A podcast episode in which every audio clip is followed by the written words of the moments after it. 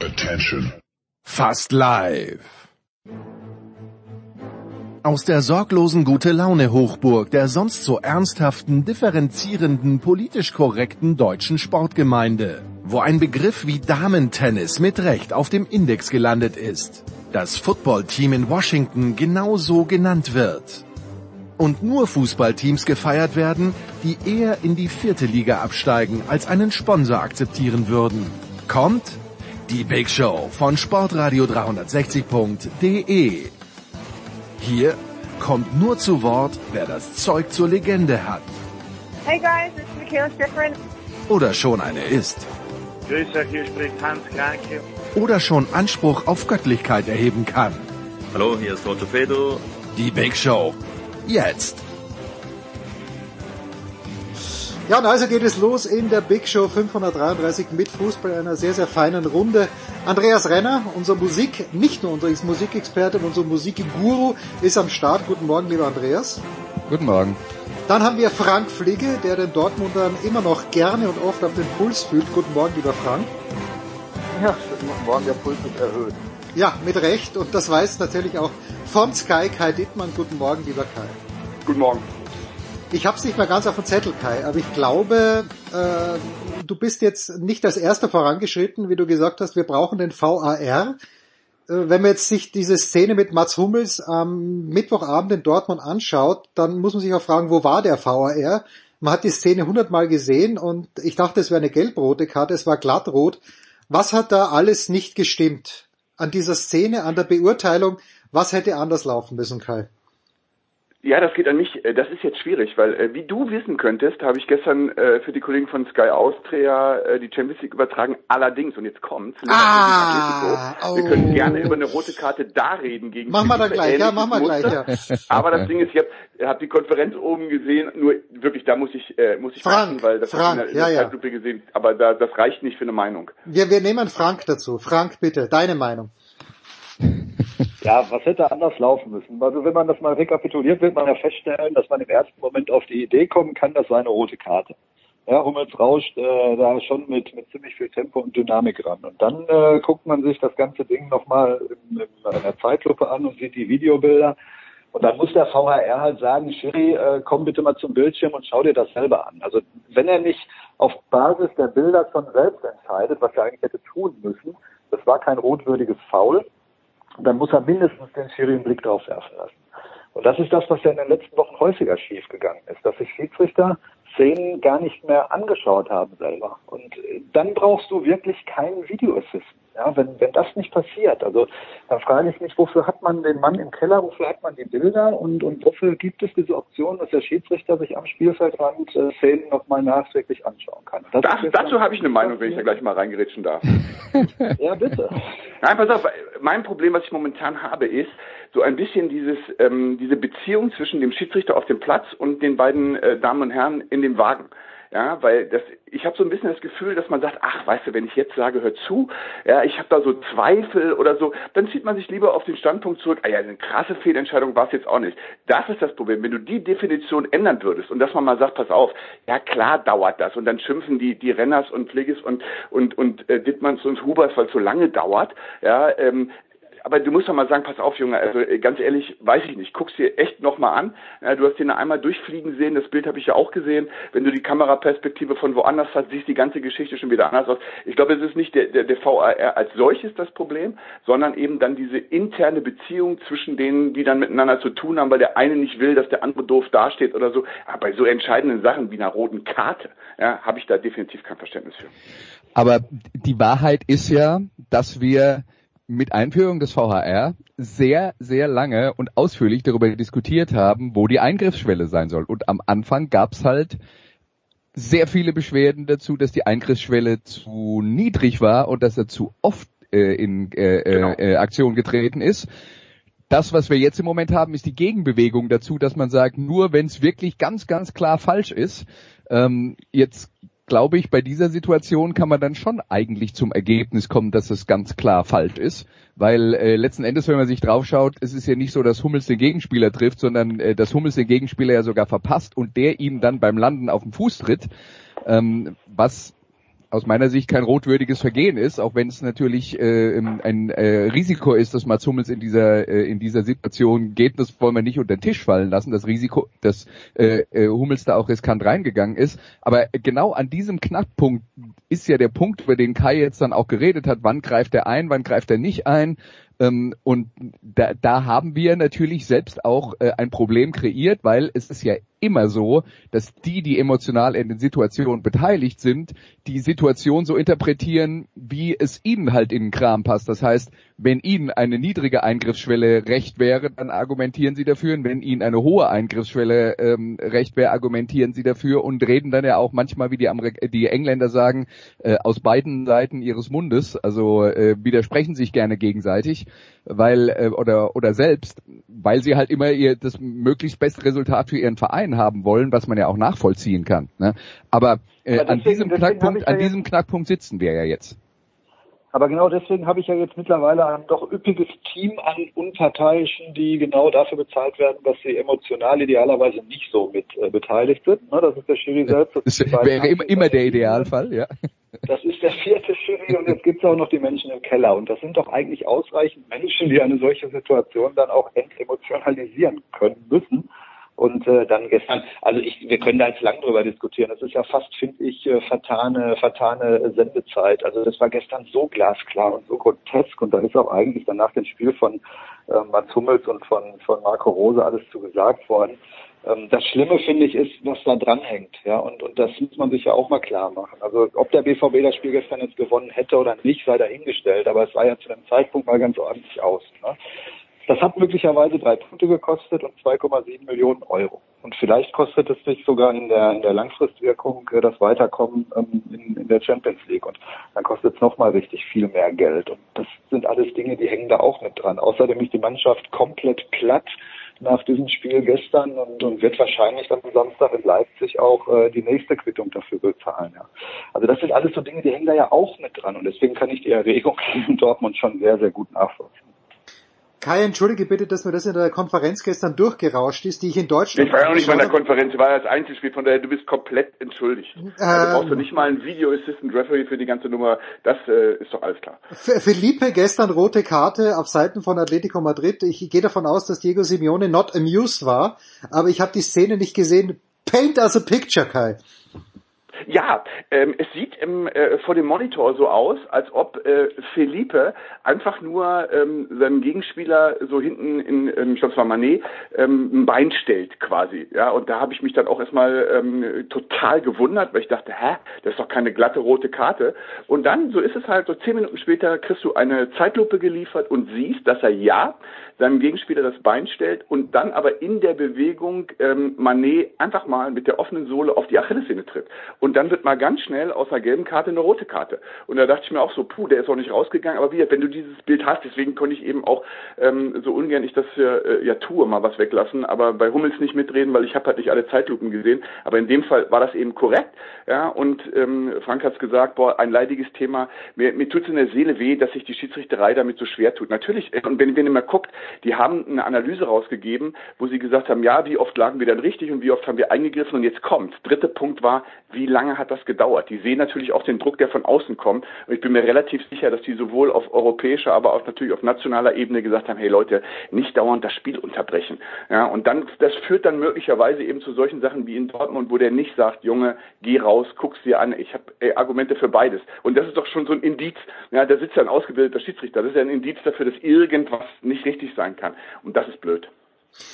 Wir kommen gleich wieder zurück zum BVB, dann auch äh, auf die Bundesliga bezogen. Aber Kai, mein Sohn sagt mir immer, der dreimal so viel Fußball schaut wie ich, er versteht gar nicht, dass niemand über Liverpool oder dass so wenige Leute über Liverpool reden und die wären auch in dieser Saison jetzt wieder, auch dadurch, dass Virgil van Dijk zurück ist, die wären wieder richtig stark. Wie stark hast du Liverpool an diesem Mittwochabend gesehen?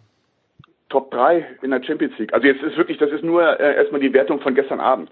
Ja, weil ich mir die ersten 20 Minuten angeguckt habe und wenn ich dann eben auch noch sehe, was, äh, was Klopp da so für Alternativen hat und äh, wie der durch die Gegend wechseln kann und wer da so alles verletzt ist, ich habe das ja alle gerade gesagt, es ist super anstrengend im Moment, das ist halt einfach mal brutal stark. Ja. Du hast äh, vorne zwei Jungs mit, mit Jota, der gespielt hat, aber eben auch Firmino dahinter, die in Form sind über äh, Manet und müssen wir nicht großartig reden, die sind nicht in Form, die sind in super Form und dann mischt er im Mittelfeld halt durch und wenn Cater mal verletzt ist, dann spielt er halt ein anderer. Äh, genau dasselbe gilt hinten in der Abwehr die haben, ah, boah, jetzt muss ich echt aufpassen, 47 Pflichtspieltore jetzt in, in, in 16 Spielen und trotzdem eine vernünftige Abwehr. Äh, da können Sie die Bayern tatsächlich mal drauf gucken. Also ähm, das ist enorm stark. Ich glaube, Klopp ähm, ist das gar nicht unrecht, die ganze Nummer, ja, weil es wird immer so viel über die ungeschlagenen Mannschaften geredet und hier logischerweise in Freiburg, Liverpool hat noch gar nicht verloren und ähm, die haben ja noch ihren, ihren Pokalwettbewerb damit drauf, hier und da auch einen starken Gegner in der Liga.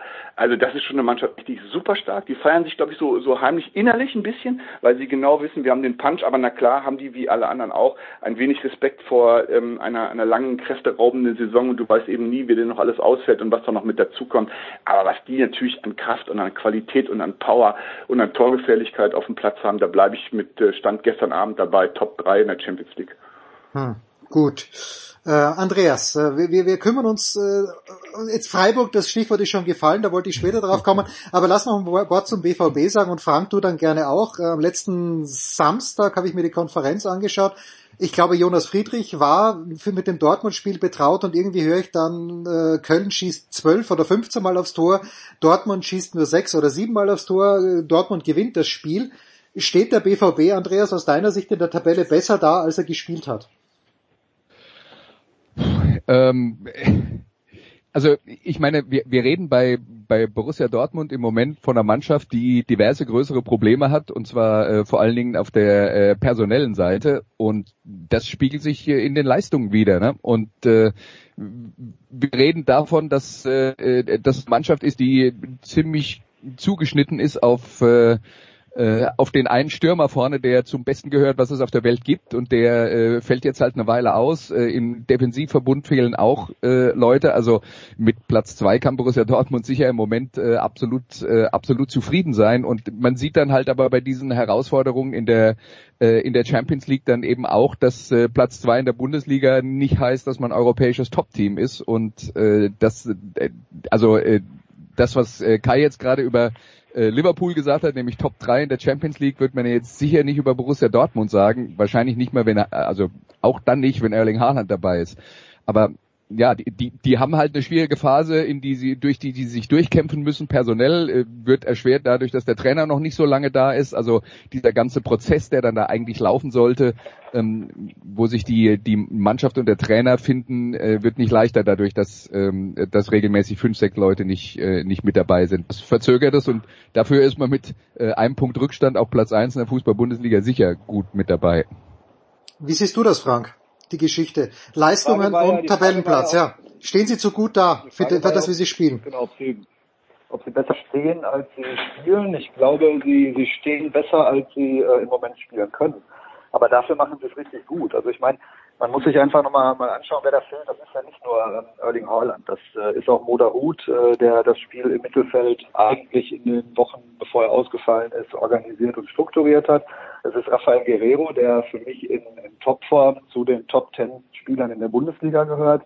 Ähm, da fehlt Gio Reyna, da fehlt Emre Can, äh, da fehlen Spieler wie Sagadu und, und Schulz und Mokoko und Mats Hummels war auch lange Zeit nicht richtig fit. Hazard kommt aus einer Verletzung, Wolf ist immer wieder mal verletzt. Das ist eine Elf, ne, die ich da gerade aufgezählt habe, äh, die du als Startelf auf den Platz stellen könntest und die in der Bundesliga wahrscheinlich sich für die Champions League qualifiziert. Und ähm, unter den äh, Rahmenbedingungen finde ich, ist das, was der BVB im Moment macht, ähm, ehrlich gesagt richtig gut und, und auch das Maximum dessen, was rauszuholen ist. Und äh, eigentlich spielen sie auch äh, in den letzten Wochen sehr konsequent gegen ihren Ruf an, den sie ja, ähm, ja gelegentlich haben, dass sie, dass ihnen die, die Mentalität fehlt, dass ihnen so ein bisschen der Punch fehlt. Ich glaube, das haben sie in den letzten Wochen wirklich äh, sehr nachhaltig bewiesen, dass das nicht der Fall ist. Ähm, das war nicht immer schön. Auch gegen Ingolstadt beispielsweise nicht, ähm, auch gegen Köln äh, lange Zeit nicht. Und ähm, von daher ähm, ja, muss man einfach im Moment sagen, das sind nicht die Rahmenbedingungen, äh, die die großartigen, äh, tollen Fußball ermöglichen. Kai, jetzt war Frank, was das Treffen mit den Leipzigern betrifft, am Samstag 18.30 Uhr Topspiel bei Sky, pessimistisch. Ich erinnere mich an letztes Jahr, damals noch unter Edin Terzic, sowohl in Leipzig als auch in Dortmund, äh, ist das für Dortmund sehr, sehr gut ausgegangen. Teilst du den Pessimismus von Frank? Auch im Hinblick darauf, dass es für die Leipziger, also dieses, dieses traurige Spiel in Frankfurt, dass sie niemals nicht gewinnen dürfen. Äh, gestern Abend, okay, 2-2 mit dem späten Ausgleich. Aber ich sehe das nicht so pessimistisch aus Sicht des BVB. Ja, also äh, zum einen muss Frank das ja so sehen, dann ist äh, die Sprunghöhe einfach mal ähm, höher nachher, wenn man, wenn man sich freuen kann bei der ganzen Geschichte. Ja, ist ja, ist ja logisch, dass das nicht äh, nicht unberechtigt ist, weil du halt einfach mal siehst, das ist so äh, wirklich randgenäht gerade äh, bei Borussia Dortmund. Da kommen dann eben auch noch für, für mich mit dazu, du hast auch einen eigenen Anspruch, was ich ja echt sehr löblich finde. Ja, du willst eben auch gut spielen, du willst ja nicht nur gewinnen, sondern du willst auch gut spielen. Ja, sie selber ähm, können das sehr gut einordnen, aber der Druck von außen ist natürlich schon da. Ja, und die ersten Kritiker sind dann logischerweise auch schon da, die die Verletztenliste gar nicht sehen wollen, sondern das nur so bewerten.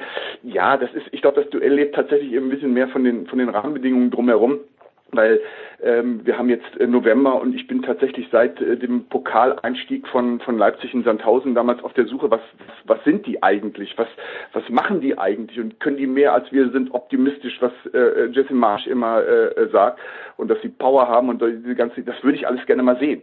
Ja, das äh, hat jetzt nichts damit zu tun, dass sie es nicht dann äh, am Samstag raustun, die ganze Geschichte, aber da frage ich mich tatsächlich, wofür stehen die im Moment? Und die zweite Frage, die ich mir eben stelle, wissen die selber, wofür sie stehen? Sie müssen es mir ja nicht verraten. Ja? Also da, dazu bin ich auch Journalist und muss das selber rausfinden. Ich habe halt nur im Moment äh, den Verdacht, dass sie selber gar nicht wissen, für was sie stehen. Und deswegen gehst du bei dem Spiel los, wo die einen sagen, boah, wir pfeifen aus dem letzten Loch. Wir haben im Kopf noch dieses blöde Ajax-Spiel mit der roten Karte wegzutun. Ja, die anderen, ähm, ja, müssen gucken, war jetzt Paris die, die Supernummer und, und so wie du sagst, Frankfurt hätten sie gewinnen müssen. Also die sind eigentlich total gut. Ja, oder wissen die nicht im Grunde genommen, eigentlich sind wir ganz weit von dem entfernt, wofür RB mal gestanden hat. Lassen wir das sacken, äh, weil eine Mannschaft, die weiß, wofür sie steht, über die sprechen wir nach einer kurzen Pause.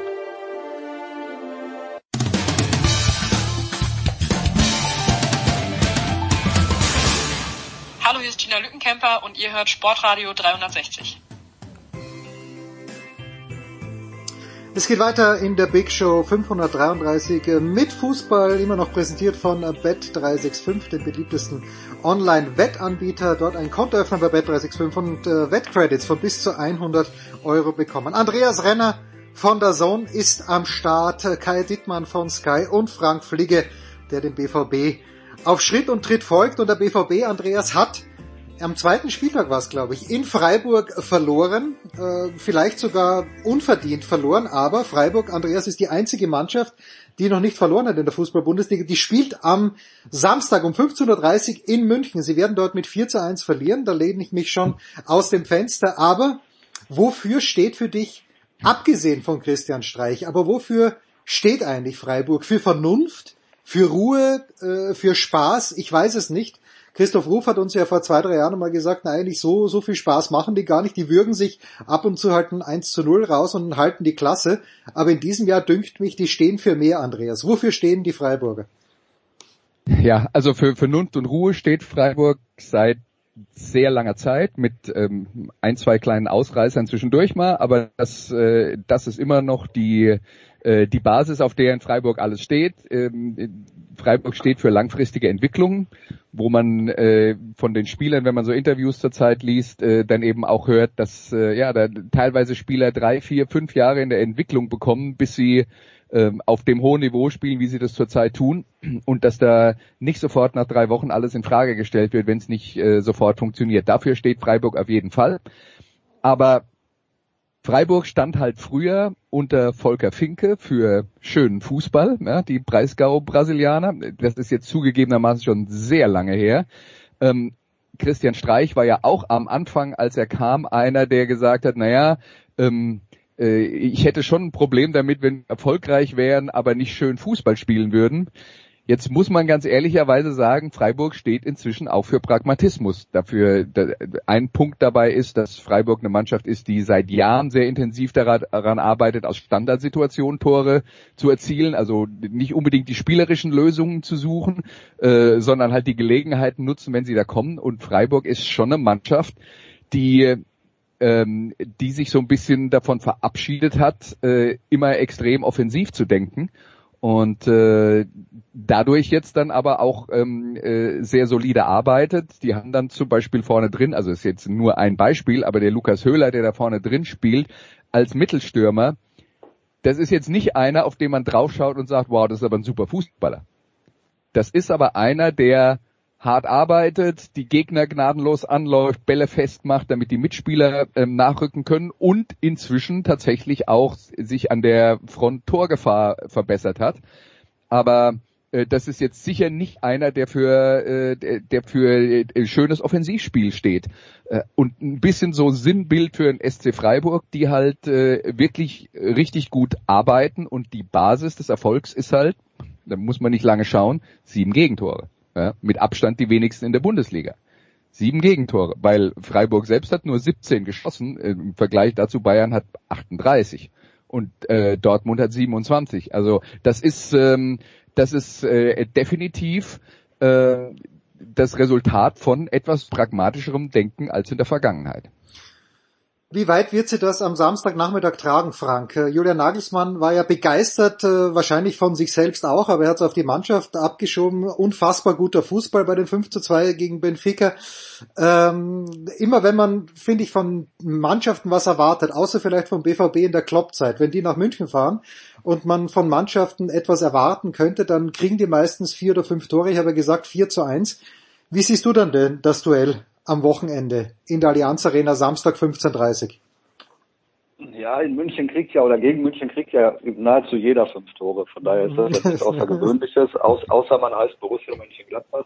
Ähm, die Bayern sind äh, gerade in dem Offensivspiel im Moment wahrscheinlich das Maß der Dinge. Ähm, vielleicht, äh, vielleicht mit Liverpool zusammen ähm, in, in Europa. Ähm, das äh, ist spektakulär und das ist ja auch längst nicht nur Lewandowski. Das sind ja auch ähm, andere mehr, die, die immer Torgefahr ausstrahlen. Nabri äh, beispielsweise, Coman, was da über die Flügel kommt, Sané, dass das äh, Müller auch, ja, das, das zündet ja alles nach vorne. Das entlastet dann letztlich auch äh, Lewandowski ein Stück weit. Das führt auch dazu, dass sich der Gegner anders als äh, beim BVB zum Beispiel nicht ausschließlich oder, oder fast ausschließlich auf Erling Haaland konzentrieren kann. Bei Bayern kannst du dich nicht nur auf Lewandowski konzentrieren, weil da auch noch vier, fünf andere sind, die nach vorne einfach immer Alarm veranstalten. Ähm, und äh, von daher wird Bayern natürlich zum zehnten Mal in Folge deutscher Meister und auch am Samstag das Spiel gegen Freiburg gewinnen. Worin liegt, wenn, ja, äh, Andreas oder Kai, wo, worin ja, liegt vielleicht doch die kleine Auswärtschance? Ja, bitte.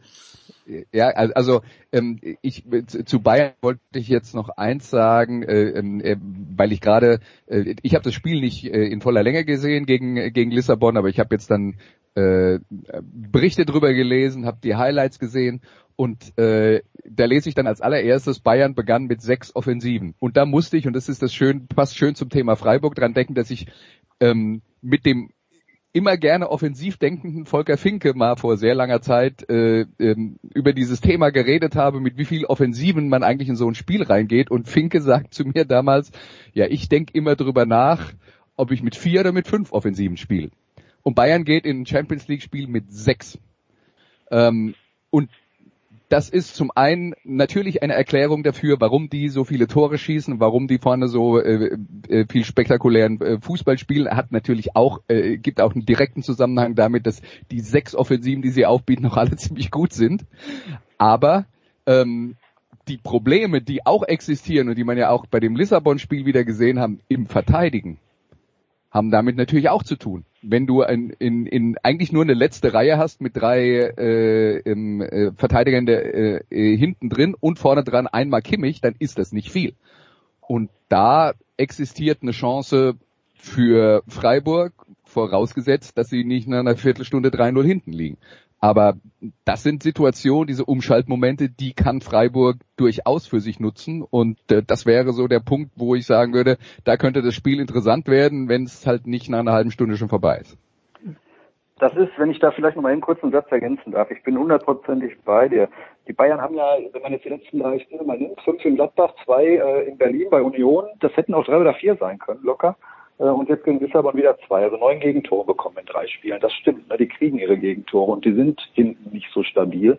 Ähm, aber sie überkompensieren das halt äh, durch das, was sie nach vorne auf den Platz bringen. Und äh, es gelingt einfach auch den, den allerwenigsten Gegnern, die Bayern eben, ähm, ja, wirklich, ich will jetzt gar nicht sagen über 90 Minuten, aber zumindest mal über weite Strecken eines Spiels so mutig und, und so hoch zu pressen und unter Druck zu setzen, dass sie eben diese, diese offensive Power A nicht auf den Platz bekommen und B hinten wirklich dann auch in Schwierigkeiten geraten. Das ist den Gladbachern tatsächlich gelungen, allen anderen gelingt das immer mal so phasenweise, aber diese Phasen reichen nicht aus, um Bayern zu schlagen.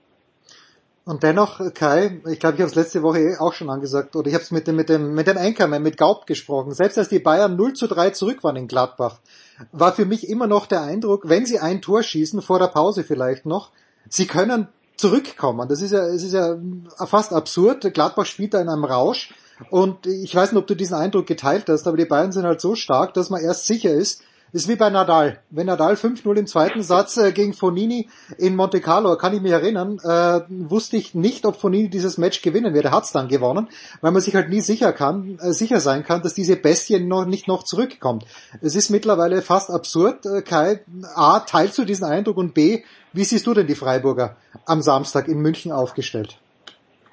Ja, ich teile den Eindruck, äh, aber das ist ja jetzt auch nicht so schwierig, weil du auf der einen Seite natürlich unfassbar viel Qualität dabei hast, dann hast du, ich sag mal, die, die, diese Wut über ähm, das, dass die 0-3 da hinten liegen, ja, und dann weißt du eben auch, wenn die Bayern hinten liegen und ein Tor machen, dass beim Gegner ja sofort die Maschinerie im Kopf losläuft, ja, und die denken dann so, wie du es gerade gesagt hast, so, oh nee, dann ist jetzt die schon wieder, so, und dann kann so ein Ding echt mal super schnell äh, kippen, ging mir bei dem Pokalspiel, äh, was das Gefühl angeht, genauso wie dir auch.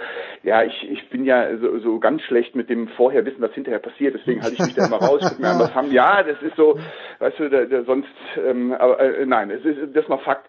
Ja, äh, so die Geschichte über Freiburg, das habt ihr äh, wunderbar seziert, die ganze Geschichte. Das ist halt auch ein Ding, wo, wo ich sage, ich würde sie gerne wieder schön Fußball spielen sehen, wo ich sie aber auch echt komplett verstehen kann. Ja, und du musst gucken, die bilden ihre Leute aus, die können also auf den Feldspielerpositionen jede Rolle übernehmen, ohne Qualitätsverlust. Das finde ich schon mal echt relativ cool. Aber du siehst eben andererseits auch, wann haben die eigentlich mal so zuletzt den, den spektakulären Transfer gemacht, wie das andere haben, wo du sagst, boah, ja, da haben die einen und da haben die jetzt äh, 21 Millionen für gekriegt. Nee, die spielen so durch und wenn du guckst, wohin geben die ihre Spieler ab, jetzt, jetzt komme ich zu Christian Streich und sage, sind Sie damit eigentlich zufrieden? Ja, und sagt ihr dann tatsächlich mal, nee, bin ich nicht und nächste Saison mache ich das anders oder sagen die, wissen Sie was? Das Coolste an der Geschichte ist, ja, dass die anderen alle mit ihren Ansprüchen durch die Gegend laufen und dann ähm, absteigen wie Werder Bremen, wie Augsburg bis zum letzten oder vorletzten Spieltag gegen den Abstieg spielen. Und wissen Sie, was wir machen? Tun wir nicht. Ja, wir beantworten Fragen, die uns komplett nerven. Da geht's um Europa Conference League und höher. Ja, und dann sage ich Ihnen eins, da spiele ich lieber langweilig und lass mir solche Fragen stellen, als dass ich jede Woche wieder raus muss und sage, ho, ho, ho, ja, und der Druck ist doch so groß. Also, ja, nochmal. Und damit äh, bin ich, glaube ich, im, im feinsten Slalom-Stil um deine Frage rumgekommen zu wissen, wie es am Samstag ausgeht. So, pass auf, jetzt, jetzt, jetzt nagel ich dich fest. Wie wird's ausgehen? Brauchst du doch gar nicht, weil Jens weiß ja schon, Ja, 4-1, 4-1. Also, ich bin mir aber ich habe gewundert, muss das nicht 5-2 ausgehen? Ist das, war, das, war das, ist das nicht vertraglich jetzt gerade so vereinbart? Oder, oder? Na, ich glaube mal, dass genau das passiert wird, was Andreas beschrieben hat. Andreas sagt ja, wenn sie nicht nach 15 Minuten 2-0 hinten liegen, aber ich glaube, dass die Bayern da einfach losrauschen werden, als ob es keinen Morgen gäbe und dass Lewandowski dann halt doch wieder äh, die, die Fußspitze hinhält. Ja, was hast du, was hast du für eine Chance mit einer, mit einer, ich sag mal, guten Bundesligamannschaft? Ihr wisst, was ich meine. Ja, also du gehst in so ein Spiel und presst mutig vorne. Ja, da gewinnt der Kimmich, Kimmich oder Herr Goretzka oder wenn es mal richtig gut läuft, auch Herr Sabitzer, wenn er endlich angekommen ist, einen Ball, schlägt ihn nach vorne und dann sprintet irgendeiner von den ja. Sanés oder Gnabris oder Komans und rennt den Leuten weg und du siehst den Kondensstreifen sich da auflösen. Das ist doch doof. Also was ist die andere Variante? Du stellst dich mit elf Mann hinten rein. Die Bayern spielen Handball, Ballbesitz, Ballbesitz, Ball. Und du weißt, du wirst den Druck nicht, das wirst du nicht aushalten. Weil irgendwann liegt der Ball da und Müller mit dem Schienbein und so. Jetzt ganz im Ernst, was hast du denn für eine Alternative? Ja, es ist, es ist äh, absurd. Also ich würde wie du, wenn du sagst Liverpool Top 3, ich würde die Bayern gern gegen Liverpool sehen, aber in der Bundesliga, wie Frank das auch äh, fatalistisch und völlig richtig gesagt, da dünkt mich der zehnte Meistertitel. Aber wenn wir bei der ja, Glas... aber, aber okay, also ich meine, du hast dich ja jetzt eh schon entschieden, Ja, dass der Rest de- deiner Lebenszeit damit verbracht wird, mit Bayern zur Meisterschaft zu gratulieren. Insofern, das ist ja jetzt nichts, also wenn du jetzt Ja, sagst, ist ja leider so. Meister, das machst du ja seit zehn Jahren so.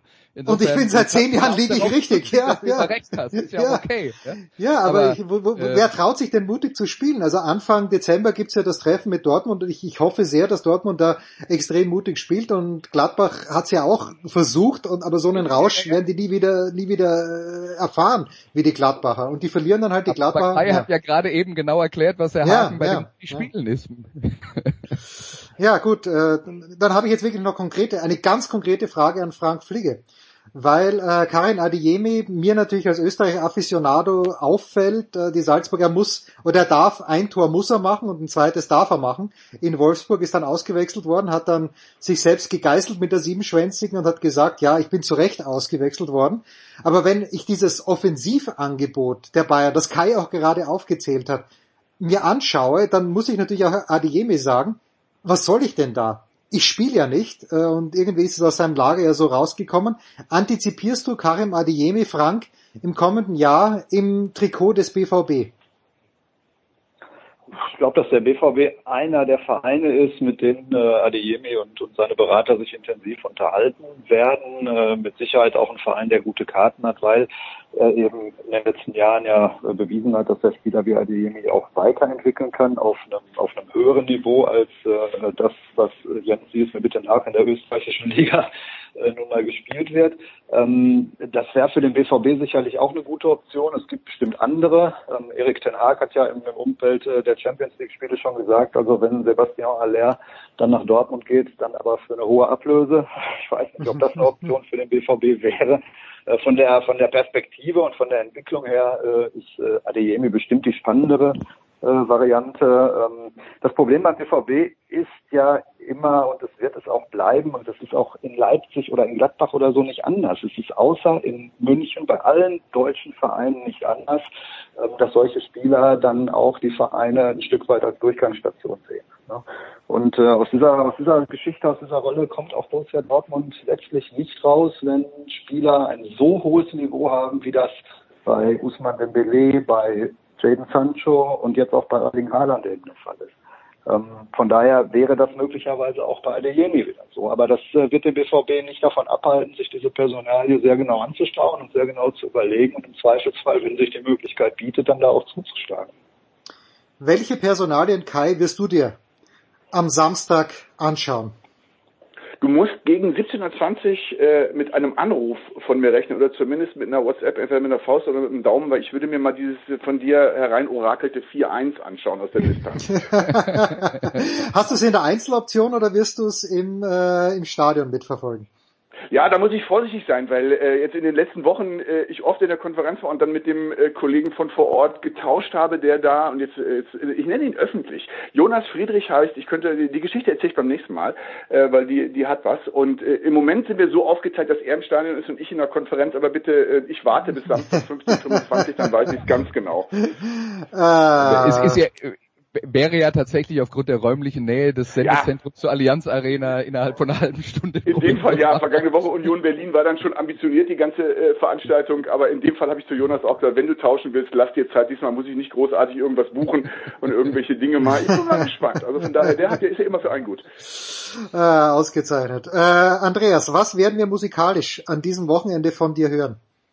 Okay, fangen wir vielleicht erstmal mit dem Sport Ja, an. ja, zuerst Sport, ja, Ich war noch bei der Sport. Sportradio 360. Also äh, ich habe am äh, äh, am Sonntag ähm, äh, Valencia gegen Atletico Madrid. Also die de- deswegen habe ich übrigens auch gestern äh, das äh, äh, Atletico Madrid Spiel gegen Liverpool geschaut. Übrigens auch, weil es äh, insgesamt interessant war. Aber ich äh, hoffe, dass Atletico ein bisschen mehr so spielt wie am letzten Wochenende. Da waren sie nämlich richtig gut und nicht so wie gestern. Das war äh, doch eher äh, enttäuschend. Und in der Nacht von Sonntag auf Montag habe ich dann noch äh, Sunday Night Football mit ähm, Tennessee Titans gegen LA Rams, was jetzt nach derzeitigem Stand äh, und der Setzliste das beste Team der AFC gegen das beste Team der NFC ist.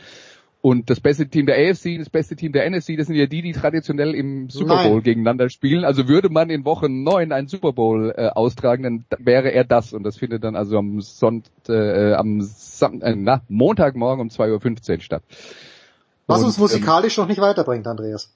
Was uns musikalisch noch nicht weiterbringt, aber Sonntagnachmittag kommt dann auch noch die neue Folge von Musikradio 360 und da geht es um einen Geheimtipp namens Chingo de Lunch, eine Band, die aus Deutschland kam, aus Berlin, äh, um genauer zu sein und äh, eigentlich auf Weltniveau musiziert hat, nur leider kennt sie keiner mehr. Das müssen wir ändern, oder? Das, das werden wir ändern. Frank, dein Wochenende sieht wie aus? Ich würde mich auch gerne mit Andreas mal wieder über Musik unterhalten. Ja, ja, hier, er, er hält, er hält hiermit die Hand hoch, ja. Ansonsten, äh, ja, wie ihr wisst, bin ich auch noch Vorsitzender eines Handballvereins, dessen erste Damenmannschaft in der dritten Liga spielt. Deswegen gucke ich am Sonntag mit einem Auge nach Fritzlar. Falls ihr wissen wollt, ähm, wo das ist, das liegt irgendwo südlich von Kassel und da werden unsere Mädels spielen. Darüber hinaus natürlich gucke ich mir Samstagabend äh, Leipzig-Borussia an, in der Hoffnung, ähm, Jens, dass äh, der BVB mit halbem Tank gegen eine Leipziger Mannschaft auf der Suche nach sich selbst, wie wir eben gelernt haben, da irgend, irgendwas Zählbares mitnehmen kann. Ausgezeichnet. Wir freuen Und Frank, uns. was die Musik angeht, ich möchte demnächst sowieso dann anfangen mit äh, quasi Jahresrückblick 2021. Also wenn du deine Lieblingsmusik aus dem Jahr 2021 vorstellen willst, dann bist du mit im Boot hiermit. Sehr gerne. Bin sofort dabei. Es ist wieder so spät im Jahr, unglaublich. Ich bedanke mich ganz herzlich bei Kai Dittmann von Sky, bei Andreas Renner von der Zone und bei Frank Fliege. Das war's. Der Fußball bei Sportradar 360 präsentiert von Bet 365. Kurze Pause und dann machen wir weiter, erstaunlicherweise mit Football.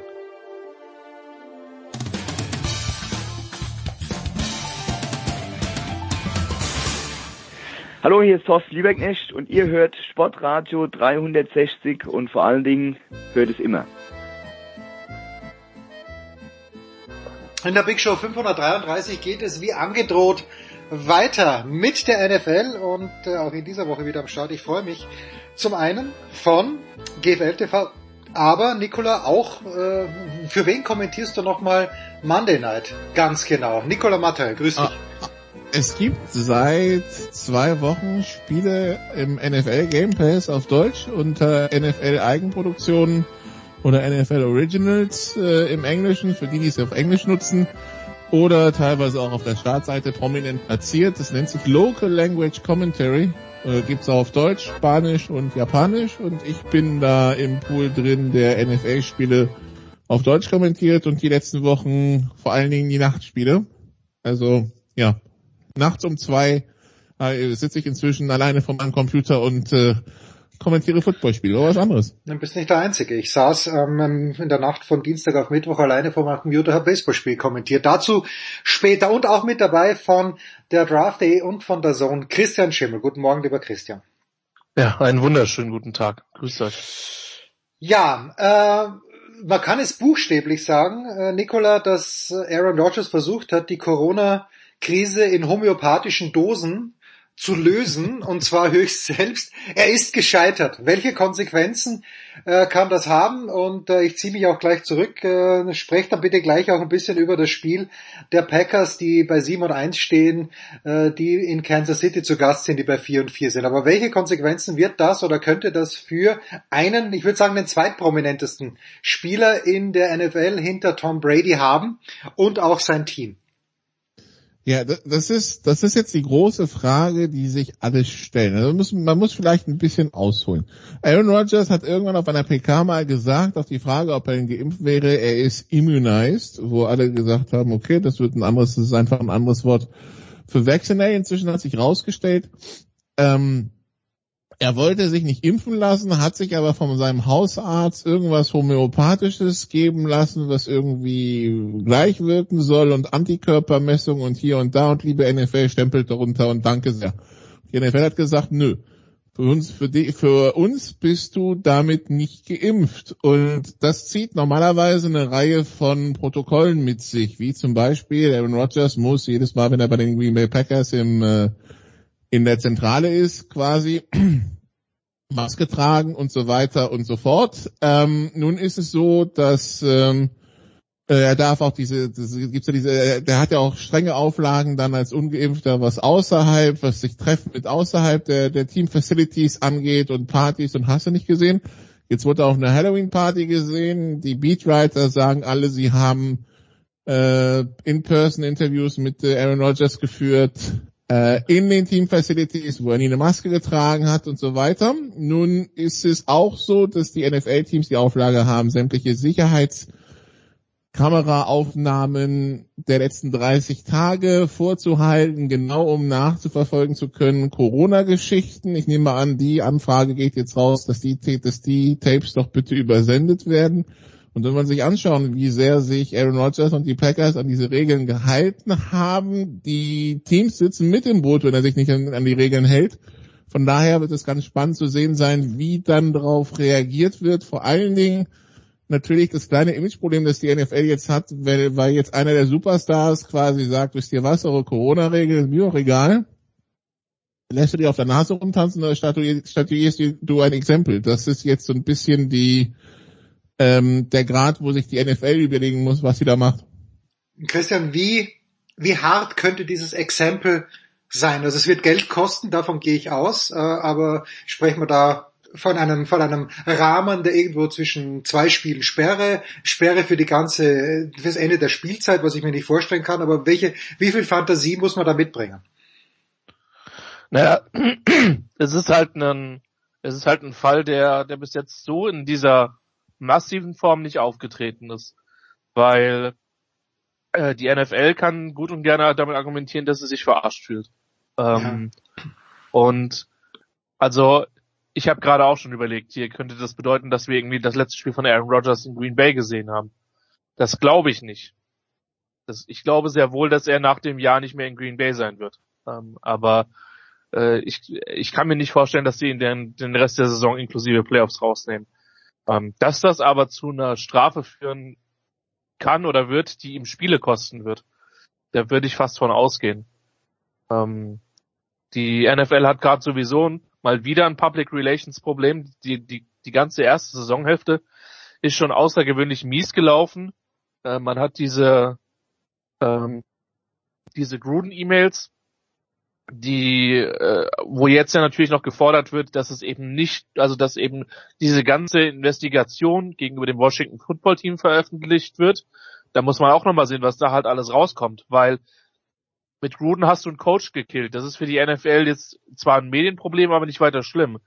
Ähm, es könnte aber Owner killen, wenn die ganzen Sachen rauskommen. Zu einem richtigen, richtigen, richtigen Desaster werden, noch viel größer als es ist. Ja, dann hast du jetzt die Nummer dann hast du zugegebenermaßen, wo die NFL nichts für kann, dass sich dann ein, ein junger Footballspieler betrunken ins Auto setzt und dann ähm, einen tödlichen Verkehrsunfall äh, verursacht wird mit Henry Rux.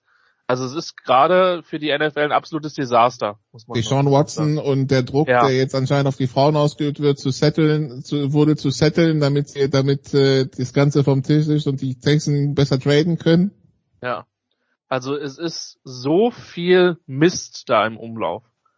Und ähm, die, die NFL, also deswegen kann ich mir schon vorstellen, dass die NFL da jetzt eher eine harte Linie fährt und sagt, wir zeigen euch jetzt mal, wie entschieden wir durchgreifen können, ohne Rücksicht auf Namen.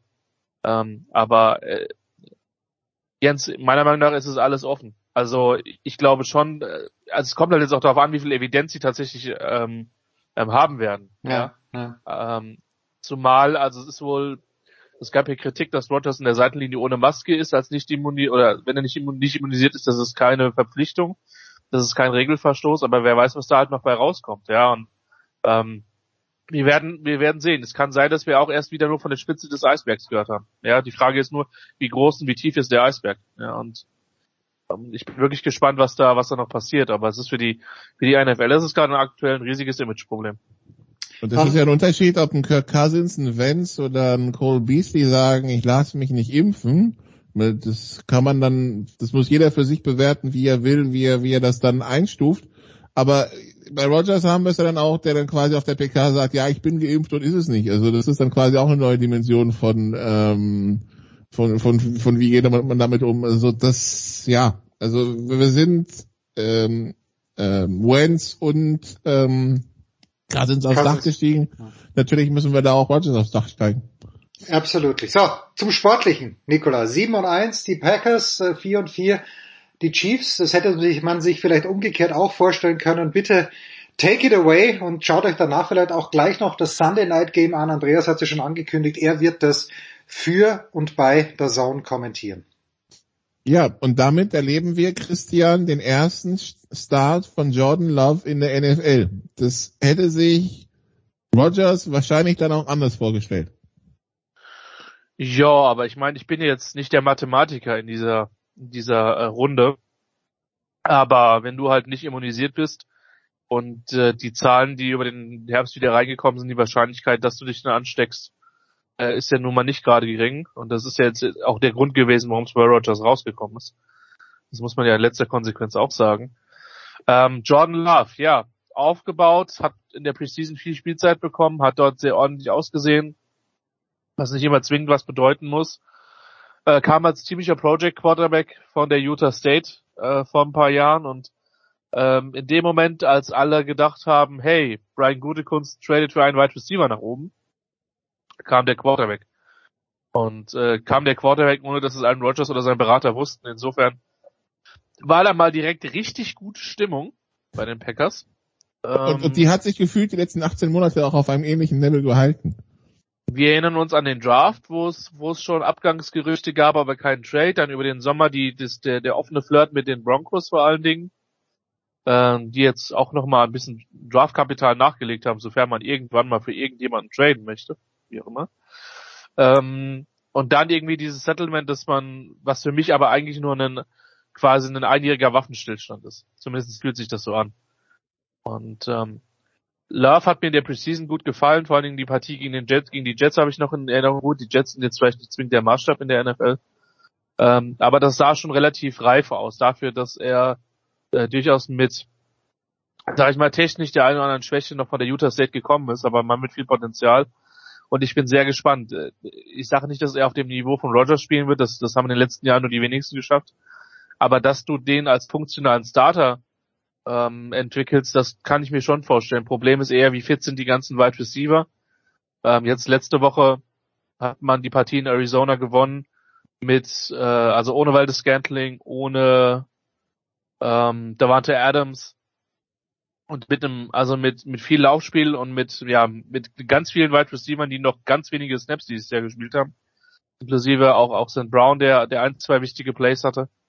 Ähm, also das ist für mich eher so die, so das Fragezeichen, aber dass der funktional aussehen kann und jetzt, wenn ich böse wäre, würde ich sagen, es gibt schlimmere Matchups als die Chiefs Defense im ersten Spiel, ähm, äh, trotz dem Trade für Melvin Ingram. Ähm, da sollte er Möglichkeiten bekommen, da auch, äh, da auch gut auszusehen. Aber sollte er gut spielen, ist das natürlich für die Verhandlungsposition der Green Bay Packers beim nächsten Mal, wo Herr Rogers Redebedarf hat, natürlich dann vielleicht doch ein Gamechanger. Du, ich glaube, Aaron Rodgers wird das sehr recht sein.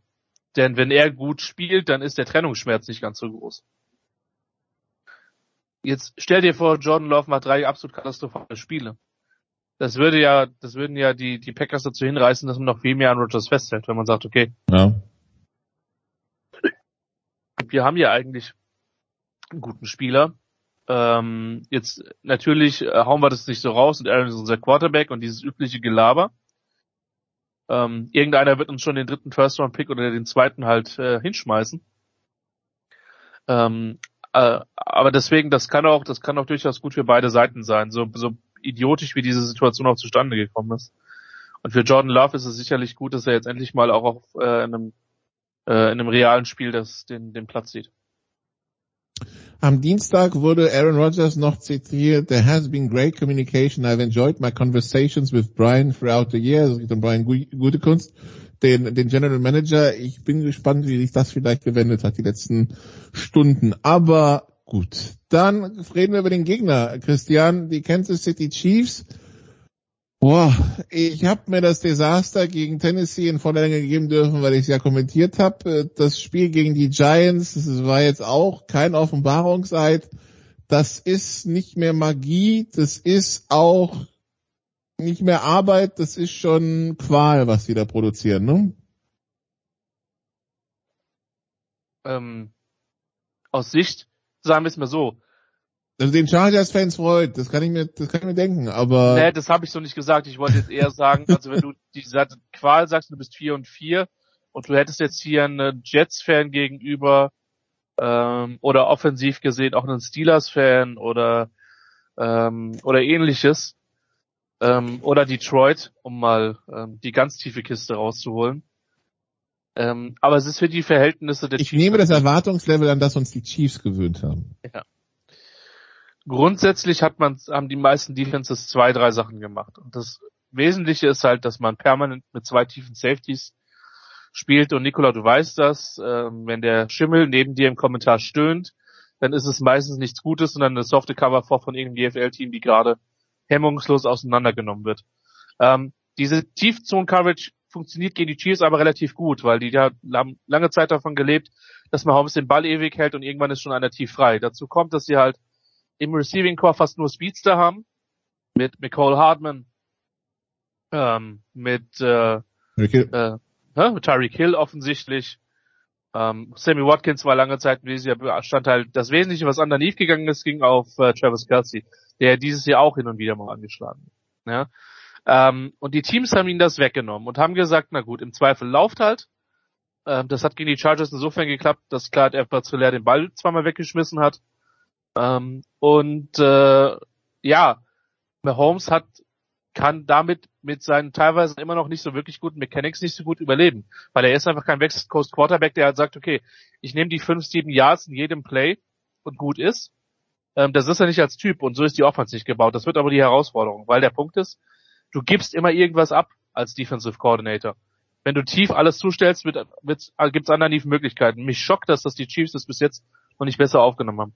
Die Defense, historisch schlecht, ähm, führt gar kein Weg daran vorbei. Wie gesagt, sie haben jetzt für Melvin Ingram, ehemaligen Chargers Edge Rusher, der jetzt bei den Steelers nicht so viel gespielt hat, getradet, das hilft. Ähm, Secondary ist, äh, ist übel. Ähm, ein Beatwriter aus Green Bay hat getwittert, okay, Jordan Love startet, jetzt muss man ihn nur noch, äh, jetzt muss man ihm nur noch in sechs Tagen sagen, wer Sorensen ist, ähm, der, der Safety der Chiefs, der zwar einer der Teamleader ist, aber ja, nicht die beste Saison seiner Karriere spielt, sagen wir es mal so. Also da gibt's einige Fragezeichen.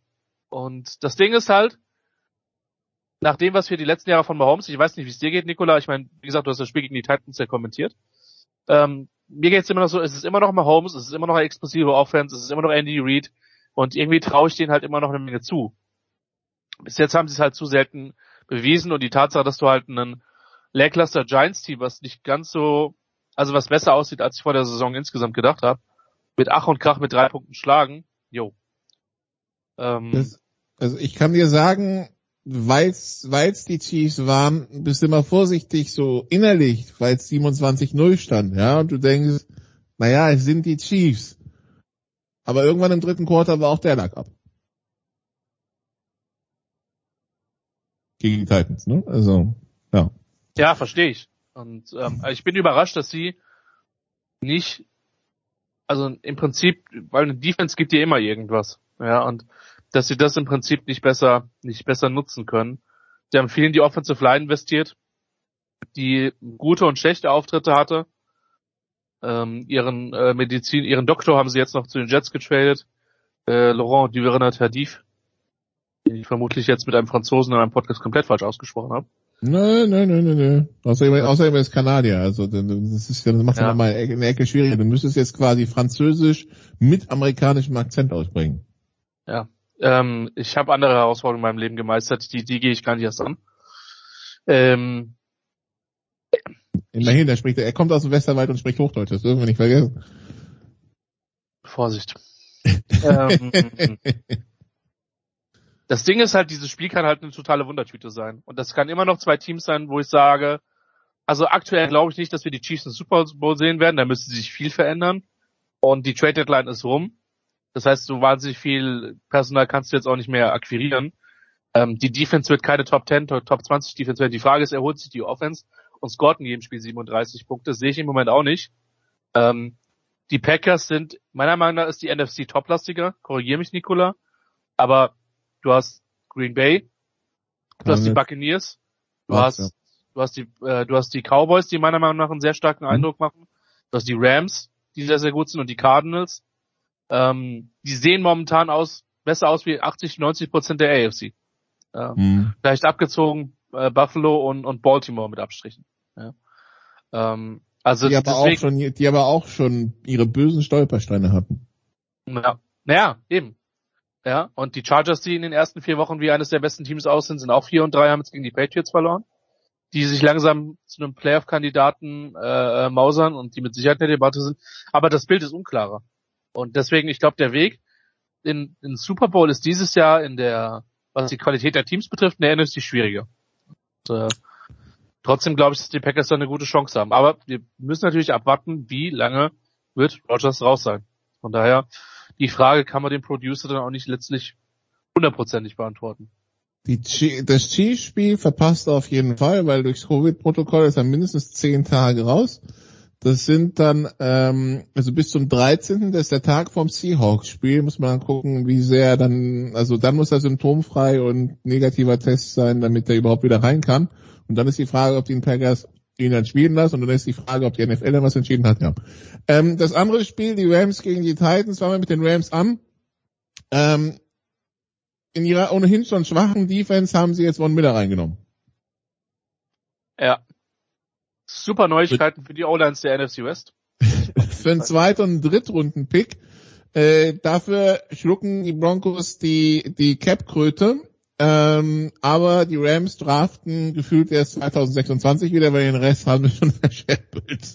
Ja, und das, das Ding ist halt mit, mit Miller, ähm, er hat halt nur einen Jahresvertrag. Ähm, also beziehungsweise der ist am Ende des Jahres Free Agent. Das heißt, ich vermute mal, wenn sie ihn gehen lassen würden, dass sie dann einen Compensatory Pick bekämen, Aber erst nächstes Jahr dann, ne? aber dann erst 2023, Genau. logischerweise. Ähm,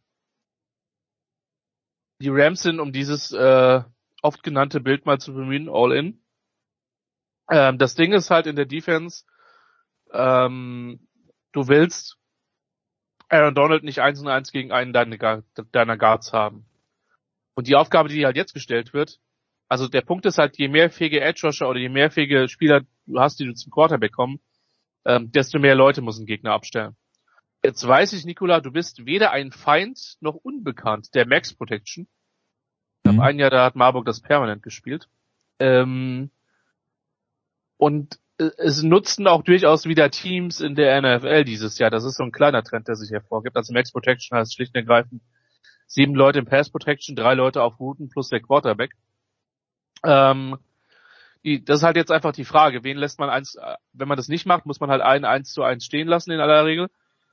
Ähm, und äh, das ist halt das Problem. Ja, dann hast du Miller, der halt mit 32 immer noch relativ viel im Tank hat. Ähm, ich weiß, wie das über 30 ist. Es wird so langsam, lässt auch die Energie nach, aber Von Miller ist dann im Gegensatz zu mir noch ein austrainierter Athlet. Ja. Ähm, und äh, das wird, das wird problematisch werden, weil du willst halt auch Donald, wie gesagt, nicht eins gegen eins. Die haben noch ein paar andere Dudes in der in der Defense rumrennen, die die wissen, wie man äh, wie man einen Quarterback zerstört. Ähm, ich habe ja eben schon von der toplastigen NFC ange, angesprochen. Ähm, das ist das ist schon nochmal und, und ich weiß nicht, wie du es siehst. Für mich ist Stafford halt schon nochmal ein ziemliches Upgrade über Jared Goff, ähm, mit dem du einfach nochmal mehr machen kannst. Ja, aber an, also wenn diese fünf genannten Teams, ähm, die wir da, also Rams, Cardinals, Packers, Bucks, Cowboys an einem Tag aufeinandertreffen, ich gehe keine Wetten an, wer den Tag gewinnt. Das ist Tagesform. Nee, und deswegen also die Playoffs, wenn halt alle irgendwie, ich hoffe, dass die halbwegs alle verletzungsmäßig durchkommen, die werden halt geil. Ich bin gerade noch am überlegen, ob ich sonst noch irgendwie ein Team sehe, Pff, 49ers nicht wirklich, der NFC East niemanden, in der NFC South, ja, keine Ahnung, was mit den Saints jetzt ohne, ohne Winston ist. Ähm, Philip Rivers scheint ja auf den Anruf zu warten. Und äh, in der in der NFC North sehe ich halt außer den Packers auch niemanden. Minnesota hat mal kurzzeitig einen guten Eindruck gemacht, aber seitdem du sie jetzt am Sonntag kommentiert hast, Nicola, ist ist das Karma da auch weg. Also Oh so Mann. sad. Ja. Und bei den Titans müssen wir darüber reden, Derrick Henry fürs Jahr raus, höchstwahrscheinlich, oder zumindest für eine große Portion der restlichen regulären Saison, wenn überhaupt dann eher Playoffs. Adrian Peterson feiert sein großes Comeback. Ja, also zum einen muss man natürlich sagen, wenn du zum jetzigen Zeitpunkt für Agent bist, bist du das nicht ohne Grund. Ähm, auf der anderen Seite hat Peterson in den letzten Jahren, wenn er diese äh, gesigned worden ist, durchaus noch gezeigt, dass er was kann. Er ist halt ein Stück weit nicht dieser bulldozing Running Back wie halt Derrick Henry, dem halt egal ist, ob du einen 250 Pfund Linebacker vorhin stellst, der packt halt einen Stiff Arm raus, dann ist halt rum. Ja, und ähm, ich glaube trotzdem, dass Mike Rabel diese äh, diese diese Laufoffense gerne weiterspielen will. Ähm, zumal man in den letzten Jahren halt auch gesehen hat, dass das Tannehill über Play Action sehr sehr effektiv war. Ähm, ich bin gespannt, wie es da weitergeht. Also ich glaube schon, dass es ihnen was nimmt, ähm, auch weil Früher hat man gesagt, wenn die Leute vor Oliver Kahn aufgetreten sind, äh, aufgelaufen sind, dann haben die Stürmer Angst bekommen. Ich glaube, es ist schon nochmal ein Unterschied, ob Henry einfach vor dir steht oder, oder ob es jemand anderes ist in der guten Titans Offense. Ja? Und das kann auch psychologisch durchaus einen Effekt haben. Ähm, ich bin gespannt. Also ich denke schon, dass die nach wie vor der, der Favorit im Süden sind, speziell nach dem Overtime-Sieg gegen die Colts. Ich weiß nicht, ob die Karte an Carson Wentz schon raus ist, auch wenn Frank Reich den kompletten Blame da genommen hat bei diesem, bei diesem Titan Screen, der dann in einem Pick geendet ist. Äh, das war fantastisch, Nicola. Es war, ich weiß, du bist Football Gourmet. Das war für mich, das war schon eher höhere französische Küche, die da in dem, in dem Spielzug serviert worden ist, ne? Mhm. Ja, ja, ja. Schön, Und, schön. Äh, ja. Ja, also wenn ich mir es aussuchen dürfte, ein Comeback von Philip Rivers oder eins von Adrian Peterson, dann bei aller bei allem gebührenden Respekt äh, nehme ich da auf jeden Fall lieber Philip Rivers. Der äh, Das- oder? Christian, da sind wir uns einig. Das war, das war die richtige Antwort. ja, ich Das war die weiß. Ja, Antwort. sehr, sehr Er schön. verdrischt seine Kinder nicht, also zumindest haben wir noch nicht davon gehört. Ja, genau, das, das meinte ich ja, deshalb. Ah, Christian, wo werden wir dich hören am Wochenende? Äh, maximal auf dem Sportplatz in Niederfischbach, Ah, wenn okay. meine Mannschaft Schön, schön. an, anbrülle, dass es nicht so läuft, wie es soll. Ich habe diese Woche tatsächlich Pause, aber äh, alles gut, man hört es mir leicht an. Ich bin noch ein bisschen auf der POP, aber bin guten Mutes, dass ich zumindest zum Wochenende dann wieder voll einsatzfähig bin. Ja, musst du mit Körpersprache überzeugen dann. Ausgezeichnet. Sehr Das war, ja, das war der Footballteil mit äh, Christian Schimmel und mit Nicolas Martin. Kurze Pause in der Big Show 533.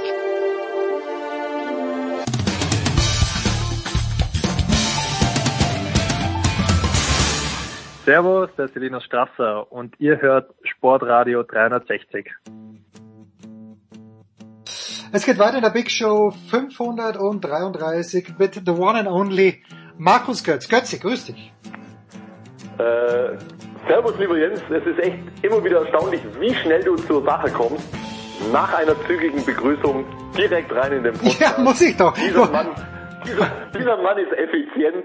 Es ist beeindruckend. Ja, plaudern können wir später, oder wir machen es einfach on air. Götze, du kommentierst dieser Tage äh, Paris. Du hast jetzt, glaube ich, zwei Matches hinter. Wir, wir sprechen gleich über Handball. Ich habe noch eine Tennisfrage. Und ich weiß, du Ja, bist. gerne, gerne. Ich bin gerade mittendrin. Ja, ich, ich- mache jetzt, aber jetzt den dritten Tag gemacht. Montag, Dienstag, Ja, Mittwoch. und ich weiß ja, dass du auch ein Aficionado bist oder das weiß, und ich, ich höre dir wirklich gerne zu, wenn du Tennis kommentierst. Das, das meine ich wirklich, weil du hast Ahnung und du hast Interesse, es ist echt eine Freude. Und du hast, glaube ich, zwei Matches jetzt gemacht, mindestens zwei, nein, er hat ja nur zwei gespielt, von Felix Auger Aliasim. Und je, je, das je, stimmt. je mehr, ja, je mehr ich dem Jungen zuschaue, desto weniger gefällt er mir. Da ist keine, keine, keine Inspiration, weißt du, das ist alles irgendwie, das ist gelernt, ja, das ist gut gelernt, der ist sehr athletisch, heute hat er irgendwas, aber ich glaube nicht, äh, ich glaube nicht, dass der mal ganz nach vorne kommen wird, weil mir fehlt da so ein bisschen das, das Stück, ja, ich weiß gar nicht, was mir fehlt, Kreativität. Ja, zum Beispiel, ja, dir auch. Ich, ja, ja, also ich, ich, ich, weiß, worauf du hinaus willst, auf jeden Fall. Oh, mein lieber Freund. Ähm, ich, eins sollten wir, glaube ich, nicht vergessen, ganz grundsätzlich, äh, in welcher Saisonphase wir uns befinden. Und Felix gehört ja auch zu den Vielspielern. Ja. Und ähm, ich finde, man sieht es nicht nur bei ihm, dass es jetzt November ist. Und das ist ja auch nichts Neues. Also das haben wir ja, das haben wir ja Jahr für Jahr, dass, dass äh, man bei ein paar Jungs, also guck dir den Rublev zum Beispiel an, ja, Ja. der heute äh, äh, auch verloren hat gegen Taylor Fritz. Ähm, und ich schon seit Wochen das Gefühl habe, dass er bei weitem nicht mehr diesen diesen Flow hat wie wie äh, noch im vergangenen Jahr oder auch jetzt äh, im ersten Halbjahr. Da habe ich auch das Gefühl, der ist total überspielt. Vielleicht spielt es bei bei Felix auch ein bisschen rein. Das nur als ein Punkt. Es gibt die andere Thematik aber auch, die du die du schrei äh, an, ansprichst. Das kann man ich kann ich kann das nachvollziehen dieses Empfinden. Es es wirkt ein bisschen monoton, äh, schematisch äh, Hast du noch ein besseres Wort dafür? Nein, aber das ist genau das schematisch. Ja. Hast du gesagt. ja, genau. Ja, nichts, nichts Intuitives. Das fehlt mir. Das Intuitive fehlt mir. Das ist das Wort, glaube ich, das ich, äh, das ich gesucht Vielleicht, habe. also weißt du, was ich glaube? Also das ist, das ist eine völlige Ferndiagnose. Ich glaube, das ist schon da bei ihm. Vielleicht ist das der allerletzte Schritt in, also dann in die Top Ten rein. Ich meine, er steht auf 11. Also wenn du der elfbeste Tennisspieler der Welt bist, kannst du so wahnsinnig viel verkehrt ja auch nicht machen. Ja, das ist korrekt natürlich. Aber um diesen allerletzten Schritt jetzt zu machen, vielleicht ist es genau das, dieses, diese persönliche Note noch irgendwie äh, äh, einzubringen. Keine Ahnung. Also habe ich mir in der Form jetzt noch nicht so viele Gedanken gemacht. Ich finde, dass er, dass er wieder einen Schritt gemacht hat, er auch rein von, von der Ranglistenposition her in, in diesem Jahr und ich finde, er macht wahnsinnig viel gut. Also äh, weißt du, wie, wie, wie er, wie entschlossen er äh, ans Netz geht, man spricht ja immer so gern vom Transition Game, ähm, auch, auch wie er die Volleys spielt, se- seine Physis, äh, seine, seine aus meiner Sicht immer besser werdende mentale Stärke. Also ich finde den Kerl nicht so schlecht. Also Naja, die beste Phase hat er jetzt vielleicht gerade jetzt nicht in Paris, aber ich finde ihn nicht so schlecht. Naja, so schlecht, äh, wer, wer bin ich zu sagen, dass er so schlecht wäre? Aber Jens, ich weiß, was du meinst, aber das, das ist, glaube ich, auch was Subjektives. Wir haben doch alle Spieler, denen wir aus irgendwelchen Gründen lieber zugucken als andere. Also da, Ja, ja. da können wir, da können wir jetzt die Liste, können wir jetzt die Liste durchgehen. Ja? Ich gucke zum Beispiel wahnsinnig gern Dominik Köpfer zu. Ja, ja, der macht Spaß. Die Der- Rückhand vor allen Dingen. Ja, ja, der heute gewonnen hat gegen Felix. ja, ja, ja, den mache ich auch, ja. Die, die, diese Art, dieses, dieses Beißen, dieses Wadelbeißermäßige, ja, äh, das, das fasziniert mich. Also du kannst mir doch nicht erzählen, dass, dass Dominik Köpfer zu den, zu den talentiertesten 50 Spielern auf der Welt gehört. Nee, Glaub überhaupt nicht. Nee, glaube ich ja. auch nicht, aber ist geil anzuschauen. Bin ich, bin, bin ich komplett bei dir. Ganz genau. ja. Aber, aber er, er macht viel aus seinem, aus seinem Talent. Und das, sowas respektiere ich total. Und ich finde es mega, wie er sich da reinbeißen kann, gerade, weißt du, in, in, aus so einer Underdog-Rolle raus. Also das ist nur ein Beispiel. Also ich, ich höre raus, du stehst nicht so auf Felix. Naja, ich, ich mag ihn so persönlich, das in Interviews immer toll, aber auch da ist er komplett professionell, so ein bisschen auch aus einer defensiven Haltung heraus, äh, als ob man ihm was Böses wollte. Ähm, ja, da fehlt mir, da fehlt mir irgendwie dieser, dieser geistesgestörte Touch, den der Shapovalov vielleicht hat. Dafür ist der Shapovalov jetzt wieder von der Technik her nicht so solide. Naja, so, auf zum Handball, mich- Ja, bitte. Der macht mich auch irre mit seiner, mit seiner Unruhe. Ja, ja. Mit dieser Hibbeligkeit. Ja, das stimmt, Die, ja. die steckt mich an, da kann ich nicht entspannen auf dem Sofa. Ja, ja. Und das ist das Wichtigste, Götzi, dass wir zwei, dass wir zwei entspannen können. Zwischendrin. Das ist das Allerwichtigste, dass Götz und Hulber entspannen können, die zwei alten Säcke. Götzi, warum verlassen plötzlich alle, mit alle meine ich Sander Sargosen, Deutschland, um in Toronto, und das ist also eine, ah, ja, ich, ich lese da irgendwie, ich glaube im SED Newsfeed war es, oder was, eine Kurzmeldung der Süddeutsche, Sargosen verlässt den THW Kiel und ich dachte mir, das wird in den nächsten zwei Wochen passieren und dann lese ich aber, dass er seinen Vertrag, der bis 2023 geht, nicht verlängern wird und alle brechen in Panik aus. Äh, was ist, äh, ist dieses Projekt in Trondheim? Ich habe schon gelesen, da gibt es offenbar einen, einen Sponsor, irgendwie ist auch ein, ich glaube der Vater von Sargosen ist involviert. Muss sich die deutsche Bundesliga bisschen Sorgen machen, weil er ist ja nicht der Einzige, der die Bundesliga verlässt. Ah, ja. Ja, es ist äh, schön ist nicht, finde ich. Also äh, klar, also äh, fix sind ja jetzt schon äh, Sargosen und Sargosen, finde ich, ist schon einer der, sagen wir mal, drei Topstars der Bundesliga. Das ist er, ja? Oder einer dieser drei.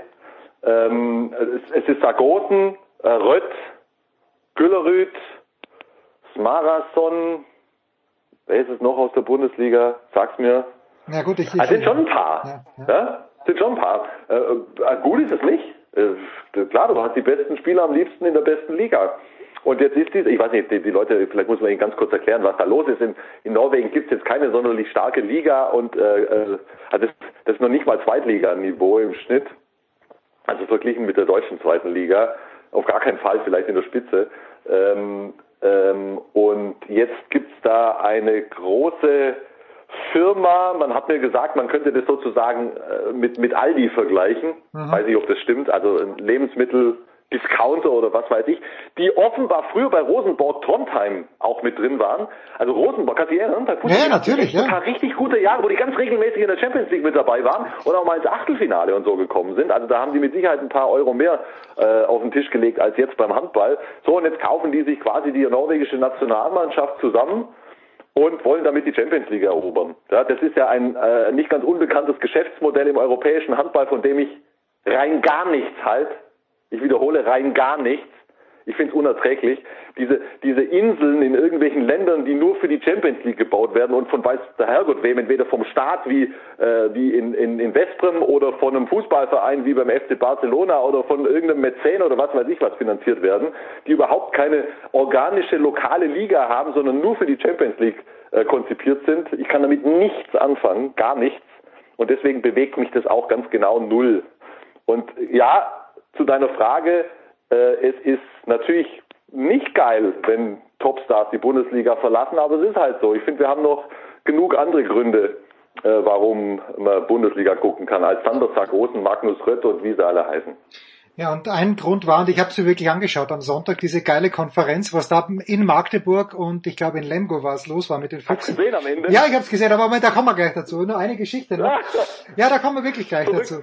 Ja, Pas, Pas? Pascal Henz und du, ihr habt euch äh, gerade das ja nicht umarmt und geweint hat, weil es so geil war. Aber, aber dazu kommen wir gleich, Götzi. Nur, äh, das, äh, wenn, wenn ich das höre oder lese, ich weiß nicht, ob er selbst gesagt hat oder ob das nur die Interpretation war, ich glaube in der SZ habe ich es gelesen, der Umstand, dass er eben auch weniger Belastung hat und dass er dann drei, vier Jahre länger vielleicht spielen kann, Sargosen, wo er Ja. vielleicht nicht ganz so viel Ja. verdient, äh, ka- ist da nicht ein Körnchen Wahrheit auch dabei? Da ist nicht nur ein Körnchen Wahrheit dran, da ist ein, ein Brocken Wahrheit dran. Das ist ein riesengroßes Problem. Jetzt guck dir mal die jungen Kerls an. Das gilt auch für Magnus Rött. Da kannst du übrigens auch, das, das ist ja nicht nur hier ähm, die Norweger, ganz im Gegenteil, sondern das ist ein ganz zentrales Problem auch im deutschen Handball. Fabian Wiede, Paul Drucks. Also, diese hochtalentierten Burschen, die bei den Junioren quasi schon ähm, Spitze sind, die haben eine Belastung schon in diesem Alter, die ist verrückt. Nimm mal, sagen wir mal, ein, ein, ein, ein, deutscher A-Jugendlicher, der, weißt du, der Juniorenauswahl spielt, Ja, dann, dann gibt's verschiedene Konstellationen, dann spielt der äh, im Verein, sagen wir mal A-Jugend Bundesliga, dann spielt der noch ähm, die ganzen Auswahlen und dann spielt der noch mit Doppelspielrecht irgendwo, keine Ahnung. Ja, trainiert doch bei den Profis mit, weil du bist der Unterbau von der Profimannschaft. Du, du machst Spiele und wenn im Sommer dann mal vier Wochen Pause sein sollten, ist im Sommer dann die, die Juniorenmeisterschaft. So, Riesenbelastung von Anfang an. Frühverletzung, Fabian Wiede, Paul Druck sind super Beispiele, ja, die, was, was die schon alles hatten. Äh, Schulter, Knie, tralala. Ähm, und genauso ging's Sander Sargosen, der hat schon, weiß der Herrgott, wie oft Probleme mit dem Knie gehabt hier.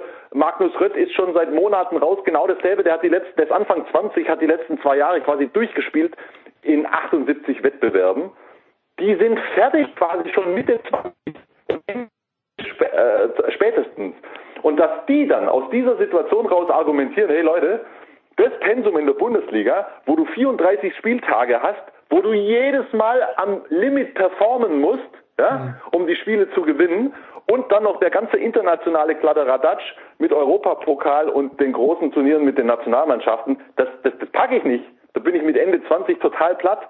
Das ist natürlich ist da äh, Wahrheit dran und das ist natürlich auch ein Faktor, wo ich das komplett nachvollziehen kann, dass äh, Spieler sich für sowas entscheiden. Wir hatten das ja schon schon mehrfach, dass Leute die Bundesliga mit dieser Begründung verlassen haben und zum Beispiel zum Beispiel nach Westbrem oder nach Barcelona oder sonst irgendwo hingewechselt sind, weil sie genau wussten, ja gut, wenn ich in Barcelona spiele und äh, ich habe spanische Liga, dann kann ich auch meinen Cousin hinschicken. Das, das, das, ja, das ist ein Problem, überhaupt keine Frage. Ja. Das ist aber natürlich im Umkehrschluss ist es einfach so, dass, und jetzt sind wir wieder beim vergangenen Sonntag, der geilste Wettbewerb ist wo? In Deutschland, in der Bundesliga, keine Frage. Ja, natürlich.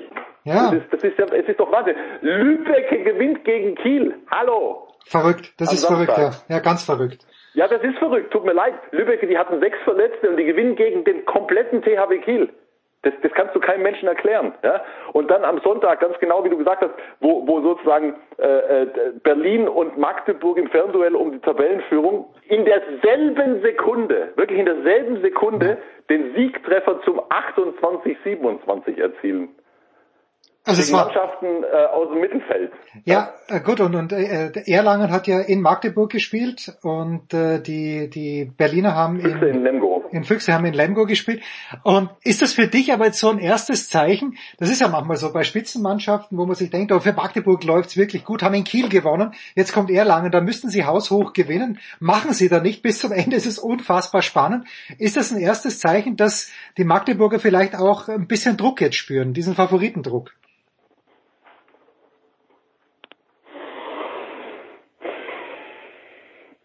Ich tue mir schwer, äh, Interpretationen aus einmaligen Ereignissen okay, abzuleiten. Ja. Jetzt, also, lass uns mal ein paar Spiele angucken und dann sprechen wir neu.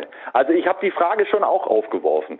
Spätestens als am, äh, am, am Samstag die Kieler verloren haben in Lübbecke. Kiel ja. hat jetzt sechs Minuspunkte, Flensburg ja, hat sechs Minuspunkte. Du bist in den letzten Jahren mit sechs Minuspunkten Meister geworden. Weißt du, was ich meine? Ja. eben sogar auch einmal nicht, nicht Meister, weil ein anderer noch besser war oder zumindest im Tor, in der Tordifferenz. Ja.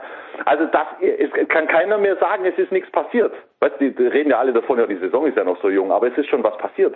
Und natürlich hast du jetzt beim SC Magdeburg zum Beispiel jetzt die Situation, das kannst du mir glauben, äh, die haben, die, die, die haben äh, jetzt 20 Jahre lang auf eine deutsche Meisterschaft gewartet, wo das Umfeld, das ja völlig handballverrückt ist in Magdeburg, sagt, hey Leute, das ist unsere Chance. Ja. Jetzt müssen wir, unbedingt. Und ähm, das macht natürlich auch was. Und da, da, ich bin gespannt. Das ist, das ist eine berechtigte Frage, aber lass uns mal noch ein paar Spiele abwarten. Das ist mir jetzt zu früh. Dass du mal zu Hause Probleme gegen eine Mannschaft wie Erlangen haben kannst, das kann immer passieren. Vor allen Dingen, wenn du wie Magdeburg fünf Spiele in zehn Tagen hast.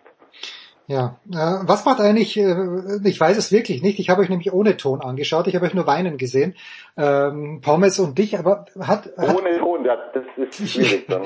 hat, hat, äh, hat, nein, das stimmt gar nicht. Äh, ich war bei meinen Eltern und ich habe euch schon, aber nur, glaube ich, bis zur 50. Minute mit Ton gesehen, dann war die Hütte voll, das ganze Wohnzimmer, meine, meine Neffen, meine Nichten waren alle da, war ein bisschen schwierig. Aber was macht denn Pommes jetzt eigentlich? Ist Pommes irgendwo noch involviert in irgendeine Mannschaft? Ja, tanzen und backen macht Pommes. Ach, das kann nicht sein. Also er ist komplett weg vom Handball, oder wie? Nein, nein, jetzt Moment mal bitte, der Typ ist ein Megastar mittlerweile in Deutschland. Der Typ hat doch, guckst du so, ich, ich gucke ja sowas auch nicht, aber Nein. logischerweise kriege ich es mit. Äh, der, der, der, ist, der hat doch Let's Dance gewonnen. Ja, das weiß ich doch nicht. Ich glaube, ich schaue mir sowas an. Also entschuldige. Ja, ich sag dir mal eins, Pommes ist, also wenn, wenn du, wenn du Pommes, wenn du mit Pommes irgendwo durch die Stadt jetzt läufst, dann kennen den 90 Prozent aller Leute nicht wegen Handball. das ist kein gutes Zeichen. Jetzt, jetzt auf, das ist kein auf, gutes Zeichen.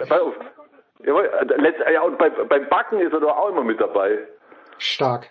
Naja, gut. Der, der, der ist, der, naja, aber er ist, der ist ein Promi mittlerweile, das ist doch gut fürs Handball, dass man ihn zumindest wahrnimmt. Ich finde das völlig in Ordnung. Also ich, ich, ich Beispiel, wir hatten Sendung, wir machen ja die Konferenz aus, äh, aus den Sky Studios in Unterföhring und parallel wurde eine Fußballsendung aufgezeichnet bei ja. Sky und wir sind, da gibt's so einen Raum, ja. Und dann haben wir nach der Sendung, haben wir da noch kurz gesessen und haben ein bisschen Fußball geguckt und haben noch ein Bier getrunken. Dann war Hannes Wolf war da. Er kennt's ja, Hannes Wolf, Fußballtrainer. Ja, ja, klar, ja, freilich. Ex-VfB, HSV, DFB und so weiter. Und sieht Pommes und kommt sofort her. Hannes Wolf. und so, oh, hey Pommes, können wir ein Foto machen? Meine Töchter drehen durch. Wenn also, ich ein Foto nach Hause bringe mit dir. Und können wir nicht doch dies und das?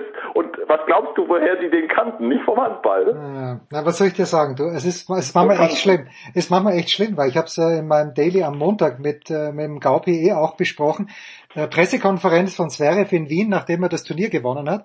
Äh, die ganze Woche nur Tennisjournalisten. Plötzlich ist eine junge Journalistin oder vielleicht, äh, ja, jung und möchte ich gar nicht unterstellen, aber eine Journalistin von RTL mitten bei der Pressekonferenz dabei und fragt, ja, welchen Anteil denn äh, Sophia Tomala an, an, an diesem Sieg in Wien hat. Und Zverev hat eh extrem professionell beantwortet. Aber an so etwas denke ich gar nicht, ich alter Sack. Mir ist das so wurscht, mit wem das Zverev zusammen ist. Ich sehe den Tennisspiel, ich versuche das so gut ich kann zu bewerten, aber ich bin da komplett nicht die Zielgruppe. Und das gleiche ist bei Let's Dance.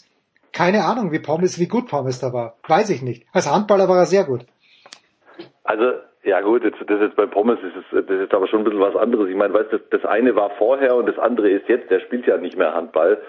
Ähm, äh, und das andere, was du gerade als Beispiel gesagt hast, das geht mir auch am vorbei. Ja. ja. Mich interessiert es auch nicht. Ich, also, nicht mein Ding, aber ähm, Du hast ja regelmäßig Gäste in deiner Sendung, die von Zeitungen kommen, die sich fast ausschließlich damit auseinandersetzen, habe ich das Gefühl. Naja, also du sprichst natürlich völlig zu Recht auf Kaiser an, dem das auch unfassbar wichtig Nein, ist. ich spreche auf gar niemanden an. Nein, nein, das war deine Interpretation. Ja, ja, ich weiß schon. Nee, Kaiser kommt ja damit immer um die Ecke und ich sag du, Kaiser, mir ist das wurscht. Ja, Kaiser hat ja das, war da der Erste. Äh, das kann ich ja sagen. Er sagt, Sebastian sagt mir, ja, wenn du heute um Mitternacht auf Bild Online gehst, was ich nicht mache, weil ich meide alle Springer-Medien, aber egal, dann wirst du was erfahren. Eine neue Freundin von Zverev. Und ich sag, Sebastian, das ist mir A, komplett wurscht. Du kannst mir es ruhig sagen, weil ich werde es eh nicht schreiben, weil es mich nicht interessiert. Aber dass das so ein großes Thema ist im Boulevard, das ist mir, ist mir wurscht. Und wenn meine Tochter Ja, das jetzt nicht... offenbar- Ja, bitte. Offenbar gibt es Leute, die das interessiert. Also Ja. ist es einfach so. Ich, ich, ich wollte auch nur dazu sagen, dass es mich nicht so wahnsinnig interessiert. Ja. Ist tatsächlich so. Götz, jetzt sind wir alle so gamprig auf das nächste, nächste geile Handballspiel. Ich glaube, am Wochenende ist Pause, oder? Oder habe ich da was übersehen? Na, am Wochenende ist ähm, Tag des Handballs. Also Pause. Jetzt ist Nationalmannschafts, äh, Nationalmannschaftswoche. Gislason hat, hat doch jetzt hier einen neuen Kader zusammengebaut mit, ich dachte eigentlich darüber willst du sprechen, weil da ein Haufen Leute mit drin Ja, sind. erzähl mir ein bisschen was. Das äh, ist mir, also vorübergegangen. Das ist ja ein Riesen, das ist schon eine ganz andere Mannschaft als jetzt zuletzt bei den Olympischen Spielen. Also viele Leute sind da raus im Moment. Wie nachhaltig wird man sehen. Ähm, aber am Wochenende sind zwei Spiele gegen, äh, gegen Portugal. Ne? Und dann nächste Woche ist dann Doppelspieltag Handball-Bundesliga. Okay, da geht's dann wieder rund. Äh, wo werden wir dich hören, Götz, an diesem Wochenende? Zweite Liga oder erste Liga, Konferenz? Was gibt's für dich? Ich habe am Wochenende frei, mein Lieber. Herrlich. Mach Tage, was, äh, mach was. Ich meine, fünf Tage Tennis in Paris. Äh, da, ey, du, du weißt, wie lange wir da sitzen. Ja, das, ähm, also ganz ehrlich, reden. Äh, an diesem Mittwoch, du hast um 11 begonnen und ich meinte dich um 15 Uhr immer noch gehört zu haben und das ist tough. Ja, also, Ja, das, ja, das stimmt. also nicht dich zu hören, sondern das zu kommentieren, das ist tough. Weil ja, das ist, also das sind schon, du, das ist, das ist tatsächlich so. Also du hast, aber das, ist, das bringt natürlich auch der Tennissport ähm, so mit sich, ja. Diese, diese Länge. Also du weißt du, die, die, die, die, die sind natürlich auch echt brutal da in Paris. Die haben einen Tausender, haben aber nur drei Plätze. Normalerweise, wenn du irgendwie nach äh, Miami, Indian Wells, sonst wohin guckst, die spielen ja auf gefühlt zehn Plätzen. Dort haben sie drei und die setzen halt jeden Tag sechs Spiele hintereinander an ähm, auf, äh, auf Center und eben auch auf dem Einser im Moment. Und ähm, die fangen um elf an und dann geht es halt mal auch bis um, heute Nacht ging es bis um eins. Ja. Also zieht sich halt, ja. Und dann sind wir zu dritt und dann machen wir drei Schichten und dann weißt du, wie lange du da sitzt. Das, das macht ja riesen Bock, aber das ist halt, das, es liegt auch in der Natur der Sache, du weißt es, du hast es ja oft genug auch schon ausprobiert. Du, äh, das ist dann, ist einfach auch ein, äh, ja, eine, eine, eine, hohe, eine hohe Konzentrationsanforderung und irgendwann bist du durch. So, deswegen ist am Wochenende frei. good, good for you, ja. Und das Schöne an Paris-Bercy, äh, werden wir dann später im Tennisteil auch noch besprechen, ist aber, dass es wirklich geile Matches gibt schon in der zweiten Runde. Kein Vergleich mit dem, was wir Ja, heuer, voll, ja, voll, ja, voll, total. ja. Kein Vergleich, was wir heuer in Indian Wells zum Beispiel gesehen haben. Gut, Götze, ich danke dir herzlich. Bitte, bitte, bitte, ja, sag mal. Sag, sag, sag ruhig, sag ruhig, Nein, bitte. nein, nein, weil, weil du da, ich habe nur im Ohr, wie du, wie du, äh, wie du in irgendeiner Sendung auch, äh, finde ich, zu Recht irgendwie sagst, ja, irgendwie hat sich's komisch angefühlt, auch mit, äh, mit der ganz geringen Zuschauerzahl in Indian Wells. Äh, da konnte ich ja to to total nachvollziehen. In Paris ist voll. Ja, ja, Ich, ich war, am Montag schon, ich war, war ziemlich überrascht. ja, und, Äh, Super Stimmung auch auf den beiden Nebenplätzen, also richtig, richtig was los. Ja, ich weiß ja nicht, wie katholisch Frankreich ist, aber Montag war ja, äh, war ja Feiertag und äh, es ist schon klar. Und jetzt äh, bei Alcaraz gegen Sinner am Mittwoch war dieser Court 1, da gab es nicht mehr viele Plätze zum Zuschauen. The Great Gibt Markus Götz. aller, aller Eiligen in Frankreich? Äh, Aller Eiligen, möglicherweise, ja. Ich muss, ich muss Alexi Okay, Menüsch mal fragen. Götze, ich danke dir. Pause.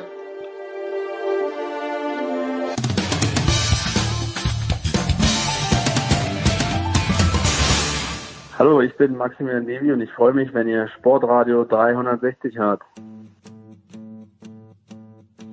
So, und weiter geht's in der Big Show 533 mit dem sehr, sehr großen Motorsportblock. Und als Solo beginnt Stefan The Voice Heinrich. Grüß dich, The Voice. Ich hoffe, ich kann stemmen zusammen mit dir. Ja, das hoffen wir auch. Ähm, einiges zu Stefan hat. Möglicherweise beginnen wir vielleicht damit. Stefan Bradl, der am kommenden Wochenende The Voice wieder in die Fußstapfen, nein, nicht in die Fußstapfen, aber er darf sich auf das Motorrad von Marc Marquez setzen. Ähm, warum eigentlich? Marquez hat ja, ja, hat er zwei oder drei Rennen gewonnen, ich weiß es gar nicht, aber mindestens zwei. Warum ist der Großmeister am kommenden Wochenende nicht im Einsatz? Warum darf Stefan Bradl ran? Ja, vor allem hat da Herr Marquez äh, nicht nur Sachsenring gewonnen, da wissen wir, er ist der Kaiser des Sachsenrings, äh, sondern natürlich auch Circuit of Americas. Ähm, und er hat inzwischen auch gewonnen in diesem Jahr, ähm, dass, er ja auch äh, verspätet erst begonnen hat. Die ersten zwei Rennen musste er wegen seiner Armverletzung aus dem letzten Jahr ja auch noch auslassen. Da hat ihn Stefan Bradl schon auf der Repsol HRC Honda vertreten. Ähm, sondern er hat ja auch auf dem Kurs äh, tatsächlich mit Links- und Rechtskurven in diesem Jahr schon gewonnen. Also er war jetzt gerade dran zu sagen, er kommt in Richtung seiner alten Form, der Mark, und da hat er sich jetzt leider am vergangenen Samstag offenbar beim Motocross-Training. Ähm, das machten viele, viele äh, Rundstreckenfahrer, viele MotoGP-Stars tatsächlich mit, mit Offroad-Maschinen ein bisschen fit zu halten. Da rutscht die Maschine auch. Du hast dann die, die Gelegenheit, tatsächlich dann äh, das auch Rutschen auch wieder ein bisschen Intus zu bekommen, deine Routine zu verbessern, deine Reaktion und Reflexe und da hat er wohl einen kleinen Sturz gehabt.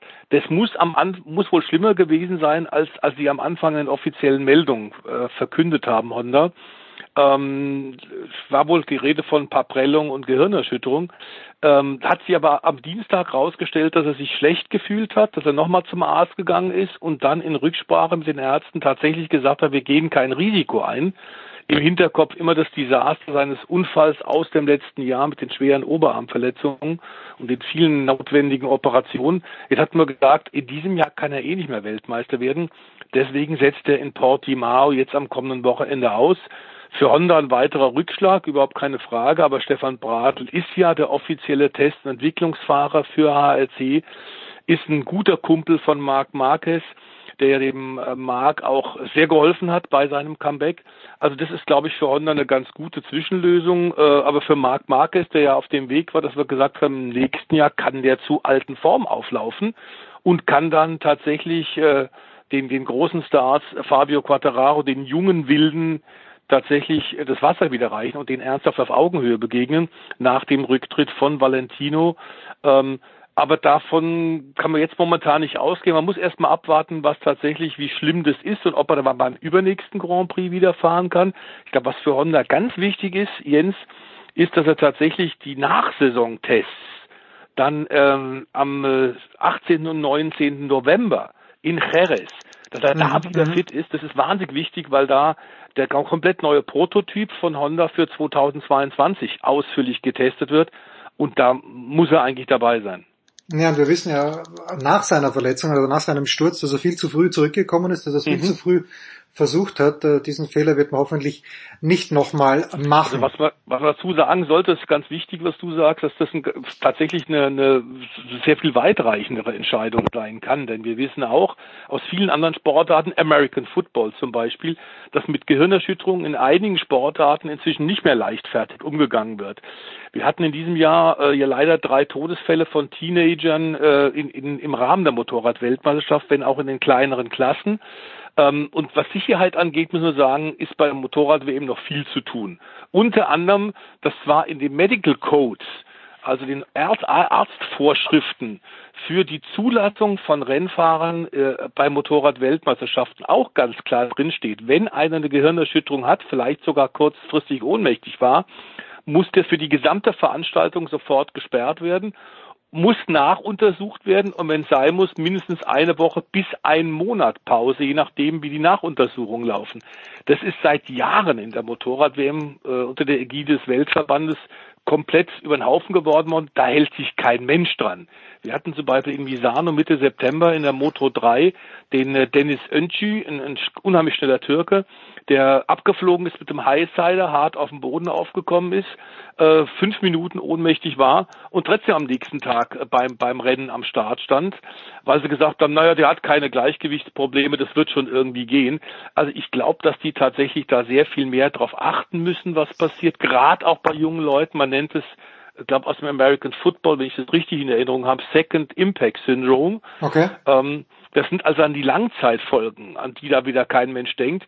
Und wenn der Marcus jetzt in Rücksprache mit Honda sowas macht, dann kann das durchaus ein Zeichen sein. Er wird ja, wenn du so willst, nach dem Rücktritt von Rossi jetzt das Vorbild überhaupt sein. Er wird der einflussreichste Botschafter der Motorrad-WM werden mit seinen vielen Titeln. Und wenn einer wie er das macht, dann kann das eine, eine positive Rückmeldung und eine, eine Mitteilung sein für das gesamte Fahrerlager. Ja, da würde mich ja in die Zusammenhang, es ist dieser Tage gerade auch in Österreich ja viel die Rede über die Vorbildwirkung von diversen Sportlern, was das Impfen angeht. Äh, aber diese Diskussion wollen wir jetzt in der MotoGP nicht aufmachen. Eine Frage noch zur MotoGP. Honda Repsol hast du angesprochen, das Weltmeisterteam vom vergangenen Jahr, allerdings Suzuki hat keinen Teammanager. Wie, wie kann so etwas passieren? Äh, hast du die Hand schon gehoben? Ist Heinrich in der Verlosung? Um Gottes Willen nein, aber wir hatten letztes Jahr schon gesagt, dass wir uns sehr gewundert haben. Nach dem äh, überraschenden, aber verdienten Titelgewinn von Juan Mir haben wir gesagt, Eddie Mielke und ich bei dir, lieber Jens, bei Sportradio, dass äh, eine der Schlüsselfiguren zum Erfolg der David Brivio äh, ist ein Italiener, der lange mit Rossi bei Yamaha gearbeitet, an Suzuki gegangen ist und bei Suzuki junge Fahrer geholt hat, mit Juan Mir, mit Alex Rins, sehr gute Verbindung zu Japan, zum Suzuki-Werk hat und tatsächlich das Einsatzteam hervorragend geleitet hat. Er war Schlüssel auch zum Erfolg zum WM-Titel im letzten Jahr und den hat es dann Richtung Formel 1 gezogen, denn ähm, Renault Alpine hat ihn tatsächlich als Teamchef in Richtung Formel 1 gelockt. Da hat man ihm aber offenbar Sachen versprochen, die nicht eingehalten worden sind.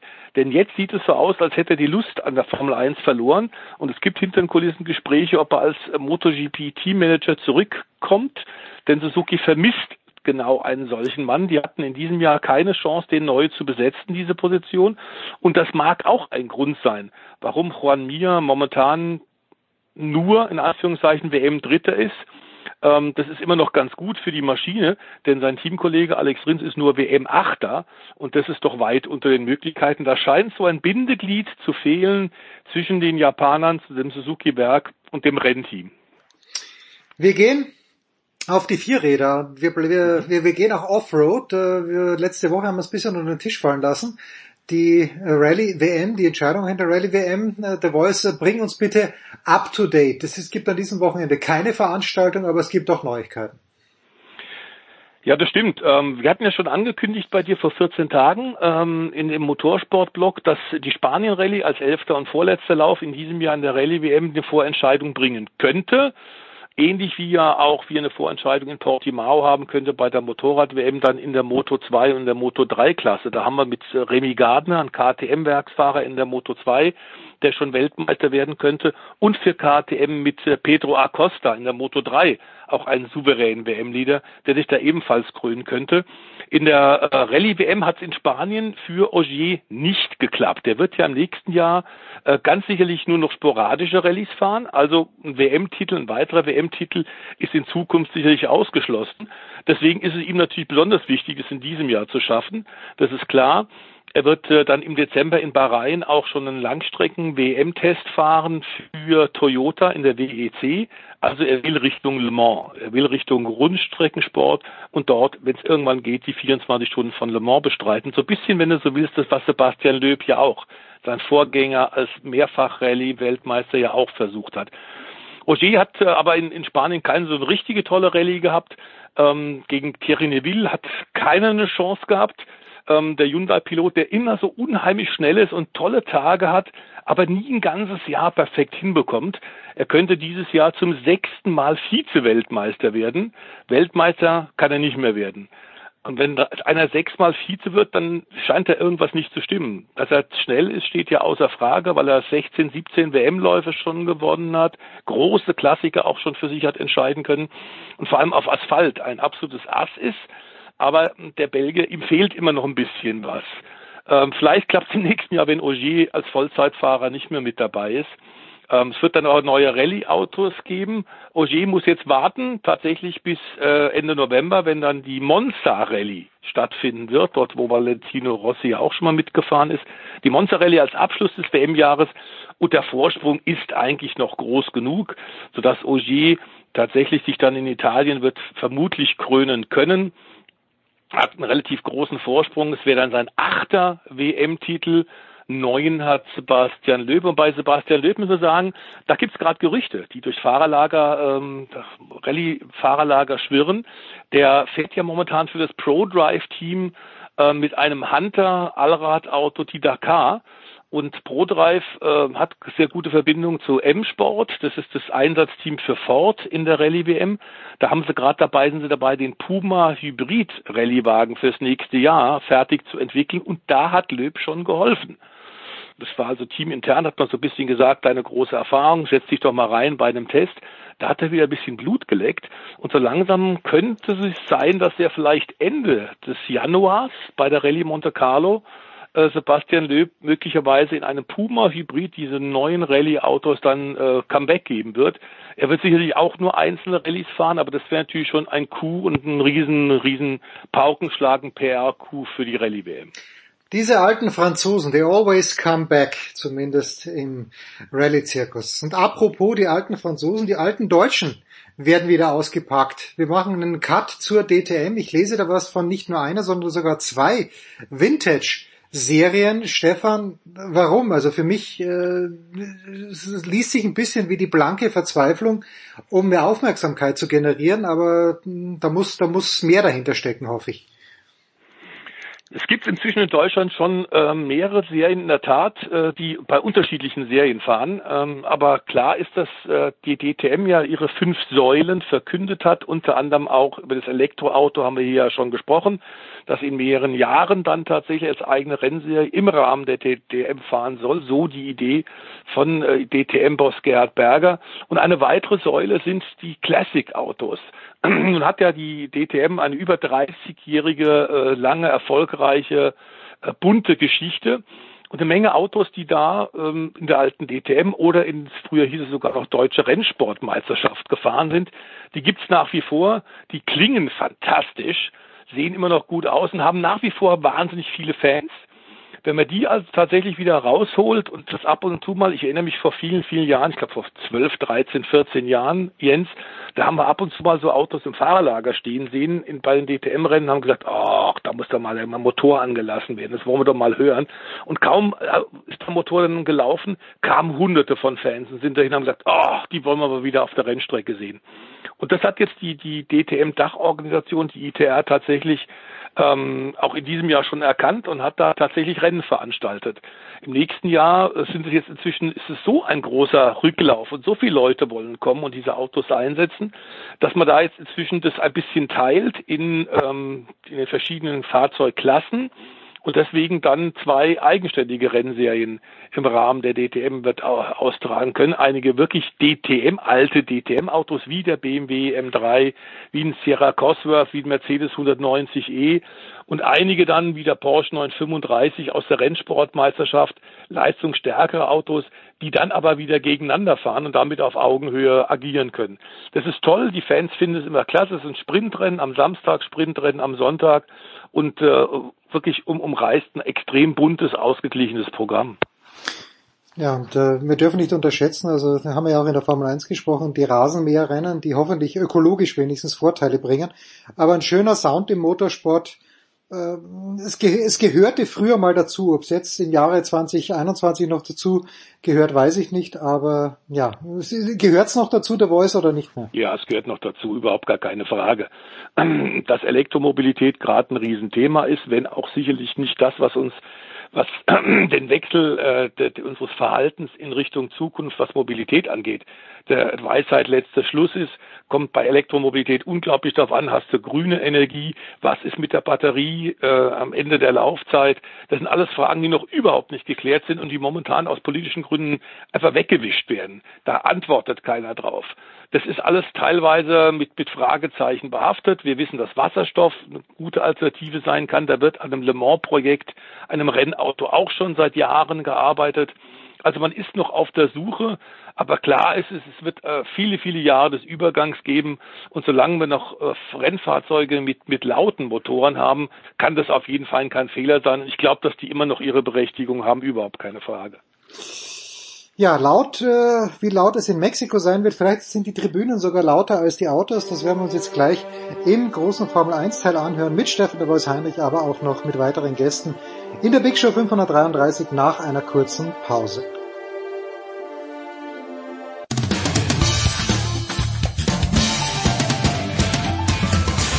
Hello, this is Karen Hatchinoff and you're listening to Sports Radio 360.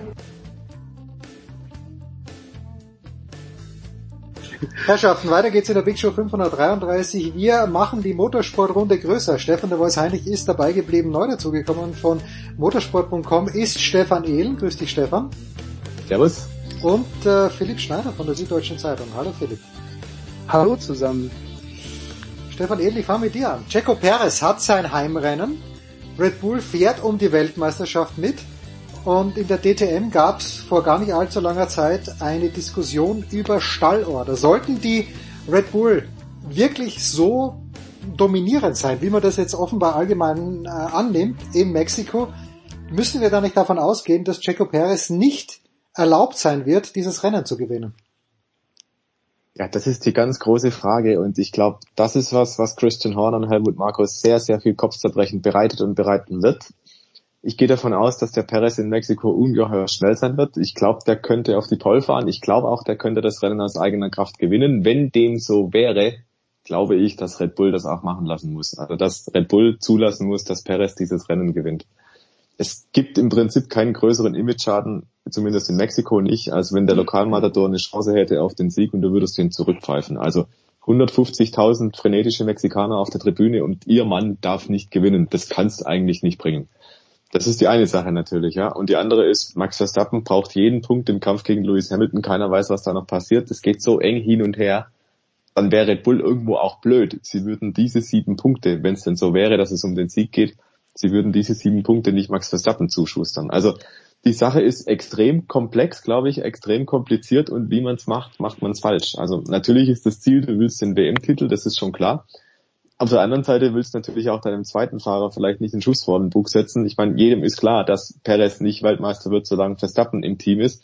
Aber der ist bestätigt für nächstes Jahr, wenn er jetzt dann schon mal schnell wäre, und das ist er in Austin definitiv gewesen, da war er super bei der Musik, wenn, wenn er diese Form konservieren kann und aus eigener Kraft siegfähig wäre, wenn man ihm das dann nimmt, ich weiß nicht, ob das psychologisch so gut wäre und ich habe gerade schon gesagt, vor dem Publikum in Mexiko wäre es wahrscheinlich auch keine so clevere Idee, aber im Prinzip reden wir da über sehr viel ungelegte Eier, weil die Situation muss erstmal zustande kommen. Wenn alles normal läuft, ist der Verstappen ohnehin vor Perez.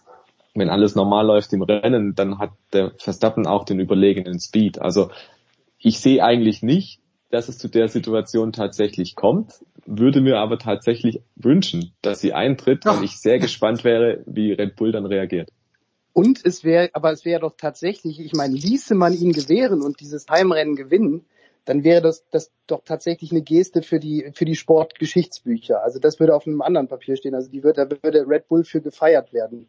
Ähm, also jetzt nicht von den Hardcore Red Bull Fans, aber ich sag mal von der neutralen internationalen Presse neutral draufschaut. Also das wäre schon eine, eine Geste, die ich gerne erleben würde. Also an, an, ähm, ja, an fairem Sportsmanship einfach. Ja, aber ist es denn faires Sports Sportsmanship oder ist es einfach nur dämlich? Äh, Na, wenn du denjenigen gewinnen lässt, äh, nur gesetzten Fall, du lässt denjenigen gewinnen, der schneller ist an diesem Sonntag, ja, ja? Okay, dann ist ja, es doch okay. einfach nur fair. Also da gibt's ja keine zweite Meinung. Es ist natürlich aus strategischer Sicht, wie es der Stefan gerade gesagt hat, wäre es natürlich dämlich. So kann man sich das schon hindrehen. Also, weil an genau an diesen Punkten könnte es dann nachher liegen. Aber ähm, ja, für die Geschichtsbücher wäre es eine tolle Sache, fände ich. Mhm. Der Voice, äh, warum wird denn davon ausgegangen, ist ja ganz selten, dass ein Team auch so offensiv äh, sich artikuliert, wie es Red Bull vor diesem Wochenende gemacht hat. Warum gehen die davon aus, dass sie Mexiko tatsächlich das stärkste Team sind? Weil in Austin, äh, es war ja, da war viel nötig, das eintreten muss, dass Verstappen dort gewinnen kann und nicht Hamilton.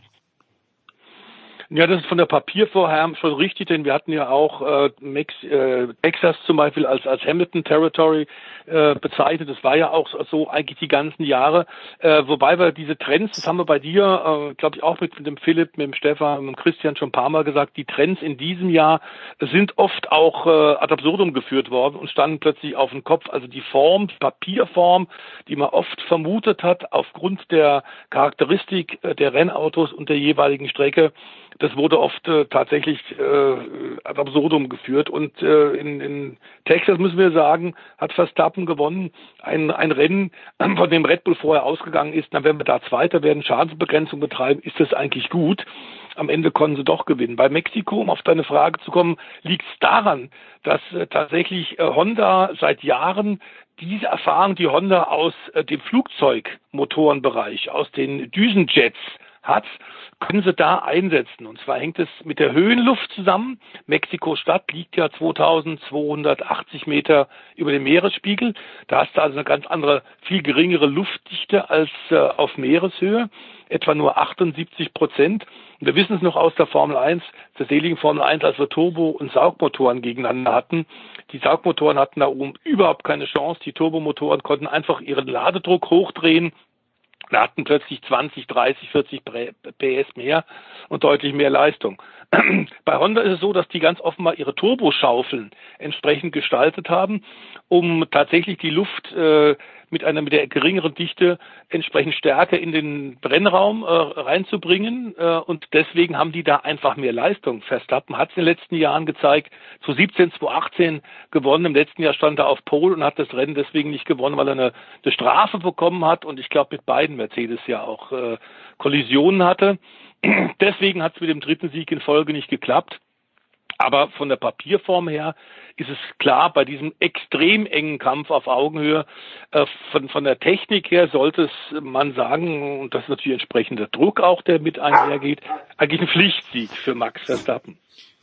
Ja, Stefan, jetzt haben wir diese Saison aber schon gesehen, Pflicht ist wenig. Und wenn dann das Wetter auch nicht so mitspielt, wie es sollte, jetzt weiß ich nicht, wie die Prognose ist für Mexico City, aber irgendwie kommt es ja ganz selten so, wie man sich denkt. Ich denke nur an Monza, okay, da hat Verstappen Hamilton abgeschossen, aber ist das die, äh, man, man darf ja trotzdem auf ein spannendes Rennen hoffen, ist glaube ich meine Frage, oder nicht? Ja, auf jeden Fall darf man auf ein spannendes Rennen hoffen, das glaube ich schon. Weil Stefan hat es gerade auch nochmal gesagt, es ist dieses Jahr so unvorhersehbar, wer wann zu welchem Zeitpunkt schnell ist. Und ich glaube, es hat Helmut Marko kürzlich auch in einem Interview nochmal so auf den Punkt gebracht. Das Wetter die Tagesform. Dann, was, äh, was hast du an Material mitgebracht? Wie kriegst du es auf den Punkt? Und solche Geschichten. Was macht der Wind?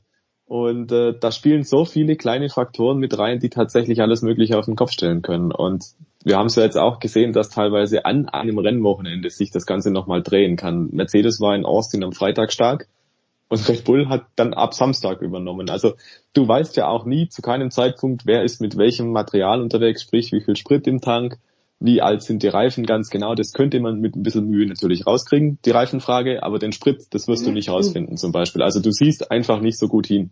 Und dementsprechend kann sich auch keiner in Sicherheit wiegen und sagen, jawohl, das läuft schon nach dem Freitagstraining, das passt, das sieht alles gut aus. Nein. Und je nachdem, wie sich das Rennen gestaltet, zum Beispiel Hamilton überholt Verstappen am Start. Wir haben uns alle möglichen Gedanken darüber gemacht, wie dieses Rennen ausgehen könnte, aber diese Möglichkeit zum Beispiel, die hatten wir in der Redaktion beispielsweise jetzt nicht unbedingt auf dem Schirm. Und wahrscheinlich hat auch Red Bull nicht unbedingt gedacht, dass es so kommt. Die malen sich natürlich alle möglichen Szenarien aus, das ist schon klar. Aber ich, ich will nur damit sagen, eine kleine Gelegenheit, die hat der Hamilton genutzt und dieses Rennen von Red Bull stand unter einem ganz anderen Stern auf einmal. Und das sind halt so Situationen, ich glaube, da, da ist es extrem schwierig, sowas zu antizipieren. Genauso wie verhält sich der Perez im Rennen. Wenn der Perez vorne dabei steht, dann ist er natürlich ein Faktor für die Strategie. Wenn er aber nach hinten kommt, wenn er vielleicht nur auf P7 oder P8, wie so oft steht im Qualifying, dann wird es schwierig, dass er den Verstappen irgendwie unterstützt. Und vielleicht auch noch eine Unwägbarkeit, wo wir gerade von Mexiko sprechen und von der Höhenlage und wie sehr die Motoren doch belastet sind, darf ich daran noch erinnern, der Bottas, der hat schon sechs Verbrennungsmotoren eingesetzt dieses Jahr. Der Hamilton ist auch schon überzählig und die Komponenten bei Mercedes, die werden auch eigentlich über Gebühr belastet in Mexiko. Also da will ich nicht ausschließen, dass es da vielleicht auch technisch mal noch zu dem einen oder anderen Thema kommen könnte. Also da ist schon Musik drin, glaube ich, insgesamt, dass man da sagen kann, äh, das ist keine Gmadewiesen für Verstappen. Philipp, wem traust du das Potenzial zu, bisschen zu spoilern? Äh, McLaren hatte ich so den letzten den Eindruck über den letzten Rennen äh, eigentlich froh drum, dass sie in Monza gewonnen haben. Da kommt nicht mehr viel. Siehst du irgendjemand, äh, der, der hier wirklich Spielverderber spielen könnte? Du meinst Spoilern im, im, im Sinne von, dass jemand äh, sozusagen ja, dass jemand Mercedes ja genau, dass er so ein bisschen so aufsprengt, dieses äh, Quartett, das sich da ankündigt, außer äh, Sergio Perez ist wirklich nur auf Platz 7 im Qualifying. Also ich, ich glaube ich glaub tatsächlich genau dieser Fall, also den würde ich jetzt für das kommende Rennen, glaube ich, weiß nicht, wie es die Kollegen sehen, äh, fast am wenigsten ähm, ähm, wahrscheinlich erachten. Also da hatten wir ganz andere Rennen, wo es halt passiert ist. Aber jetzt haben wir ja nun mal wirklich die Situation, ähm, dass es eine wirklich hausgemachte Red Bull-Strecke ist, haben wir ja gerade wegen, wegen der Höhenlage und, und allerlei Faktoren. Und dazu halt wirklich diese Situation, dass halt wenn man so will, auch was das letzte Rennen ja gezeigt hat, dass halt auch wirklich beide ähm, Top-Fahrer, also Hamilton und Verstappen, ja auf dem Punkt eigentlich geliefert haben ähm, bei diesem Rennen. Also es war jetzt auch wirklich, es hat ja nicht einer einen Hauch eines Fehlers gemacht, sieht man mal vom vom Start ab, wobei der wohl auch nicht auf Verstappens Kappe geht. Also was was wir ja gerade erleben, ist, dass wirklich die beiden WM-Konkurrenten auf dem höchstmöglichen Niveau fahren und in den besten Autos sitzen und wir dazu noch den Spezialfall haben, dass Red Bull äh, auch nochmal vermutlich der rote Teppich ausgerollt wird aus speziellen Gründen. Deswegen erwarte ich es jetzt für das kommende Rennen überhaupt nicht. Ich finde, ähm, wenn man sich jetzt überlegt, wer, wer, diesen, wer diese, diese WM jetzt entscheiden wird und an welchen Faktoren das liegen mag, der Stefan hat es gerade angesprochen, was natürlich sehr bedauerlich wäre, würde jetzt irgendwie bei Hamilton nochmal ein zusätzlicher Motor eingebaut werden. Ich glaube, wenn sie das tun sollten, dann werden sie das kurz vor dem Brasilien-Rennen tun, meines Erachtens nach, weil das auch nochmal ein Rennen ist, wo Red Bull ähm, ja, favorisiert ist. Und die werden halt alles dran setzen, dass sie halt die letzten drei Rennen am Golf, dass sie, dass Mercedes die halt gewinnt. Und wenn sie noch mal eins abschenken oder zumindest in Teilen abschenken, dann das übernächste. Ähm, ja, und was, da weiß was man auch nicht, äh, Philipp, da weiß man auch nicht, wie das Wetter ist. Da kann ja durchaus Regen auch sein in Brasilien. Dann ist es leichter, von hinten nach vorne zu fahren. Ja, total, absolut. Also wie gesagt, das wäre auch, ich glaube, das fänden wir alle unheimlich schade, wenn das so ein Faktor wäre, der jetzt diese, diese, also wir lieben ja alle diese Saison, weil das so eine Fahrer-WM ist. Wir lieben die ja nicht, weil es so eine Auto-WM ist und äh, weil das so, weil der Konstrukteurswettbewerb so knallhart geführt wird. Und wenn das jetzt durch so einen Motorenwechsel nochmal entschieden würde, ich fände es persönlich sehr bedauerlich. Ähm, was nochmal noch mal ein Wort, wenn ich darf, zum letzten Rennen, was mich da eigentlich fast am meisten nochmal erstaunt hat. Weil ich finde, man kann in diesem Rennen tatsächlich diesen, diesen erstaunlichen Reifeprozess von Max Verstappen wirklich erkennen. In diesem Rennen, den ich persönlich ihm so, muss ich zugeben, nicht zugetraut hätte. Also hätte man mich gefragt vor der Saison, schafft es Verstappen tatsächlich dann auf den Punkt, keinen Fehler zu begehen und nicht überzureagieren und dann so eiskalt mit so einer so eine Strategie zu exekutieren, wie er es jetzt getan hat, sogar sein Team noch zu belehren und Ratschläge zu teilen, wie mit dem Teamkollegen Perez zu verfahren ist taktisch. Also das war schon so auf so unglaublich hohem Niveau, dass es eigentlich an den, ja, man will es fast sagen, an den, an den früheren Hamilton erinnert hat, also an den Hamilton vor dieser Saison, der wirklich fehlerfrei gefahren ist und der genau solche Rennen dann ins Ziel gebracht hat. Mich hat es gerade ein bisschen gerissen, als Philipp gesagt hat, dann noch die drei Rennen am Golf und ich muss noch mal nachschauen in den Kalender, aber tatsächlich, es gibt danach noch, also nach dem Brasilien-Rennen wohlgemerkt, noch drei Rennen am Golf The Voice äh, und der Weltmeister wird möglicherweise erst am 12. Dezember gekürt. Ist das noch unsere Formel 1? Weil es ist äh, natürlich, ich, ich bin ja dann auch ein Sacker, ich sitze dann am Sonntag vorm Fernseher und schaue es mir selbstverständlich an. Äh, aber ist es nicht mittlerweile echt zu viel, 21 Rennen? Oder 22 ja, wir haben, ja, das ist auch im nächsten Jahr wird es ja leider nicht besser werden. Ähm, der Wear-out, also das, das, der Personen, die die Formel 1 ähm, möglich machen, und da reden wir nicht unbedingt in erster Linie von den Top-Managern und den Fahrern, die eh mit Learjet und Helikopter von, von Event zu Event äh, reisen. Ähm, aber vor allem die Leute, die auch hinter den Kulissen eben auf- und abbauen, die die Garagen einrichten, die die Hospitalities aufbauen, das ist jetzt gerade schon bei dem aktuellen Tripleheader mit äh, Mexiko, mit Brasilien und Katar eigentlich nicht mehr zu leisten. Die haben tatsächlich jetzt der Formel 1 Tross in zwei Wochen, in den kommenden 14 Tagen 20.000 Reisekilometer zurückzulegen und äh, durch neuen Zeitzonen. Das ist ein Wahnsinn. Das ist extremst anstrengend. Ähm, und das muss in der Form eigentlich auch nicht sein. Ich verstehe, dass Liberty Media möglichst viel Grand Prix reinpressen will. Ich glaube aber, dass wir da einen Sättigungsgrad längst erreicht haben. Das Thema hatten wir ja schon mal hier bei Sportradio. Ich glaube tatsächlich, dass so eine Größe von äh, eine Anzahl von Rennen von 18, 19 übers Jahr gut verteilt sehr sinnvoll ist. Alles andere drüber ist, glaube ich, äh, geht, geht ins Richtung Ungesunde und glaube ich, ist dann auch äh, für, für die Präsenz der Formel 1 äh, in den Köpfen der Menschen nicht mehr so wahnsinnig wichtig. Ich weiß nicht, wie es Philipp und Stefan sehen, aber ich glaube, so eine Anzahl von, von 18, 19 reicht völlig. Ja, und das ist wieder das Gleiche. Wir werden beim Tennis dann drüber sprechen im späteren Teil, Philipp, wo du dann die Frage, wenn sich alle beklagen, das Jahr ist zu lang, und dann äh, welches Turnier schmeißen wir raus? Welchen Grand Prix schmeißen wir raus, Philipp? Also welche, jetzt, welche aus wir reduzieren jetzt auf 19 Rennen oder wie? Ja, genau. Und dann also ja. wird, wird dann niemand freiwillig die Hand heben und sagen, nee, wir wollen nicht, sondern das Nein, das Nein, das, das ist ja genau, das ist ja genau das Dilemma. Ich, äh, also ich, ich sehe es ja genauso. Ich fände auch 18, 19 Rennen am besten. Nur, nur wenn man mal ehrlich ist und der Realität ins Auge sieht, dann ist das ja so, dass dieser Kalender so aufgebläht wird, eben um die Rennen, mit denen Geld verdient wird. Also eben genau um diese, wir fahren jetzt in Saudi-Arabien, wir fahren in Katar. Das sind natürlich genau die Rennen, die jetzt zusätzlich in den Kalender kommen, weil damit die dicke Kohle verdient wird. Und ähm, das, was natürlich, was natürlich jetzt, also ich will das überhaupt nicht verteidigen, ich will nur sagen, wie es ist. Und was sich natürlich dann Liberty Media überlegt ist, ja, äh, lass, blähen wir jetzt den, den Kalender halt zusätzlich auf oder schmeißen wir halt Traditionsstrecken aus dem Kalender. Und das, ich meine, das will natürlich auch keiner. Es sind schon genug Traditionsrennen verschwunden, insbesondere die Deutschen äh, was uns ja alle sehr traurig stimmt, aber es gibt natürlich noch weitere Traditionsstrecken, mit denen keine, keine große Kasse gemacht wird, die dann noch gestrichen werden könnten. Aber wenn man natürlich ein ja, ein, Rennfan fragt, welches Rennen streichst du, dann würde ich als, erst, als erste Rennen die Rennen streichen, die gerade neu reingekommen sind, also Saudi-Arabien und Katar. Das wäre also, das ist ja logisch. Nur die sind natürlich leider Gottes aus dem Grund reingekommen. Und bevor man jetzt irgendwie Monster streicht, würde ich sagen, nee, komm, dann dauert das ja halt lieber ein bisschen länger und wir fahren halt auch noch in Monster. Ja. Also ja, und Liberty Media habe ich jetzt aus dem Zuge der World Series äh, festgestellt. Liberty Media, denen gehört auch, gehören auch die Atlanta Braves. Also sie mhm. sind äh, in verschiedenen Sportarten tätig. Ja, Stefan Ehlen, äh, wir, äh, The Voice hat mir noch zugeschickt eine Umfrage, die gemacht wurde weltweit in der Formel 1. Es gibt ja bei jedem Rennen die Umfrage äh, Driver of the Day und da finde ich es erstaunlich, wie oft dieser Driver of the Day den Namen Lando Norris trägt. Er scheint eine sehr, sehr agile Fangemeinde zu haben. Äh, und Max Verstappen ist weltweit angeblich die Nummer eins, Lando Norris Nummer zwei. Lewis Hamilton nur die Nummer drei. Ist sowas überraschend? Ist sowas wichtig? Ähm, und wenn es wichtig ist, warum denkst du, dass Lewis, ich gehe davon aus, dass eher jüngere Leute mitgemacht haben, nicht diese Popularität besitzt, die er von seinen Leistungen her vielleicht besitzen sollte? Ja, es ist irgendwo ein bisschen überraschend, weil Lewis Hamilton der Formel 1 Fahrer der, der Gegenwart ist im Prinzip der bekannteste, nicht nur für den Sport, sondern darüber hinaus. Er engagiert sich ja für viele Themen und Bereiche und hat ein Profil, das sucht seinesgleichen. Also das ist einfach ein Mega-Sportler, das muss man schon sagen. Also ein Superstar im, im klassischen Sinne.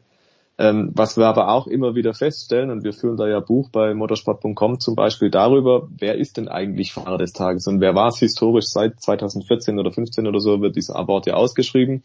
Und siehe da, es ist eben nicht Lewis Hamilton. Lewis Hamilton ist der ja. Seriensieger, der hat in dieser Zeit 100 Rennen gewonnen, aber Fahrer des Tages wird meistens ein anderer. Und ähm, das ist, glaube ich, einfach dem geschuldet, dass man bei Hamilton im Prinzip davon ausgeht, der, der fährt eh aufs Podium. Und das sieht meistens auch nicht sehr spektakulär aus, weil er in vielen Fällen, nicht in allen, aber in vielen Fällen hat er einfach ein gutes Auto und segelt halt da da vorne weg.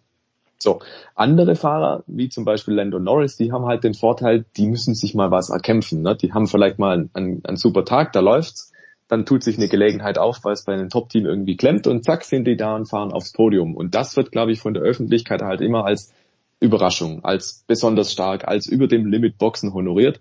Und deswegen geht so eine Fahrerwertung oft an einfach Leute, die nicht unbedingt den Sieg einfahren, sondern die halt sozusagen das liefern, wofür man Formel 1 Rennen auch guckt, dafür, dass mal was anderes passiert, dafür, dass man einer besonders glänzt, von dem man es vielleicht auch nicht erwartet hat.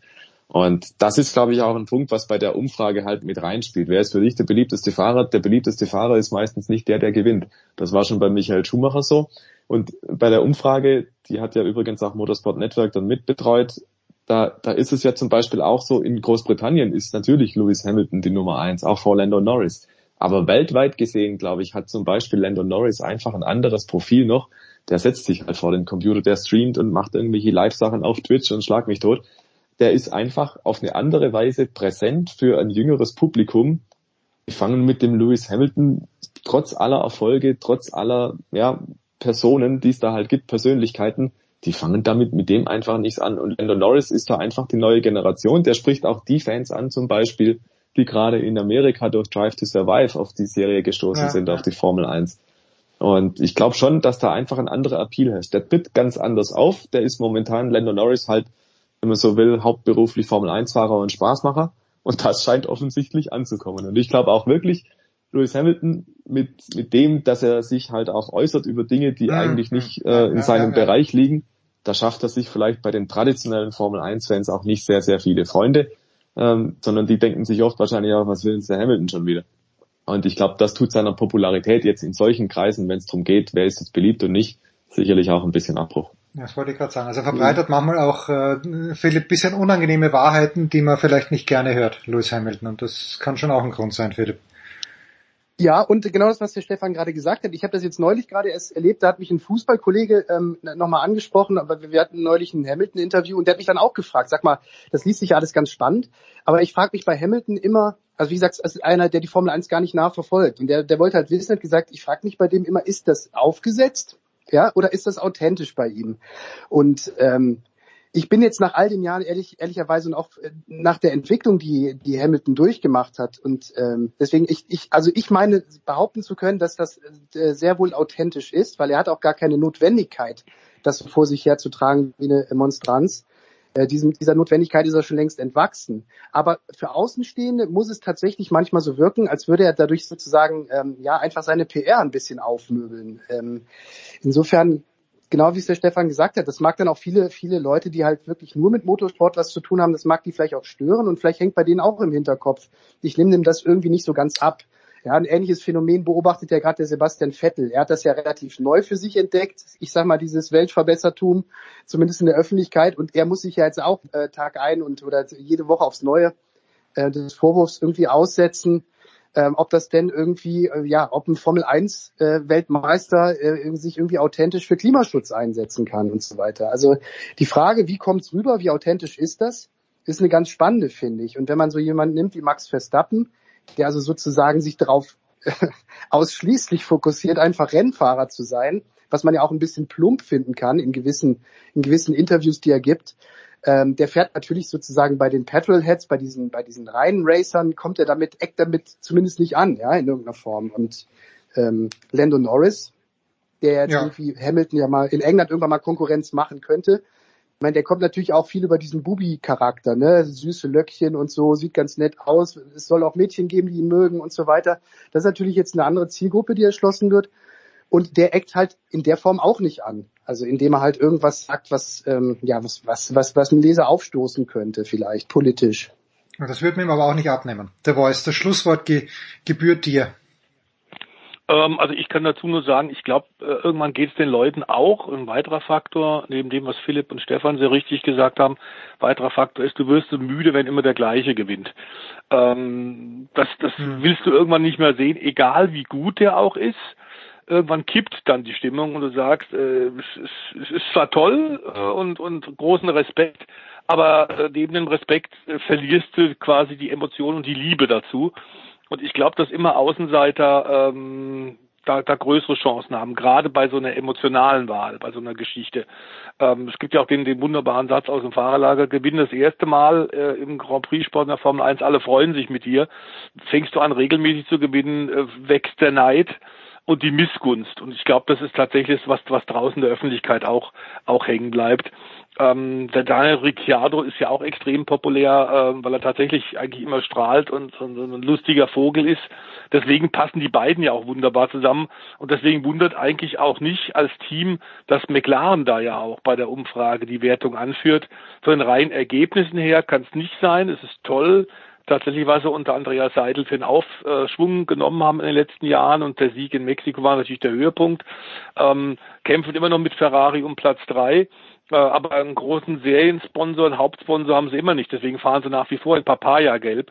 Ähm, aber in der Tat äh, geht es da um die emotionale Geschichte und viele Leute wünschen tatsächlich McLaren und Norris Ricciardo weitere Erfolge.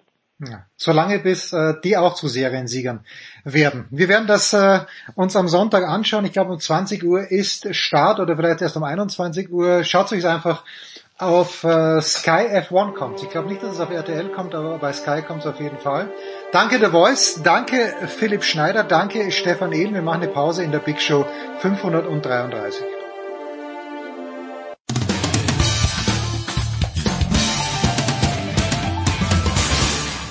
Hier ist Roger Kluge vom Radsportteam Rotterdam und ihr hört das Sportradio 360.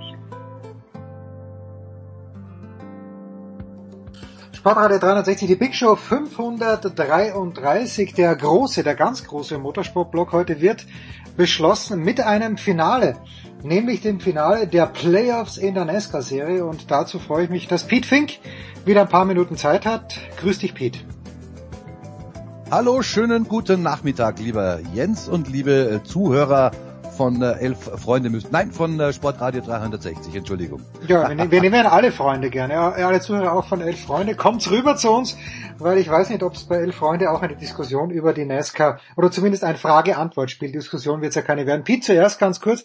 Ich weiß ja, man darf dich nicht zu den 60ern fragen, ich tue es aber trotzdem nur anlässlich, weil du mir geschrieben hast. Anlässlich des Pokalsieges der 60er gegen Schalke. Es muss ein ganz, ganz furchtbares Spiel gewesen sein. Ich habe es nicht gesehen. Aber nimmt man trotzdem, gerade gegen Schalke oder nicht? Man nimmt natürlich äh, den äh, Einzug ins, was ist das, Achtelfinale, glaube ich, DFB-Pokal. Ähm, Ob es ein grausames Spiel war, weiß ich nicht, aber es war auf alle Fälle ein sehr, sehr spannendes Spiel. Und ähm, äh, wir haben nicht so viel Grund zur Freude, nicht so viel Grund zum Jubeln als Fans von ähm, 60 München. Insofern nehmen wir alles, was daherkommt. Und ähm, es ist ja toll, nach 21 Jahren kommen wir mal wieder weiter im DFB-Pokal als unsere Nachbarn von der Nebenstraße. Das sollte man schon erwähnen. Ah, die Nebenstraße, wo man äh, von, äh, von roten Teppichen und von Gold aus goldenen Tässchen trinkt. Großartig. Und jetzt geht's gegen Karlsruhe, gegen Karlsruhe SC. Äh, du weißt ja im Stadion an der Schleißheim, als wir zu, äh, Straße, als wir zu Gast waren, äh, Holger Pritzius, großer KSC-Fan. Also das wird eine ganz spannende Geschichte. Pete. Ja, ein lieber Kollege, ja. ein ja, lieber Kollege von mir, der André Wiegold, schöne Grüße an der Stelle, ist auch ein glühender KSC-Fan. Äh, wir haben schon gesagt, wir versuchen irgendwie hinzukriegen, dass wir es im Internet mal kommentieren. Also ich für 60 und er für den KSC. Mal schauen, ob uns das gelingt. Ich weiß es nicht. Vielleicht hm. klappt's ja. Man muss sich's anschauen. So, also, wir wollen also äh, uns anschauen, wie sieht es in den Playoffs aus. Es gibt nur noch ein Rennen. Welche vier Fahrer, Pete, oder sind es gar nicht mehr vier? Wer kann noch NASCAR Champion 2021 werden. Ich glaube, es sind noch vier.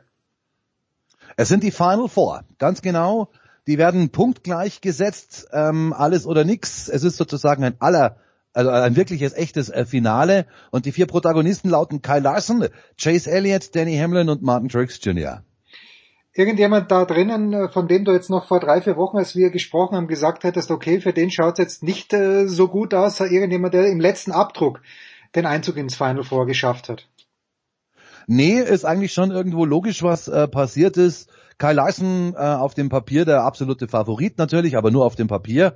Äh, neun Saisonsiege, also da kann man schon davon ausgehen, dass die Buchmacher in Las Vegas den als klaren Favoriten setzen werden.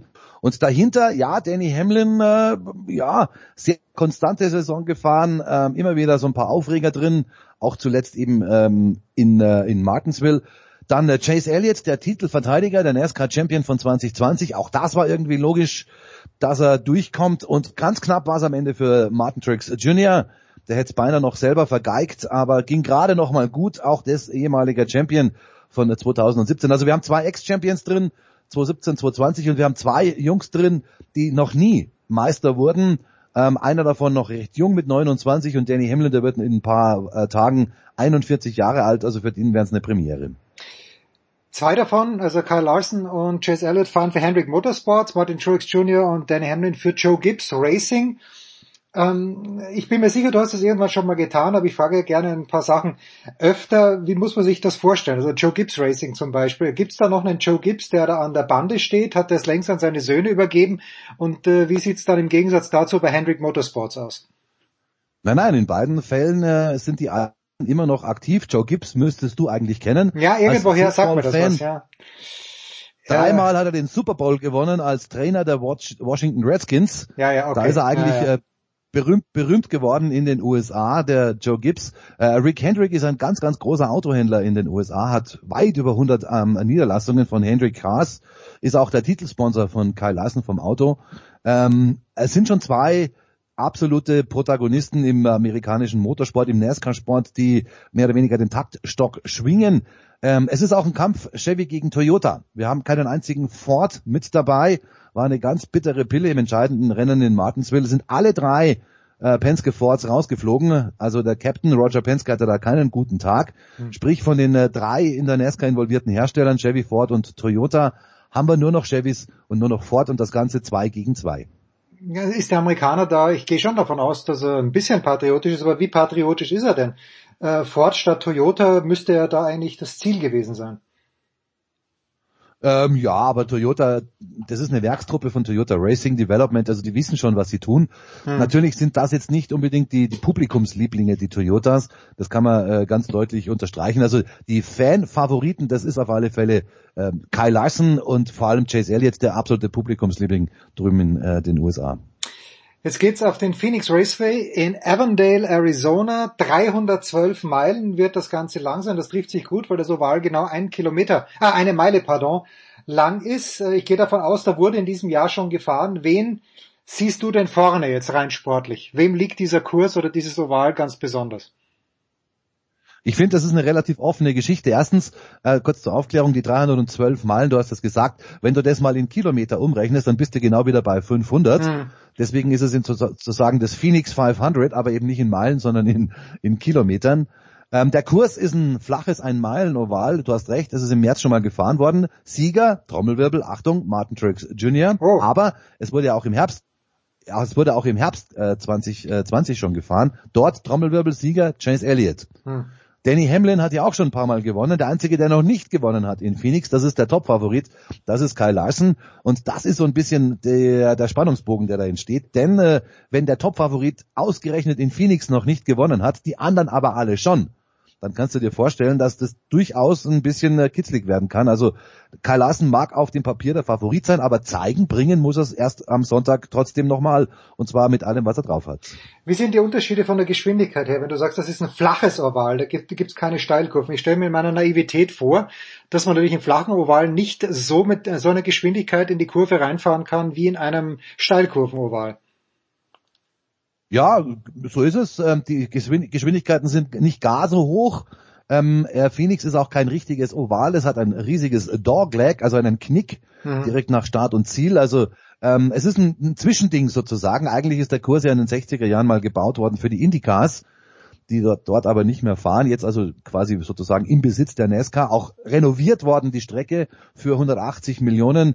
Dazu im November gutes Wetter in der Wüste von Arizona. Ja. Ähm, Avondale, weiß nicht, ob du schon mal schon mal dort warst, ist ja umgeben sozusagen von Wüste und dann gibt's, ich glaube, 17 oder 18 Golfplätze direkt in der Umgebung des Kurses. Also ähm, bestes Wetter ist garantiert, deswegen kein Ärger mit dem Regen, hoffen wir. Äh, äh, die Sache ist ausverkauft, seit Mitte Oktober schon äh, 60.000 Leute gehen ungefähr rein. Ähm, wird eine tolle Geschichte, wird sehr spannend, wird auch sehr, sehr schnell gehen. Keine Probleme mit dem Regen, sagt Regenspezialist Pete Fink. Äh, korrigier mich bitte, Pete, aber ist es nicht so bei diesem Finale, ist, äh, ist es egal, wer das Rennen gewinnt? Es geht nur darum, wer von den vier Aspiranten also als erster ins Ziel kommt. Wenn es ein vierter, siebter, sechzehnter, siebzehner Platz ist, dann hat halt der vierte die NASCAR Championship gewonnen. Genau so ist es. Alle sind punktgleich gesetzt, alle fahren gleichzeitig los sozusagen. Ähm, es gibt ausnahmsweise mal ein Qualifying, mhm. sprich wir haben eine echte Startaufstellung und äh, da wird sich schon rauskristallisieren, wer hat die besten Karten im Vorfeld. Ja, und dann geht's halt los und äh, angenommen, alle, die Frage kommt nämlich sehr, sehr oft bei unseren Live-Sendungen, angenommen die vier Finalisten krachen alle in der ersten ah, ja. Kurve der ersten Runde zusammen und scheiden alle aus, wer hat denn dann den Titel gewonnen? Antwort ganz einfach, der, der am weitesten kommt. Und wenn die alle nach 200, wenn die alle nach 200 Metern einfach stranden, dann kommt halt, dann ist halt der der Champion, der halt nicht 200, sondern 250 Meter weit kommt. Meine logische Antwort wäre gewesen, der, der am meisten Rennen gewonnen hat im ganzen Jahr, aber das äh, wird nicht so gesehen. Nee, nee, das wird nicht so gesehen. An diesem Tag gilt im Prinzip gar nichts mehr, alles punktgleich. Es gibt keine Bonuspunkte mehr, keine Stage-Punkte mehr, kein Tralala, irgendwas, sonst was, was sich so einfallen lassen könnte. Es ist wie ein WM-Finale. Es ist mhm. wie ein WM-Finale. Äh, nach 90 Minuten gibt's vielleicht keinen Sieger, dann geht's in die Verlängerung. Irgendwann gibt's Elfmeterschießen, aber an diesem Tag gibt's einen Sieger und wenn die sich alle rauskegeln in der ersten Kurve, dann ist es so wurscht, weil dann wird der gewinnen, der in die zweite Kurve kommt. Ist noch nie passiert. Normalerweise musst du dieses Rennen auch gewinnen, um Meister zu werden. So war es zumindest immer in den Vorjahren, ähm, weil natürlich auch alle anderen wissen, die anderen 36, die da mitfahren, die wissen natürlich, für diese vier Jungs geht's jetzt gerade um alles. Und da wird in der NASCAR schon mal ein bisschen eher zur Seite gefahren, wenn da von hinten einer angeschossen kommt, als in den sonstigen Saisonrennen. Also da gibt es schon einen gewissen Respekt. Da geht man schon respektvoll miteinander um. Ist denn einer der vier Kandidaten auf den Titel so ein bisschen bekannt als Hasardeur? ähm, von dem du vielleicht annehmen würdest, dass er mehr riskiert als die anderen drei oder sind die gerade, was das Risiko angeht, alle auf einem Level? Ähm, also es gibt, wenn dann einen, der ein bisschen härter zur Sache geht, das ist Danny Hamlin. Mhm. Martin Truex Jr. ist so ein bisschen Gentleman Driver, auch Chase Elliott ist so ein bisschen Gentleman Driver, Kyle Larson sowieso. Äh, aber Danny Hamlin, der hat sich ja gerade äh, letzte Woche in Martinsville wa- ziemlich was geleistet. Da wurde er von Alex Bowman in aussichtsreicher Position so ein bisschen umgedreht und hat ihm seine seine äh, ähm, Burnout Lab, seine Siegesrunde, seine Sieger, Siegesfeierlichkeiten so ein bisschen äh, kaputt gemacht, wurde auch dementsprechend ausgepfiffen. Also wenn es in Sachen Nervenkostüm, wenn das ein ausschlaggebender Punkt ist, dann ist Danny Hamlin so ein bisschen dünnhäutig. Wo kann man es und wann, vor allem wann kann man sehen? Motovision TV ist mein Tipp, aber wann, Pete? Ah, natürlich Motorvision TV am äh, Sonntagabend, Sonntagabend, den äh, 7. November, live und in voller Länge, in Farbe und so weiter, ab 20.30 Uhr. Oh, das ist aber in Konkurrenz. Oder schon, das ist in Konkurrenz zum Formel 1 Rennen in Mexiko, wenn ich es richtig gesehen habe. Das kann schon sein. Ist Aber ist, ist, ist, ist, ist für dich keine Konkurrenz. Nee, weil die NASCAR-Fans, die werden das sowieso gucken und äh, wer dann irgendwann mal äh, keine Lust auf Formel 1 hat, kann ja gerne rüberschalten. Gab's denn, äh, weil wir jetzt eben flachen, nicht ganz oval sind mit einem Dogleg drinnen, aber gab's auch das Saisonfinale schon mal auf einem Kurs wie Watkins Glen oder ist das, äh, ist die NASCAR so traditionell, dass sie sagt, da muss, das muss schon was NASCAR-spezifisches sein? Also speziell Watkins Glen wird deswegen ausscheiden, weil wir dann im, ganz im Norden oben Okay, sind. das schneit schon. Im Nord, im, ja wahrscheinlich, ja, im Norden des Bundesstaats New York an den Finger Lakes. Ich gehe mal davon aus, da ist im November Alarmzustand, wenn es mal äh, äh, darum geht, im November den Titel auszufahren.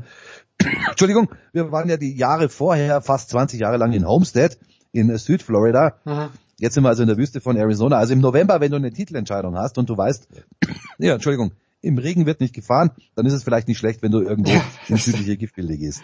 Wohl wahr. Äh, bitte ich, äh, um deine Frage zu beantworten, ich war noch nie in Arizona. Wann wirst du das nächste Mal an der Strecke sein? Also ist das fürs nächste Jahr geplant, wenn das Ganze ein bisschen einfacher wird mit den Reisen in die USA oder hm, bist, bist du mehr Homeschooling auch im kommenden Jahr? Nein, ich möchte nächstes Jahr auf alle Fälle wieder rüber, wenn es geht. Und äh, wie gesagt, ich, ich glaube, ich hatte, ich hatte schon mal erzählt, wir haben schon mal drüber gequatscht. Da steht ja noch was aus mit Heiko Ulderb und mir Ah ja. ähm, Richtung Richtung Boston.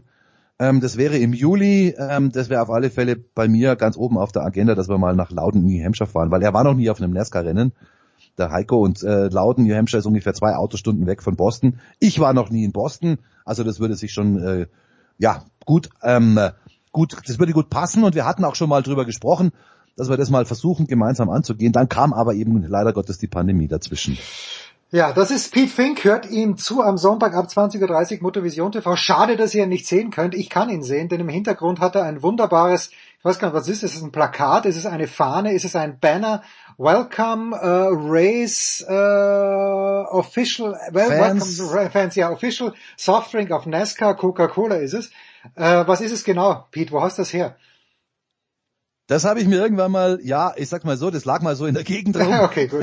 drüben, drüben in den USA. Also äh, ich bitte dich jetzt einfach nicht zu fragen, wie ich zu dem Teil gekommen bin. Ja, einfach vom Laster hinten runtergefallen, ja? Es, es war halt plötzlich auf, direkt vor mir gelegen, sagen wir es mal so. Und dann habe ich mir gedacht, bevor es weggeschmissen wird, nehme ich es lieber mit. Genau, das ist, äh, muss man auch so machen. Wir wollen unserer Umwelt äh, hier einen kleinen Gefallen tun. Pete, ich danke dir herzlich. Ich werde versuchen, am Sonntag den zweiten Screen zu öffnen und dann das NASCAR-Finale mir anzuschauen. Das war's äh, mit dem Motorsport. Danke dir, Pete. Kurze Pause in der Big Show 533.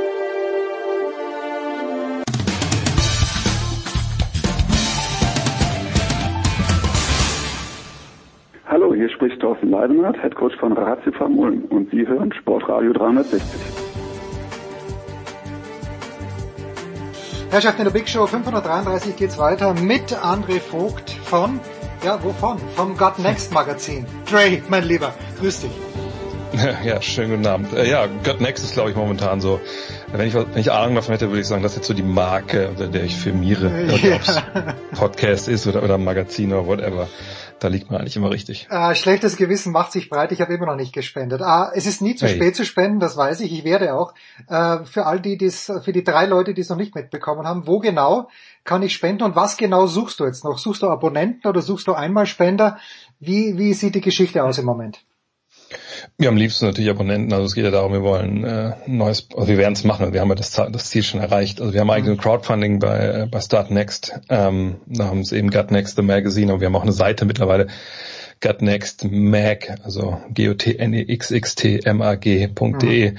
Da kann man quasi bei uns direkt das Abo äh, bestellen. Ähm, Spenden, klar, sind auch super, keine Frage, weil das ist momentan echt wie hat es heute jemand geschrieben, der sich auskennt, das ist der denkbar schlechteste Zeitpunkt überhaupt irgendwas papiermäßig zu machen gerade, weil Papierpreise wirklich explodieren. Also monatlich kann man sehen, wir haben es auch schon gesehen, dass sie von Monat zu Monat gestiegen sind und jetzt nicht unbedingt wenig. Aber trotzdem wollen wir halt ja viermal im Jahr quartalsweise einfach ja 140. Eigentlich hat man gedacht, wir machen vielleicht noch ein paar mehr Seiten, äh, nochmal einfach so on top, aber das ist einfach nicht realisierbar. Aber 148 Seiten sollen es werden, ohne Werbung, nur Content, keine Kompromisse so am Kiosk, sondern einfach dickes Papier, da liegt der Hase ein bisschen im Pfeffer gerade. Das ist auch von der Haptik einfach, dass es so ein Mix ist aus Buch und, und Magazin mit, mit geilen Bildern, geilen, geilen Layouts. Ähm, ja, aber wir haben es finanziert, wir haben jetzt 191.000 150.000 dachten wir eigentlich brauchen wir. Wie gesagt, da uns jetzt die, machen uns jetzt die Kalkulation so ein bisschen äh, dieser Papierpreis zunichte, aber das sollte trotzdem alles irgendwie klappen. Aber klar, umso mehr Leute sich da das Abo gönnen. Knapp 2.800, glaube ich, haben wir. 3.000 haben wir so das, das Überziel. Ähm, umso mehr sie das gönnen, umso sicherer sind wir natürlich. Äh, aber das ist momentan schon echt pervers, äh, was da abgeht im Papiermarkt. Aber ist verständlich, weil der Zeltstoff, der da gebraucht wird, der wird auch für Masken gebraucht. Und davon mhm, brauchen wir ja auch eine Menge gerade. 2801 Abos in ungefähr einer halben Stunde, wenn ich hier mit der Aufnahme fertig bin. Ich werde mich, werde mich gleich abseilen. Nächste Frage, absolut basketball-spezifisch. Für mich ist es, äh, du bist der Letzte auch, den ich frage, aber du bist auch am nächsten hm. dran. Für mich passt Florian Kofeld, äh, mit, mit, wenn man mit der Begründung Marc von Bommel verabschiedet, dass es heißt, okay, der wollte Fußball mehr spielen lassen und Oliver Glasner war eher ein strikter Taktiker. Und dann hole ich aber jemand wie Kofeld, der ja mit Bremen auch Fußball spielen hat lassen das passt für mich nicht. Passt Florian Kofeld, ich weiß, sie haben jetzt zweimal gewonnen gegen Salzburg, ganz ehrlich, glaube ich nicht, dass sie wissen, warum sie gewonnen haben, vor allen Dingen nach dieser ersten Halbzeit, aber ist wurscht. Passt Florian Kofeld nach Wolfsburg?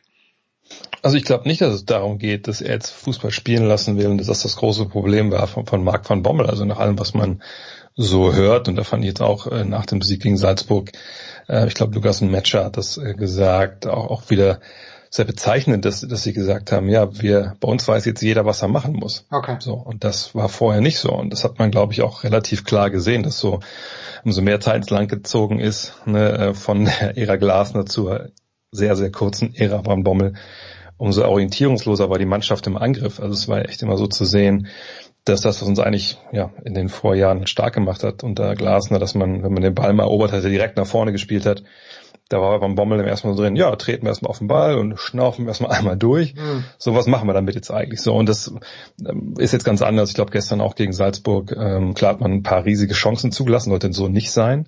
Ich glaube, gerade Adiyemi hätte jetzt eigentlich entscheiden müssen für die Salzburger. Zweimal, aber, zweimal. Ja, aber ähm, am Ende des Tages, die Tore, die man dann gemacht hat, die kamen halt eben ja durch schnelle Gegenstöße, ne, auch gegen Leverkusen Wochenende. Der Pass von von Arnold auf den Matcher, wo er ihn einfach ein bisschen zwingt, den den anzunehmen. Mhm. Sowas haben wir halt in den letzten Wochen einfach nicht gesehen. Und, und nach allem, was hier auch in der Presse zu lesen war, muss es wirklich unter Van Bommel so gewesen sein, dass er wohl auch so Fragen, Nachfragen, wie man denn detailliert bestimmte Situationen löst, im Angriff gesagt hat, ja, müsste halt lösen. Müsste, müsste gut okay. spielen. Ah, okay. Sowas in der Richtung. Also keine Ahnung, ich weiß natürlich keine Zitate, aber so, das liest man halt so hier und ähm, ich, also das passt ja auch sehr zu der schnellen Reaktion von Jörg Schmopke. Das ist ja, dafür ist Wolfsburg ja nicht bekannt, dass sie sehr, sehr schnell dann da ähm, Vollzug melden bei solchen Geschichten. Und jetzt haben sie es aber getan und man sieht, glaube ich, auch, die Mannschaft war wahrscheinlich eher nicht schuld wie der Great Jerry Orbeck in, ich glaube es war Dirty Dancing, when I say I'm wrong, ne, when I see I'm wrong, I say I'm wrong oder so ähnlich. Na gut, okay, jetzt also zur NBA. Es ist ein ganz, ganz kleines Sample Size, Dre, das wir bis jetzt haben. Sieben Spiele haben die meisten Teams hinter sich, äh, wenn der SED und die Süddeutsche Zeitung Franz Wagner feiern, obwohl die Orlando Magic, glaube ich, nur zwei Spiele gewonnen haben, muss ich das ernst nehmen. Wie ernst äh, oder wie gut hat sich Franz Wagner eingeführt in die NBA? Also ich glaube, es gab noch nie äh, in der Geschichte der NBA, die jetzt ja ihr 75-jähriges Bestehen feiert, äh, einen Deutschen, der so früh in seiner NBA-Karriere so gut war. Ich glaube, das kann man sagen, Wirklich? dass man da jetzt Ohne Scheiße. Ja, mal gut, ich meine, äh, Dirk Nowitzki ist ja, wissen wir ja, dass es die ersten Monate nicht gut lief. Ja. Sicherlich bei ihm kam er erschwerend hinzu, dass er der Lockout vorher war und er dann quasi direkt reingeworfen wurde ins kalte Wasser. Aber es ist ja nun mal so, wie es ist und sicherlich, äh, ich glaube, er hat immer noch die, äh, also den, den Bestwert für einen deutschen Rookie in der NBA. Da hat, glaube ich, jetzt Wagner letztes Mal, habe ich einen Punkt weniger gemacht. Aber ähm, nee, das ist grandios, was er spielt momentan. Das darf man auch gerne feiern, denn es ist jetzt nicht so, dass er irgendwie ein Spiel gemacht hat. Das hat man ja manchmal, wo irgendwie alles gefallen ist und äh, die nächsten Spiele waren dann irgendwie wieder nicht so geil oder auch überhaupt nicht gut. Ganz im Gegenteil, das war jetzt ja sehr, sehr konstant, was er zu Saisonbeginn gespielt hat. Sagst du nur sieben Spiele, aber ähm, das, das war schon überraschend. Das ist überraschend. Also es ist ja so, alle sprechen von dem gefühlt jetzt so, als ob der irgendwie mehr oder weniger aus Versehen in die NBA gekommen ist und, und da jetzt so, so wie die Jungfrau zum Kind zu guten Leistungen kommt. Das ist ja jemand, der Jahrgang 2001 ist, der hat College gespielt ähm, und davor aber bei Alba Berlin eben auch schon in der ersten Mannschaft mit dabei gewesen, Mhm. der hat auch schon in Europa gespielt. Also das ist eigentlich nicht dein normaler Rookie jetzt. So natürlich musste sich ein bisschen wie alle Neulinge an die NBA gewöhnen, aber dadurch, dass er zum einen vor der Zeit in Michigan natürlich schon ein Profi in, also er war selber kein Profi, ja nicht in Michigan spielen können, aber er hat mit Profis gespielt, mit Profis trainiert, kommt dann in die USA nach Michigan, lernt den amerikanischen Basketball kennen, so die Athletik und den Mindset, den man da hat und kommt dann jetzt mit seinem Spiel, was ja eines ist, was glaube ich für so einen schnellen Einschlag in der NBA prädestiniert ist im Sinne von, na, ist ja niemand, der den Ball nach vorne trägt und dann eins gegen eins zum Korb gehen muss oder sowas. Nein, er ist jemand, der auf dem Flügel spielt. Das ist eine extrem wichtige Rolle, ne, dass man da weiß, was man mit dem Ball anfängt, dass man die Defense liest, man die richtigen Entscheidungen trifft, was seinen Dreier trifft. Das war ja so das große Problem äh, am College. Das läuft bis jetzt natürlich einfach unfassbar gut mit Mhm. weit über, glaube ich, 44 Prozent. Ähm, äh, das konnte man vielleicht mit dem Dreier nicht so erwarten, aber dass er Dreier werfen kann, das wussten wir. Wussten, er trifft unglaublich gute Entscheidungen, er ist ein cleverer Typ. Und so spielt er das gerade. So, und das ist eine junge Mannschaft, da gilt Jugend forscht, er spielt die meisten Minuten, einfach weil er auch ein sehr, sehr verlässlicher Spieler schon ist. Und ähm, oh, ich glaube, die zweitmeisten mittlerweile, glaube ich sogar. Aber ähm, das ist toll. Also so bin ich, ich bin überrascht, was jetzt so die Punkte angeht mit 16 Punkten. Äh, aber dass er halt rebound kann, das Assist spielt, das war ein super solider Spieler, das wussten wir. Ähm, und sicherlich werden noch mal ein paar Durststrecken kommen in der Saison, wenn der Wurf nicht fällt. Aber das ist ein richtig guter Junge und da werden wir noch eine Menge Spaß dran haben. Das heißt also, er hat äh, zwar nicht äh, für die Profis gespielt, aber er hat mit Aito trainiert in Berlin und hat von denen Nee, er hat auch gespielt, er hat auch gespielt. Ja. Nur er, also Er selbst war nicht Profi. Er, Ah, okay. er hat kein Geld dafür gekriegt. Okay, also hat aber von Aito natürlich Sachen mitbekommen, die er am College wahrscheinlich ja aufgrund aber der Konkurrenz auch nicht mitbekommen kann. Ja, vor allem muss man immer sehen. Jürgen, wenn du das hörst, du weißt, du bist gemeint. Es gibt ja Leute, die denken, dass der NCAA-Champion, wenn er in die BBL kommt, direkt Meister wird. Und zwar ungeschlagen. Das ist nicht so. Das ist nicht so. Ähm, es ist wirklich so, dass die BBL einfach, ne, das da spielen Männer. Das sind Leute, die sich basketballerisch von ihrer College-Zeit natürlich auch, wenn sie aus USA kommen, enorm weiterentwickelt haben. Und, und wo einfach ein ganz anderer Wind weht als, als in der College-Liga. Und äh, deswegen war College jetzt nicht unbedingt total leicht für Franz Wagner, also da alles weggenagelt hätte, natürlich nicht. Aber er, er kam da halt hin mit einer tollen Grundausbildung, äh, auch in einem tollen System am letzten Jahr unter Ito, als er da war. Von daher, das war schon, ist, ist nach wie vor für ihn ein riesiger Vorteil, dass er diese Schule da durchlaufen hat. Jetzt, äh, wir nehmen am Mittwoch auf und wenn ich es richtig gesehen habe, in der Nacht von Mittwoch auf Donnerstag das äh, Spiel der Boston Celtics gegen eben diese Orlando Magic. Ähm, du sagst, du bist nicht überrascht, äh, vielleicht nur von der ja, von der Qualität, aber der, der Punkte, aber ansonsten hast du von Franz Wagner eigentlich nicht, nicht viel anderes erwartet. Was durfte man von den Celtics erwarten mit Dennis Schröder und wie ist es seitdem gekommen? Mit einem Rekord, glaube ich, auch von, was ist es, 2 und 5 oder 2 und 6? Ja, sie tun sich schwer. Also man konnte erwarten vor der Saison, dass es vielleicht eine gewisse Zeit braucht, weil sie einen neuen Trainer haben. Mit ihm Udoka, sein Vorgänger ist jetzt der Manager dort, Mhm. Brad Stevens. Ja, das Problem ist aber, dass die, wie gesagt, die Youngs der letzten zwei Jahren einfach sich nicht so gut entwickeln konnten, auch vielerorts, einfach weil es ja kein Trainingslager gab, gab keine Summer League etc. Man dachte halt, so Leute wie Romeo Langford, Aaron Neesmith, Peyton Pritchard machen aber jetzt mal einen riesigen Sprung im Sommer und dann haben sie auch diesen Unterbau, den letztes Jahr nicht hatten. Und das ist bisher, ja, sieht man das in Ansätzen, aber nicht viel mehr. So und äh, von daher, das Team ist nicht wirklich tiefer geworden. Sie haben natürlich mit Al Horford und vor allem auch Dennis Schröder Qualität dazu gewonnen. Aber es passt irgendwie nicht zusammen. Und dann gab es die Niederlage gegen Chicago äh, unlängst, wo man im letzten Viertel eigentlich hochgeführt hat und dann mit 11 zu, glaube ich, 38 letzten Durchgang verloren hat. Und danach hat Marcus Smart gegenüber der Presse, das sind ja nicht irgendwie so Einzelgespräche, sondern das sind ja diese, diese Zoom-Konferenzen immer noch, ja. Hat dann halt einfach mal aus seinem basketballerischen Herzen keine Mördergrube mehr gemacht und gesagt, naja, kein Wunder, dass wir verlieren, weil wir haben äh, zwei Stars, aber die passen den Ball nicht. Jeder weiß, was sie machen wollen und so, deswegen verlieren wir halt. Okay. Und das ist natürlich, äh, hat er sicherlich recht, wenn man sich die Spiele anguckt. Also jetzt in dem Spiel gegen, gegen, die, gegen die Bulls war es gar nicht so schlimm, war es hier die Defense am Ende, aber äh, hat er schon recht. Nur, äh, dass er das öffentlich sagt, nach äh, damals, glaube ich, äh, sieben Partien auch, das war schon sehr bemerkenswert. Natürlich jetzt entsprechende Wellen geschlagen. Jetzt müssen wir mal abwarten, was da passiert. Äh, Fakt ist momentan, äh, sie spielen da nicht gut. Auch Dennis Schröder hat zuletzt seine Probleme gehabt, obwohl der Wurf zumindest fällt. Aber, aber alles, was Richtung Korb geht bei ihm momentan, das ist nicht gut. Imo Doke, der neue Trainer, hat da noch eine Menge Arbeit vor sich. Ähm, und vor allem müssen sie halt ihre beiden Superstars, die eigentlich so die Zahlen aufliefern, aber einfach ähm, andere Spieler nicht besser machen momentan. Die müssen sie irgendwie in die Spur bringen. Und ich bin gespannt, äh, wann ihnen das gelingt oder ob nicht vielleicht sogar dann diese, diese Traumpaarung eigentlich Jason Tatum und Jalen Brown auseinandergenommen wird. Ja, also so wenige Spiele sind gespielt. Ich habe von dir ja gelernt, so richtig los geht's eigentlich erst am Weihnachtsfeiertag, am 25. Dezember. Aber wenn man sich so ein paar Teams anschaut, für wen war denn ein Start, ein guter Start am allerwichtigsten? Wenn ich da all in gehe mit Philadelphia, die jetzt bei 5 und 2 stehen, äh, nach all dem, was da vorgefallen ist, auch mit Ben Simmons, war das wichtig oder war das eh klar, dass die auch in diesem Jahr sehr gut sein werden?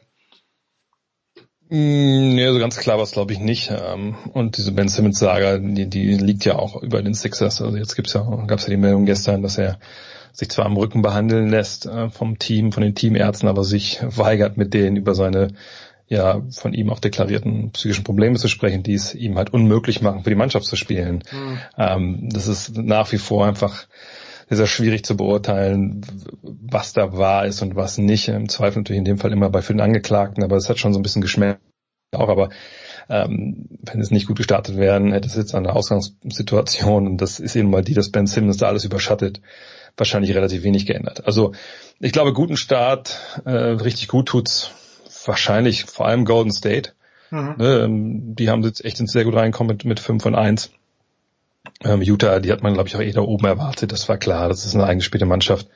Miami, ähm, die man ja auf dem Zettel haben konnte, so als Geheimfavorit im Osten, dass diese gut losgelegt haben und da fehlt ja eigentlich noch Victor Oladipo. Das ist wirklich bemerkenswert, aber das war auch ein bisschen zu erwarten.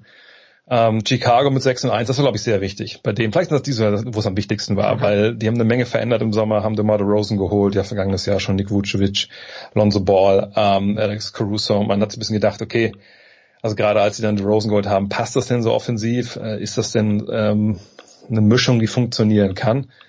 Und momentan ist es jetzt so, man sagt, ja, ich meine, es geht, diese Zahlen sind natürlich momentan einfach total volatil, aber eine offensiv, defensiv Top 10 äh, gewinnen ihre Spiele. Der eine, die eine Niederlage war auch sehr knapp, von daher, ja, wahrscheinlich würde ich die jetzt nennen, weil sonst, wenn man da halt schlecht gestartet wäre, man vielleicht schon in Frage gestellt, was man da eigentlich im Sommer für Geld ausgegeben hat. Ich meine, als wir das letzte Mal gesprochen haben, sprachen wir natürlich auch über Brooklyn und natürlich über Kyrie Irving. Okay, den, den schieben wir jetzt mal die, auf die Seite, es sei denn, er entscheidet sich doch noch anders. Aber wenn ich jetzt so ein bisschen lese, ich glaube auf Sports Illustrated war es, wo jetzt schon die Frage gestellt wird nach sieben Spielen, ob Kevin Durant, äh, der ja auch schon 33 Jahre alt ist, glaube ich, äh, ob er nicht zu viel spielt. Äh, ist der Supporting Cast jetzt doch nicht so gut und irgendwie las ich was, dass die Schiedsrichter James Harden nicht mehr alles durchgehen lassen. Wie siehst du denn die Gemengelage bei den Brooklyn Nets im Moment? Ja, ich meine, Kevin Durant spielt 34 Minuten. Ich denke, das ist schon was, was man äh, vertreten kann, auch in dem Alter. Aber James Harden ist natürlich momentan ein Problem. Also in der Idealvorstellung, die man da hatte, hatte man halt drei Superstars, die jeder sich jederzeit den eigenen Wurf kreieren können, aber eben auch für andere auflegen. Und ähm, jetzt fehlt einer, Irving hast du schon angesprochen. Ähm, Durant macht so gut, wie Durant das halt kann und macht es mhm. auf sehr, sehr hohem Niveau. Ähm, aber Harden fällt einfach ab. So und das kann man sagen, gut, er kriegt nur äh, fünf Freiwürfe pro Spiel. Normal ist es bei ihm letzten Jahr immer zweistellig gewesen und er hat ja ja wirklich dieses Schinden von Freiwürfen äh, zur Kunstform erhoben. So, also es gibt keine neue Regel, aber es gibt eine neue Regelauslegung. Und äh, zwar ist es so, dass wenn ein Angreifer eine Berührung oder Kontakt mit dem Verteidiger initiiert und dass die Bewegung, die dazu führt, eben keine Basketbewegung, also nichts, was man auf dem Basketballfeld normalerweise sieht, dann wird das jetzt nicht mehr gepfiffen. Dann sagt mhm. man, okay, das ist halt ein Kontakt, den hat der Angreifer ausgelöst. Das ist ja auch so. Aber in der Vergangenheit wohl gab es dann halt Freiwürfe für oft. Das konnte alles möglich sein. Das konnte so ein Einfädeln beim Drive sein mit dem ähm, wo der Ball jetzt nicht war. Das konnte sein, dass man um einen Block rumgegangen ist, der Verteidiger war auf dem Rücken und man ist dann so in den reingesprungen oder man täuscht einen Dreier an, Verteidiger fliegt und man springt zur Seite in den Reihen, sowas halt. Und das wird, das war auch Zeit, dass man das jetzt nicht mehr so gepfiffen hat weil das hat keiner verstanden, warum das so sein sollte. Man hat auch gesehen, Team USA hat diese Sachen ja auch bei Olympia probiert und dann die FIBA-Refs haben gesagt, ja sorry, das ist ja nicht die NBA, das, das feiert natürlich nicht. Das ist natürlich eine Geschichte, wo sich gerade jemand wie Harden jetzt umstellen muss. Und man, da muss man jetzt abwarten. Für mich sieht er aber auch ein bisschen, ich will nicht mal sagen unfit aus, aber ein bisschen unfrisch. Also dieser erste Schritt, der ihn eigentlich immer ausgezeichnet hat, der ist oftmals so nicht da und er wirkt so ein bisschen, als, als fehlte da so ein halber Schritt hat das jetzt mit seiner Offseason zu tun? Ist, ist da irgendwas anderes noch? Ist er vielleicht ein bisschen verletzt? Keine Ahnung. Aber von dem muss man natürlich mehr erwarten als 19 Punkte. Das klingt jetzt blöd, weil er 19 Punkte, 8 Rebounds, 8 Assists auflegt. Das ist ja eigentlich natürlich super Zahlen, aber er hat eine Zweierquote von nur 41 Prozent. Das muss viel, viel besser werden. Äh, er muss der zweite Scorer sein, weil dann kannst du immer Harden oder Durant auf dem Feld haben. Am Ende natürlich dann beide. Aber wenn Harden so spielt wie momentan, dann wird es ein bisschen schwer, weil er einfach natürlich trotzdem noch ein super Spieler ist, aber eben nicht dieser Superstar, an Durants Seite, den man eigentlich dachte, den man bekommt letztes Jahr. Ein Wort noch zu, also mein Sohn ist ja komplett auf dem Golden State äh, Bandwagon er, und, und auf Dallas. Er hat sich noch nicht ganz entschieden, aber Golden State mit Steph Curry, da schaut er mit allergrößter Freude zu. Übrigens auch eigentlich immer, wenn sie spielen und wenn es irgendwo übertragen wird. Aber was kannst du uns zu den Mavericks sagen? Äh, immerhin positive Bilanz nach sieben Spielen. Wie gefallen dir die soweit? Ich weiß nicht, wie viel du gesehen hast von ihnen, aber wie, wie sehr gefallen dir die Dallas Mavericks so far? Gar nicht. Oh, so, so stark. Ah, okay, ähm, gut. Nee, es ist, ähm, ist wirklich nicht, nicht gut. Ich habe es am Samstag auch kommentiert gegen Sacramento, äh, als ich auch noch Maxi Kleber dann zwar Überfluss ähm, mm. verletzt hat und dachte erst, es wäre Rücken, aber jetzt ist es äh, doch die, die Bauchmuskulatur an der Seite gewesen, die er da gezerrt hat. Ähm, das ist nicht gut. Also das jetzt diese diese vier und drei Geschichte, also die vier Spiele gewonnen haben, drei verloren, das hat viel im Spielplan zu tun. Also okay. die Siege, Sacramento, äh, San Antonio okay, aber das ist auch nicht unbedingt ein Team, das man jetzt unbedingt in den Playoffs erwartet. Houston und ähm, der andere Sieg war gegen Toronto. Das sind also Teams, die vielleicht Borderline ähm, Playoff-Teams sind. Houston eigentlich eher ein Team, was klar in Lottery landet. Also ne, und dann diese Niederlagen, die man eingefahren hat. Ähm, Auftakt gegen Atlanta, dann gegen Denver und auch jetzt zuletzt gegen Miami. Das waren alles Klatschen gegen Mannschaften, die gut sind. So ähm, von daher, also der Effekt, den wir da jetzt sehen, was aus hinten rauskommt, das spricht Bände. Äh, und wenn man dann sieht, wie sie halt Basketball spielen, dass die Offensive, die ja unter Rick Carlin am Ende noch also wirklich auf Hochtouren lief, ähm, läuft gar nicht. So, und es hat verschiedenste Gründe. Ähm, Hauptgrund ist, dass äh, in der ersten fünf halt jetzt zu Beginn immer zwei Leute standen, die keine Dreier werfen können und das oder zumindest nicht treffen im Fall von Dorian Finney-Smith und das hat Luka Doncic echt Probleme bereitet, der ja. auch ein bisschen natürlich an die neuen Regelauslegungen anpassen muss, aber der war einfach der Platz oft nicht da. Dann gab es taktisch ein paar Ideen, die komplett, ich will fast sagen blödsinnig waren, aber die ja, komplett nicht gepasst haben und, und nicht, nicht umgesetzt wurden. Vielleicht wurden sie nicht umgesetzt, keine Ahnung. Ich weiß, haben, haben sie wirklich geschadet mit einigen Sachen, die man da früh in der Saison probiert hat. Jetzt müssen wir mal abwarten. Also ich, das sage ich jetzt nicht, weil Maximilian Kleber aus Deutschland kommt, aber dass der nicht gestartet hat. Äh, einfach wirklich eine Katastrophe. Schon wieder, dass ich gar nicht komme.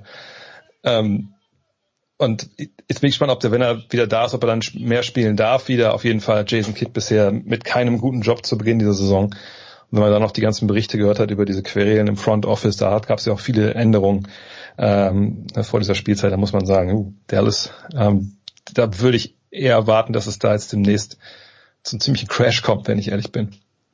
Tja, die Van Bommel-Ära in Dallas, die könnte auch schneller als gedacht vorbeigehen. Wann werden wir dich wieder hören bei, äh, um, ähm, bei der Song? Am Samstag. Samstag bin ich da für, für One Night Only. Nein, um Gottes Willen. Ab, ab 22 Uhr. Aber das dürfte sich lohnen. Das ist ja zumindest auf einer der Rockets eine sehr, sehr äh, interessante junge Mannschaft äh, mit Jalen Green auch einem, einem wahnsinnig sprunggewaltigen und äh, wirklich spektakulären Rookie. Und die Nuggets mit Nikola Jokic. Ja, da muss ich doch nichts drüber sagen. Der MVP, das ist natürlich immer, immer ein, zwei Augäpfel wert. Ja, und Samstag 22 Uhr eine überragende Zeit. godnextmac.de, da geht jetzt bitte alle hin, wer es noch nicht gemacht hat. Ich als allererster und schließt ein Abo ab. André Vogt vom God Next Magazine, vom Podcast und von der Zone. Danke dir, Dre. Pause.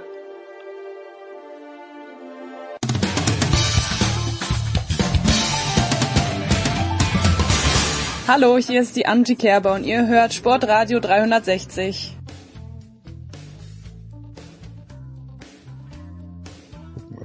Schauen wir mal. In der Big Show 533 geht's weiter mit Baseball. Wir haben einen neuen Champion in der World Series und es ist nicht der Champion, den Tom Heberlein, der heute keine Zeit hat und Axel Goldmann, der schon Zeit hat, netterweise vor Beginn der Playoffs vorausgesagt haben. Ich natürlich auch nicht. Axel, ich grüße dich. Können oder müssen wir mit dem Champion Atlanta Braves leben oder vielleicht sogar beides?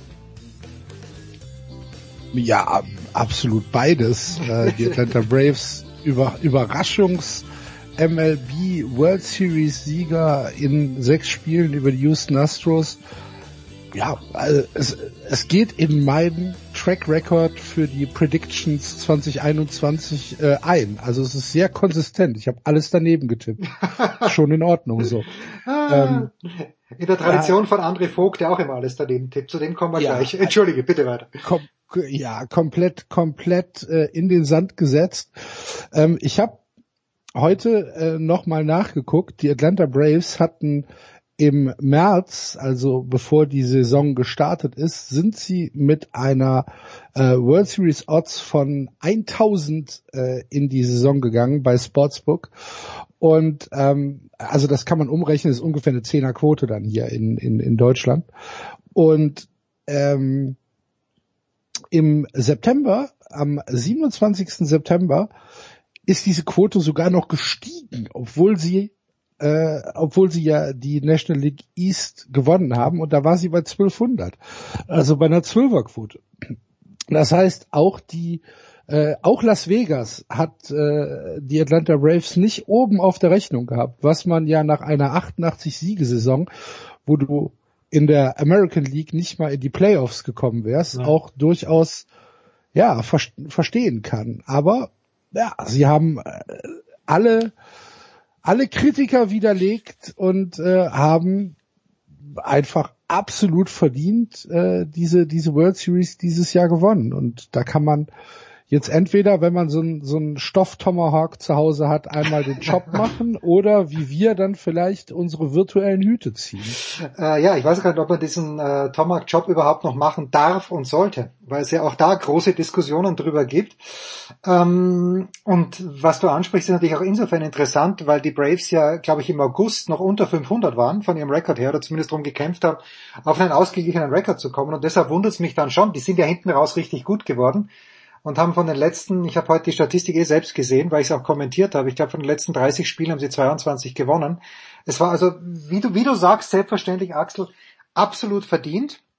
Und war für dich auch der Unterschied, die hatten halt zwei Starting Pitcher, die es wirklich, also Charlie Morton musste ja raus im ersten Spiel, aber zwei Starting Pitcher mit Ian Anderson und äh, vor allen Dingen Max Fried jetzt auch in Spiel 6, die die Astros halt nicht hatten. Also Garcia hat toll begonnen, Spiel 6, aber dann äh, dieses At-Bat von Jorge Soler, das war schon fast der Knackpunkt in diesem Spiel. Ja, war es. Äh, das war, man hat gesehen, Garcia war ja auf Ultra Short Rest. Ja. Ähm, drei Tage zwischen den, zwischen den beiden Spielen und man hat gesehen, dass die Breaking Balls dann irgendwann ähm, so kam, wo Jorge Soler drauf gewartet hat. Ich würde aber nicht sagen, dass das der einzige Unterschied war. Die Atlanta Braves haben die World Series dieses Jahr in der Trade Deadline gewonnen. Mhm. Das ist das ähm, oder das ist das ist mein Take daraus. Alex Antropoulos ähm, hat sehr sehr viel richtig gemacht und wurde zu seinem Glück so ein bisschen gezwungen, weil Ronald Acuna Jr. ja ähm, die Saison nicht weiterspielen konnte. Dann hat man äh, relativ frühzeitig Jock Peterson geholt und hat dann äh, in der Trade Deadline gesehen, na, Jock Peterson alleine ist zwar nett, wird uns aber wahrscheinlich auf den, auf den Long Run nicht helfen, ähm, hier wirklich voranzukommen. Also hat man ähm, am 30. Juli dann nochmal zugeschlagen und hat mit Jorge Soler äh, aus Kansas, Eddie Rosario aus Cleveland und mit Adam Duval aus Miami ja fast fast den den gesamten Core des Teams nochmal verändert und vor allen Dingen Front of the Lineup mit Eddie Rosario und Jorge Soler äh, nochmal enorm verstärkt. Und wenn man gesehen hat, du hast es gerade eben gesagt, Soler mit dem mit dem At Bat, das ist ein, ein abs absoluter Unterschiedsspieler. Und ähm, da muss man, da muss man dann sagen, da haben die Atlanta Braves alles richtig gemacht und wahrscheinlich den Grundstein gelegt Jedenfalls sehe ich das so ähm, für den Gewinn der World Series, weil das waren Additions zum Team, die ähm, ja, die die einfach geklappt haben. Ja, Rosario, der ja, ich glaube 23 Hits gehabt hat in der Postseason, haben ihm zwei gefehlt auf Marquise Grissom 1996 Damals war ich sogar zu, zum Zeitpunkt der World Series in New York. Waren das glorreiche Zeiten, Axel, im alten Yankee Stadium. Und du weißt, ich mag die Yankees nicht, aber es war einfach so faszinierend. Ich habe damals ein Praktikum gemacht bei Bertelsmann und bin wirklich jeden Abend raufgefahren in die Bronx. Hat mir jeden Abend frittierte Chicken irgendwas mit Pommes. Es war so ungesund, aber ich war noch jung, da konnte ich es mir leisten.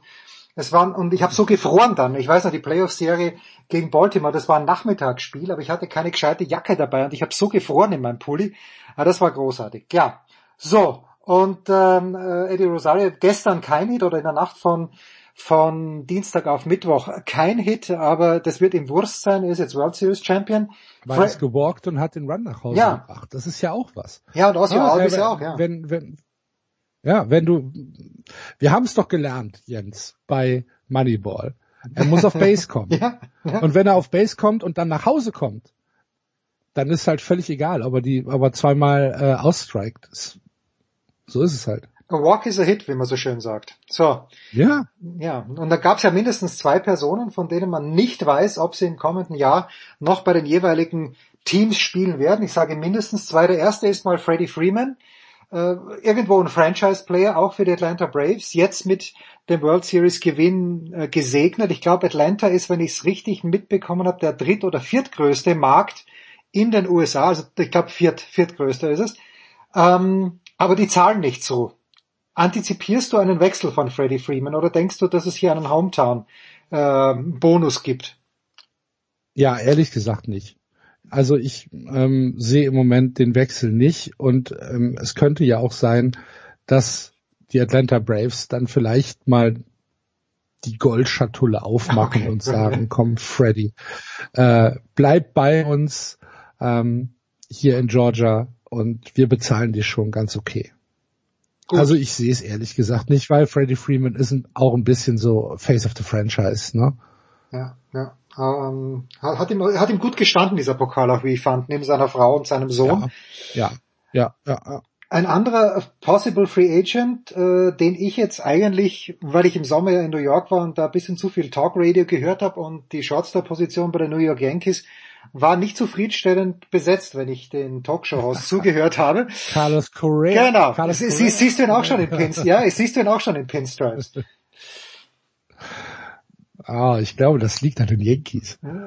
Ich glaube nicht, dass es an den Astros liegt, sondern ich glaube, das liegt an den Yankees. Ähm, inwieweit die Yankees jetzt äh, im Winter äh, nochmal noch mal reingehen. Ich ehrlich gesagt glaube ich es fast nicht. Mhm. Ähm, ich glaube nicht, dass, äh, dass Carlos Correa zu der, zur, zur neuen Saison nach New York geht. Das sind die spannenden Geschichten, die wir uns anschauen Glaubst in der Kompetenz. Ja, ich, ich, das ist für mich so, es wäre fast zu offensichtlich.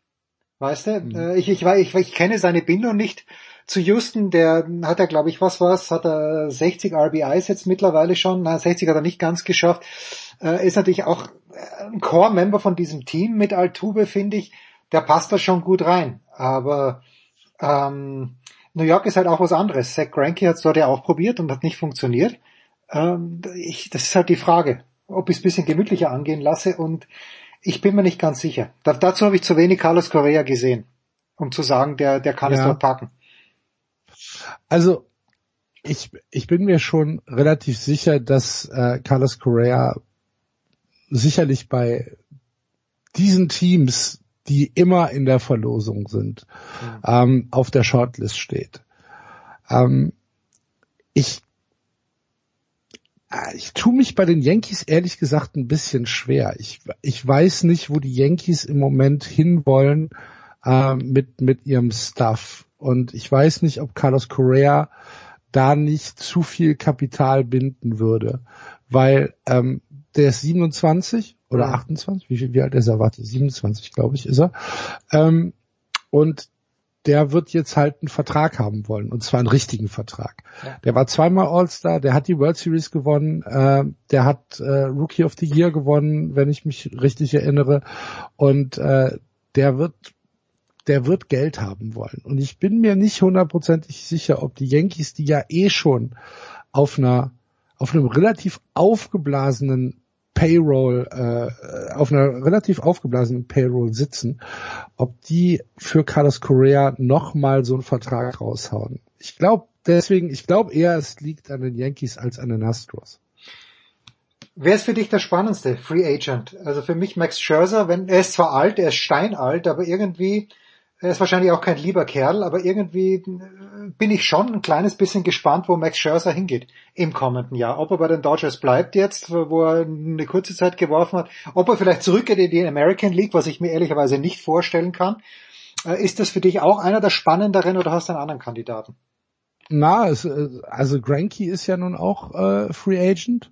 Hm. Ähm, Trevor Bauer, Nolan Arenado, Clayton Kershaw ist sogar Free Agent. Ähm, Scherzer, weiß ich nicht. Ich glaube, Scherzer wird vielleicht noch zwei, maximal drei Jahre spielen. Ähm, da wäre mir zum Beispiel Trevor Bauer lieber. Wenn ich jetzt, äh, wenn ich, wenn ich, wenn ich Trevor Bauer kriegen würde, weil der hat noch fast zehn Jahre im Arm. Hm. Ähm, da würde ich, da würde ich reingehen. Äh, Chris Bryant immer interessant als äh, Third Baseman ist auch ein äh, sehr interessanter Free Agent. Und wenn du jetzt, ähm, wenn du, wenn du auf die Yankees Shortstop-Position gehst, dann hast du noch äh, Marcus Simeon von den Toronto Blue Jays, der auch äh, Free Agent ist und der sicherlich ein bisschen besserer Deal wäre als Carlos Correa. Ja, und ich glaube, wenn ich es richtig gelesen habe, Markus Salmon hat sich der Agentur von Scott Boras angeschlossen, wo ist das ah, Wort, dann, ah, wo ist der, dann können wir doch schon ja, Deal dran. Ja, wo das, das Wort Discount gibt's dort nicht. Ja, also das, ja, siehste, dann haben wir es doch schon. Ja, kennt, kennt Scott Boras. Herzlichen Glückwunsch, New York Yankees. Äh, wo, wo siehst du am meisten, wir haben ja darüber gesprochen, äh, du weißt ja, meine Sympathien gelten auch den Boston Red Sox. Wo siehst du denn am ehesten Bedarf und Möglichkeiten für die Boston Red Sox im nächsten Jahr? In diesem Jahr sind wir uns ja, glaube ich, einig, dass sie overperformed haben. Nächstes Jahr gehen wir mal davon aus, dass Chris Sale äh, ja hoffentlich ein gesundes Jahr hinlegt, was sicherlich helfen wird. Aber wo siehst du am meisten Bedarf und wo siehst du Möglichkeiten? Uh, für Space sehe ich, ähm, sehe ich Bedarf. Und äh, ja, also im, im also für First Base zum Beispiel wäre natürlich Freddie Freeman hervorragend. Ja. wenn, er, wenn, er, wenn er sagt, ach, weißt du was, komm, ich gehe nach Boston, ja. würde ich jetzt sagen, ja. Ja, nehmen wir, nehmen wir dich, ja, komm her, Junge. Komm rüber, ja.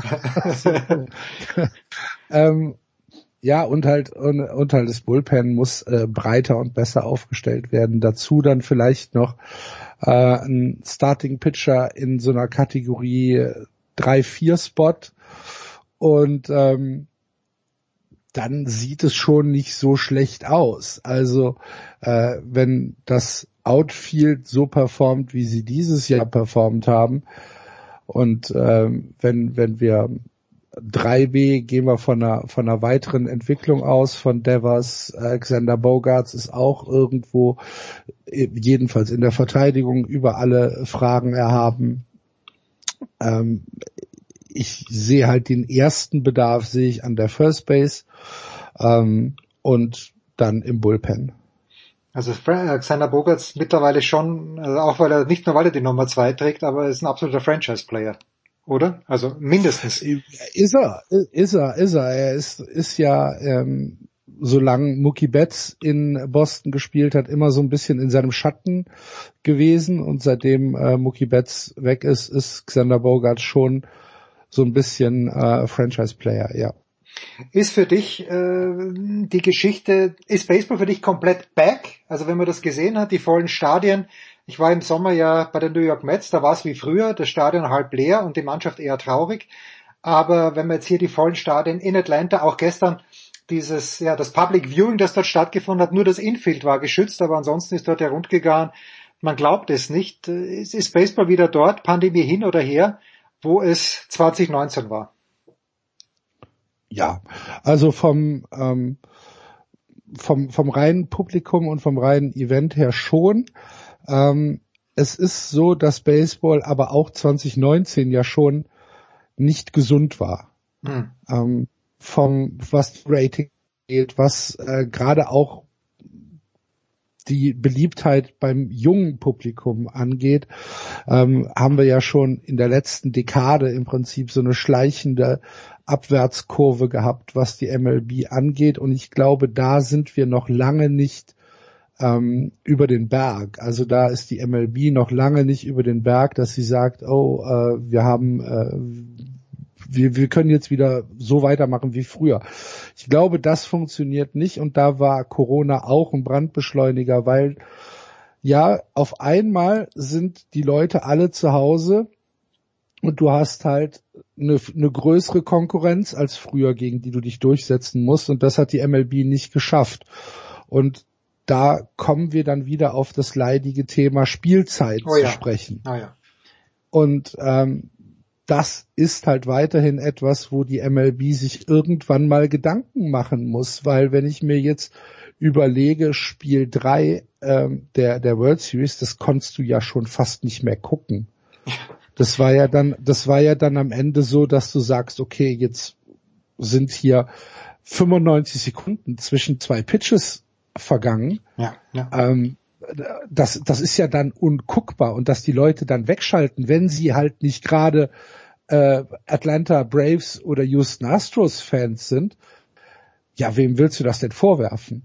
Und da muss die MLB ähm, sicherlich nochmal in sich gehen und sagen, wir müssen irgendwas tun, um das Spiel auch jedenfalls, jedenfalls in kleinen Schritten dieser etwas schnelleren, neuen und jüngeren Welt anzupassen. Dass das nicht, ja, dass das gerade im Baseball schwierig ist, weil Baseball ja auch das Publikum ein sehr traditionelles Publikum ist und auch, wenn man es vergleicht mit den anderen Sportligen, ein, sicherlich ein altes Publikum Mhm. ist. Das ist richtig, aber du musst irgendwas machen, weil so geht's tatsächlich nicht weiter. Die Spielzeit ist mittlerweile absurd. Und ähm, wir hatten ja irgendwann mal, ähm, wo, wurde gesagt, ja, wir, ähm, wir, wir machen jetzt äh, Folgendes, wir machen jetzt, äh, der Pitcher muss äh, drei Leute auswerfen, dass nicht immer, immer nach jedem äh, Aus ein neuer Pitcher kommt und äh, das wird die Spielzeit äh, verkürzen und äh, wir geben uns Mühe und bla und bla und bla. Und was ist dabei rausgekommen? Die Spielzeit dieses Jahr ist netto nochmal, ich glaube, sieben Minuten länger als, ähm, als 2019, also, also in der letzten ähm, Vor-Corona-Saison. Und sieben Minuten auf jedes einzelne Spiel gerechnet. Das ist eine, das ist eine Menge Holz, wirklich. Und äh, da muss die MLB was tun. Also ich finde lustig, dass du genau das erwähnst, weil ich habe mir Spiel 2, glaube ich, was im Real Life angeschaut und da gibt's ja bei der Zone die Möglichkeit, die 30 Sekunden vorzuspulen. Und ich konnte zwischen den einzelnen Pitches teilweise zweimal auf diese 30 Sekunden drücken und das geht einfach nicht. Ne? Das ist äh, das ist nicht nicht darstellbar. Das, kann ich meinem Sohn nicht schönreden. Meinem Sohn schönreden. Ja, ja, das ja. ist es. Also Ja. so gewinnst du halt keine neuen Leute dazu. Das ist völlig klar. Beim ersten FC Köln bin mir, Axel, beim ersten FC Köln bin ich mir noch nicht ganz so sicher. Vielleicht kann ich den ersten FC Köln meinem Sohn noch schön reden. Sonntag 17.30 Uhr Union Berlin ist zu Gast. Was werden wir sehen? Erschöpfte Berliner, weil die in dieser komischen, äh, was auch immer diese League ist, wo sie spielen, äh, am Donnerstag ran müssen. Äh, die Conference League, genau. Äh, geile Kölner, wo, worauf darf ich mich freuen an diesem Sonntag um 17.30 Uhr? Ich hoffe auf beides, was du gerade gesagt hast. Erschöpft vielleicht zwei, drei Verletzte oder so aus ähm, Haifa mitgebracht. Nee, ähm, ich glaube, wird ein gutes Spiel. Äh, ich äh, habe das Gefühl, dass das ein, äh, auch für den neutralen Beobachter ein gutes Spiel sein wird. Äh, Köln-Müngersdorf wird ausverkauft sein, 50.000 Leute. Ähm, Sonntag 17.30 Uhr heißt Flutlicht.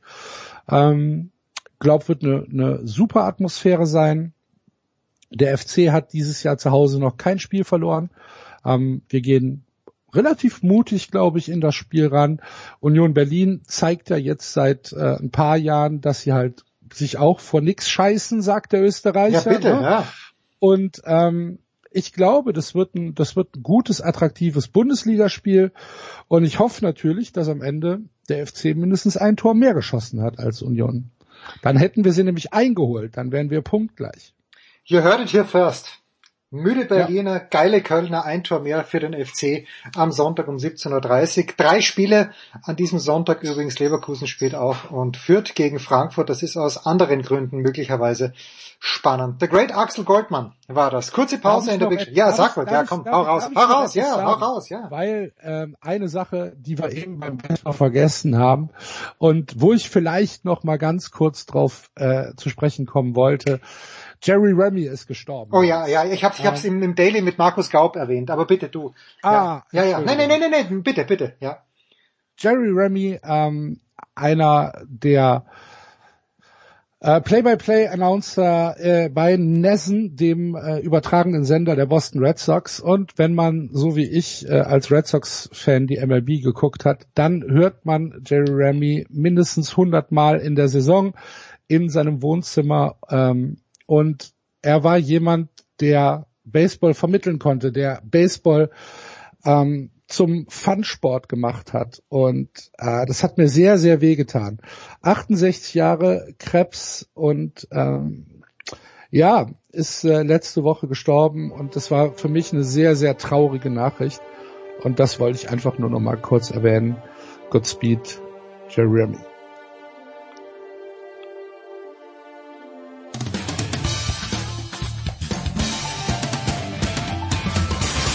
Ja, grüß euch, servus, das ist Dominik Lamberdinger und ihr hört Sportradio 360.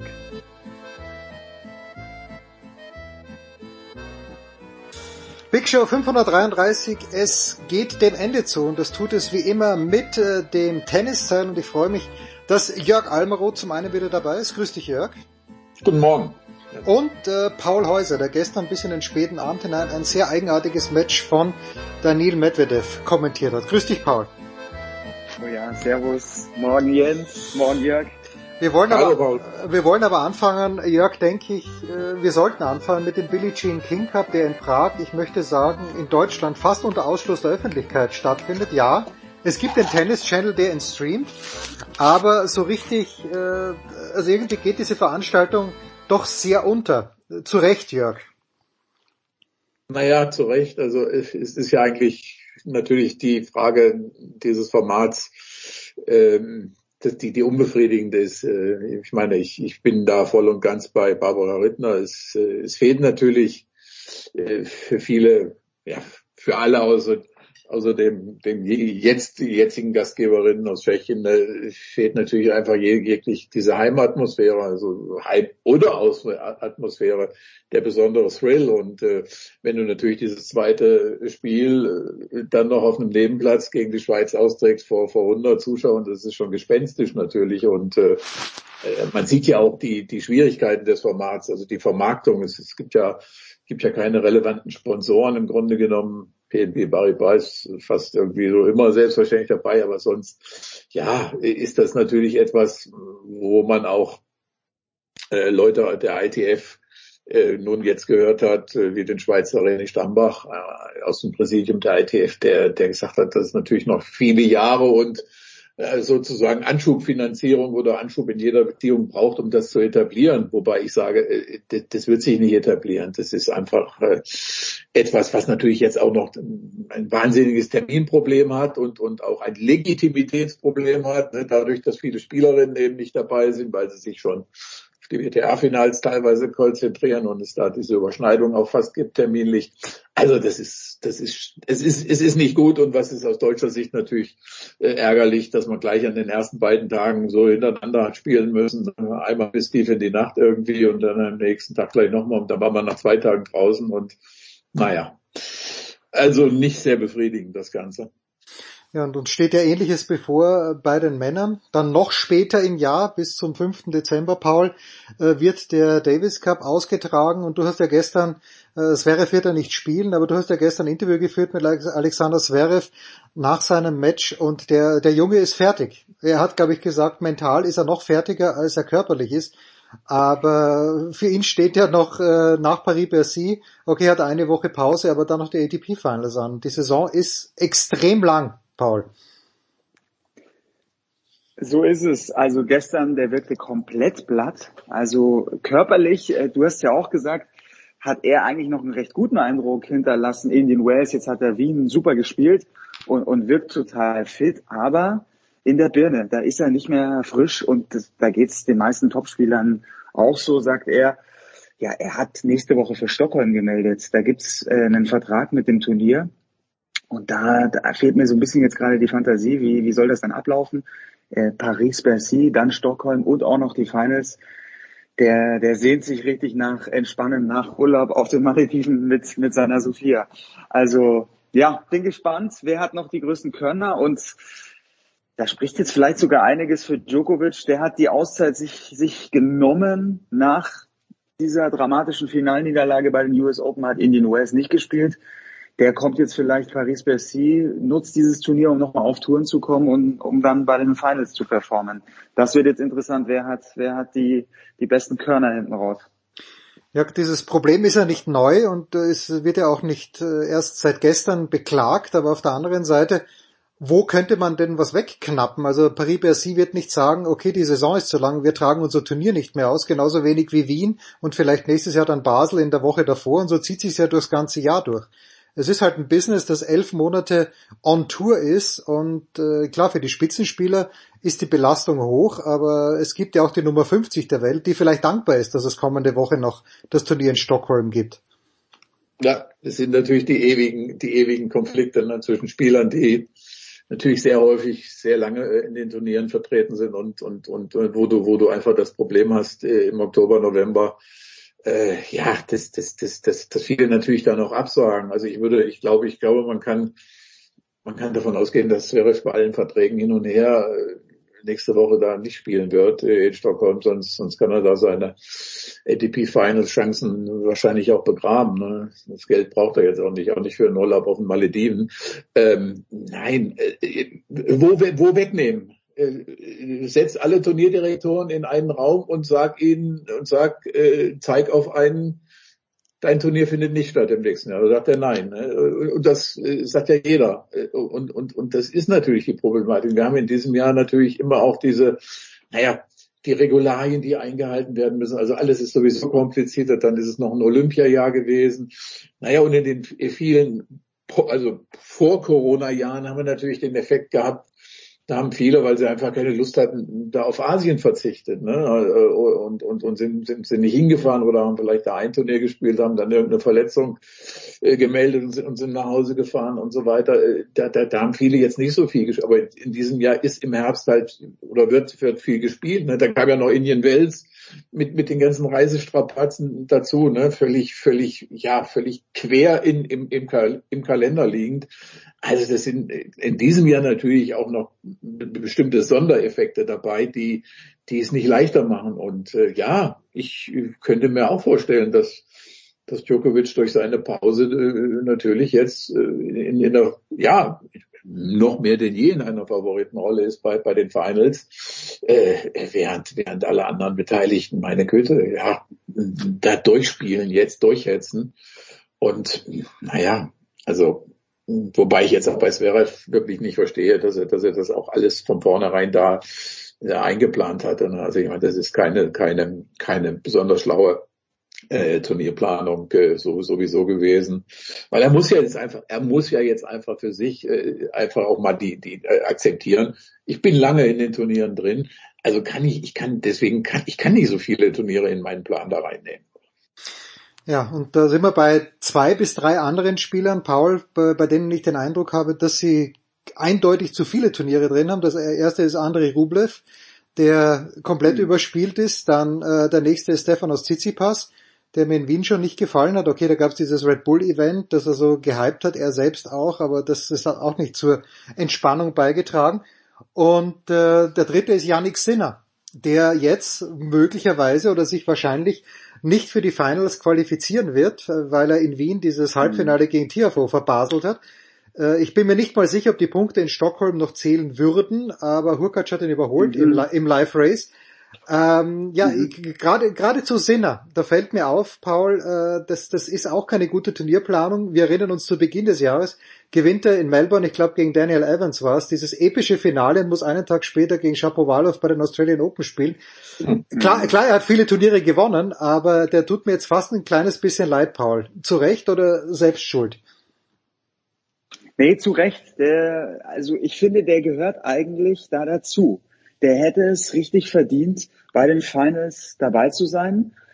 Natürlich hat es dann am Ende ein Hubert Hurkacz oder auch ein Kaspar Ruth, die haben es dann auch verdient. Die haben die Punkte irgendwo gemacht. Hubert Hurkacz hat das Finale in Miami gegen, gegen Sinner gewonnen und irgendwo war er dann noch nicht so weit.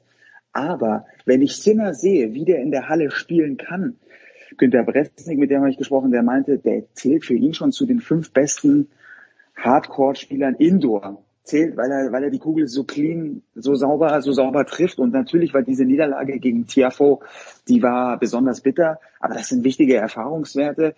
Ich hätte mir, ich hätte mir sehr gewünscht, dass er es für Turin schafft. Wäre natürlich auch für das Event mit zwei Italienern, mit Berrettini, Sinner, wäre es genial gewesen.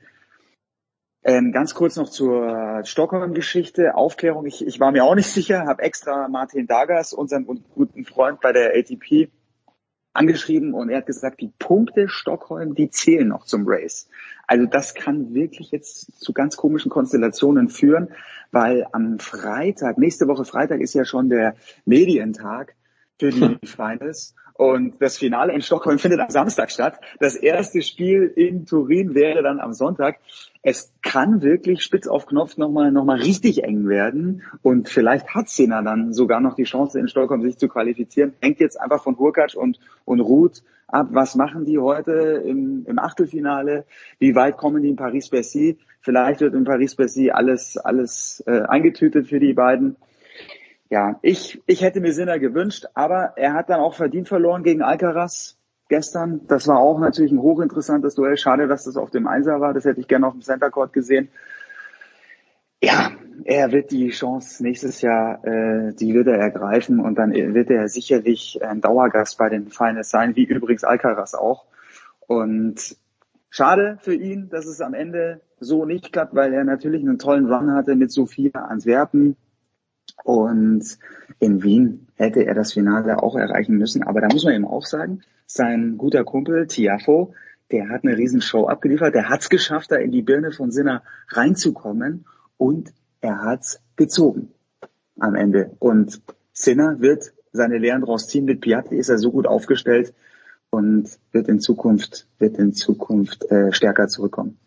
Also Hurkacz wird er zum Zeitpunkt unserer Ausstrahlung, werden wir schon wissen, da hat er gegen Dominik Köpfer gespielt, ab 11 Uhr heute gewesen bei Sky, das ganze Turnier in Paris-Percy bei Sky. Ähm, ein Wort vielleicht, Jörg, von dir auch zu Sinner und zu Alcaraz. Ja, die Zukunft des Tennissports, meinetwegen, gerne, aber man hat natürlich auch gesehen, dass Alexander Zverev noch eine halbe, vielleicht sogar eine ganze Klasse besser ist als Alcaraz, wie man in Wien im Halbfinale gesehen hat. Und da sind ja auch noch Tsitsipas, da ist immer noch Djokovic, da ist äh, Medvedev, der wahrscheinlich auch besser ist, ja, Rublev, Berrettini. Siehst du das auch schon im kommenden Jahr so, dass die beiden schon, also Sinner und Alcaraz, wirklich um die großen Titel mitmischen oder brauchen die noch ein bisschen, wie der Amerikaner so schön sagt, Seasoning?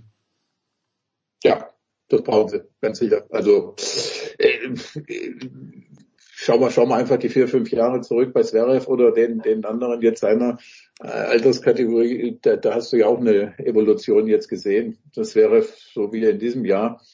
Äh, daher kommt diese Stabilität, die er da hat, trotz aller äh, Dinge, die, die eben passieren off, äh, on and off the court. Äh, das, ist eben auch was anderes dann. Das, das, die Zeit brauchst du. Ne? Das ist, das ist ganz klar. Und äh, ja, nichtsdestotrotz, äh, ich meine, es, es muss, wenn man sich mal jetzt anguckt, die Liste für, äh, für das Finale, das ist ja schon dann verblüffend, ohne dass es jetzt einer so richtig merkt, aber so in diesem Jahr hat sich ja wirklich wirklich vollzogen. Ne? Einerseits durch ja, durch den sich immer mehr abzeichnenden Abschied von, von Leuten wie, wie Federer und Nadal und so weiter. Äh, und aber eben doch wirklich jetzt der, des, des Aufkommens dieser nächsten, ja, Generationen, muss man ja auch differenzieren. Äh, Fakt ist, wenn man, wenn man auf die Liste guckt, da haben wir die Nummer eins, Novak Djokovic mit 34 Jahren und alle anderen, die dahinter sind, sind maximal 25 Jahre. Also das ist schon bemerkenswert. Viele, das haben viele jetzt einfach noch gar nicht äh, irgendwie so richtig registriert. Äh, weiß ich nicht, ob auch aus, ob das noch diese nostalgischen Motive in, in Richtung der Big Three, also der anderen, der Big Three sind. Äh, aber das ist doch, ist doch schon bemerkenswert. Und ja, also Alcaraz und Sinner sind, sind, äh, sind, sind, sind Leute, die natürlich in den nächsten Jahren auch bei den Finals dabei sein werden, aber sie werden noch nicht, werden noch nicht gleich eine dominierende Rolle oder so weiter spielen. Denn also es ist schon äh, jetzt anzunehmen, dass, dass sich erstmal Leute wie Zverev, Medvedev, Tsitsipas da vorne einnisten werden und äh, ja, mal sehen, wie lange es mit Djokovic noch geht.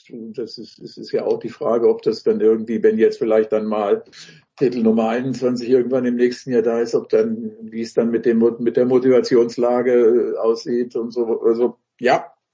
Insgesamt äh, ist, hat sich, hat sich wirklich der Umbruch im Herrentennis in diesem Jahr vollzogen. Das muss man einfach feststellen.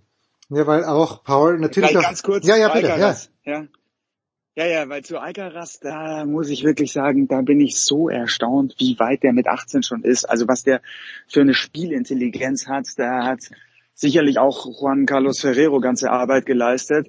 Aber er hat diese Freiheit, trifft noch, häufig noch, Richtung. Noch, ja, na, so, noch, noch.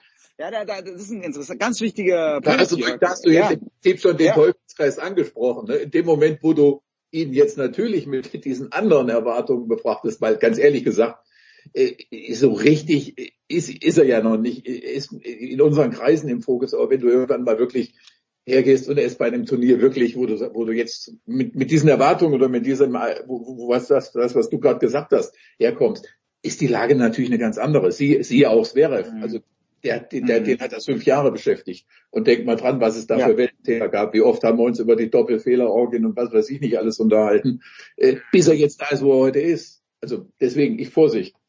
Ja, ja, da hast du recht, Vorsicht. Da werden auch sicherlich noch ein paar Dellen kommen. Der wird, der wird dann auch mal ähm, ein paar Form, Formtiefs erleben. Aber mit 18, wie ja. er die Punkte spielt, wie er die auch zu Ende spielt, dieses ganze Fundament bei Alcaraz, das ist teilweise, finde ich, auch noch mal stärker als jetzt bei Sinner. Sinner hat wahnsinnige Schläge, hat diese, das ist, das ist alles so sauber. Wenn der die Kugel trifft, dann kann der die, die Jungs langfristig äh, auch mal runterschießen. Aber bei Alcaraz ist dieses Paket jetzt schon so beeindruckend. Wenn dann noch der Aufschlag dazu kommt, also ich bin gespannt. Und dann natürlich äh, entscheidet die mentale Komponente am Ende. Aber da kann ich mir schon sehr gut vorstellen, Sinner wird sicherlich auch 2022 äh, mit ein paar Ergebnissen für Furore sorgen können. Aber Alcaraz traue ich tatsächlich im nächsten Jahr, ich traue ihm sogar schon einen richtig großen Titel zu, weil er eben auch diese Freiheit hat. Wenn er die weiter so transportieren kann, dann kann es nächstes Jahr, er hat Tsitsipas im, im fünften in, in New York auf der ganz großen Bühne, Arthur Ashe, hat er dann im Tiebreak ihn geschlagen.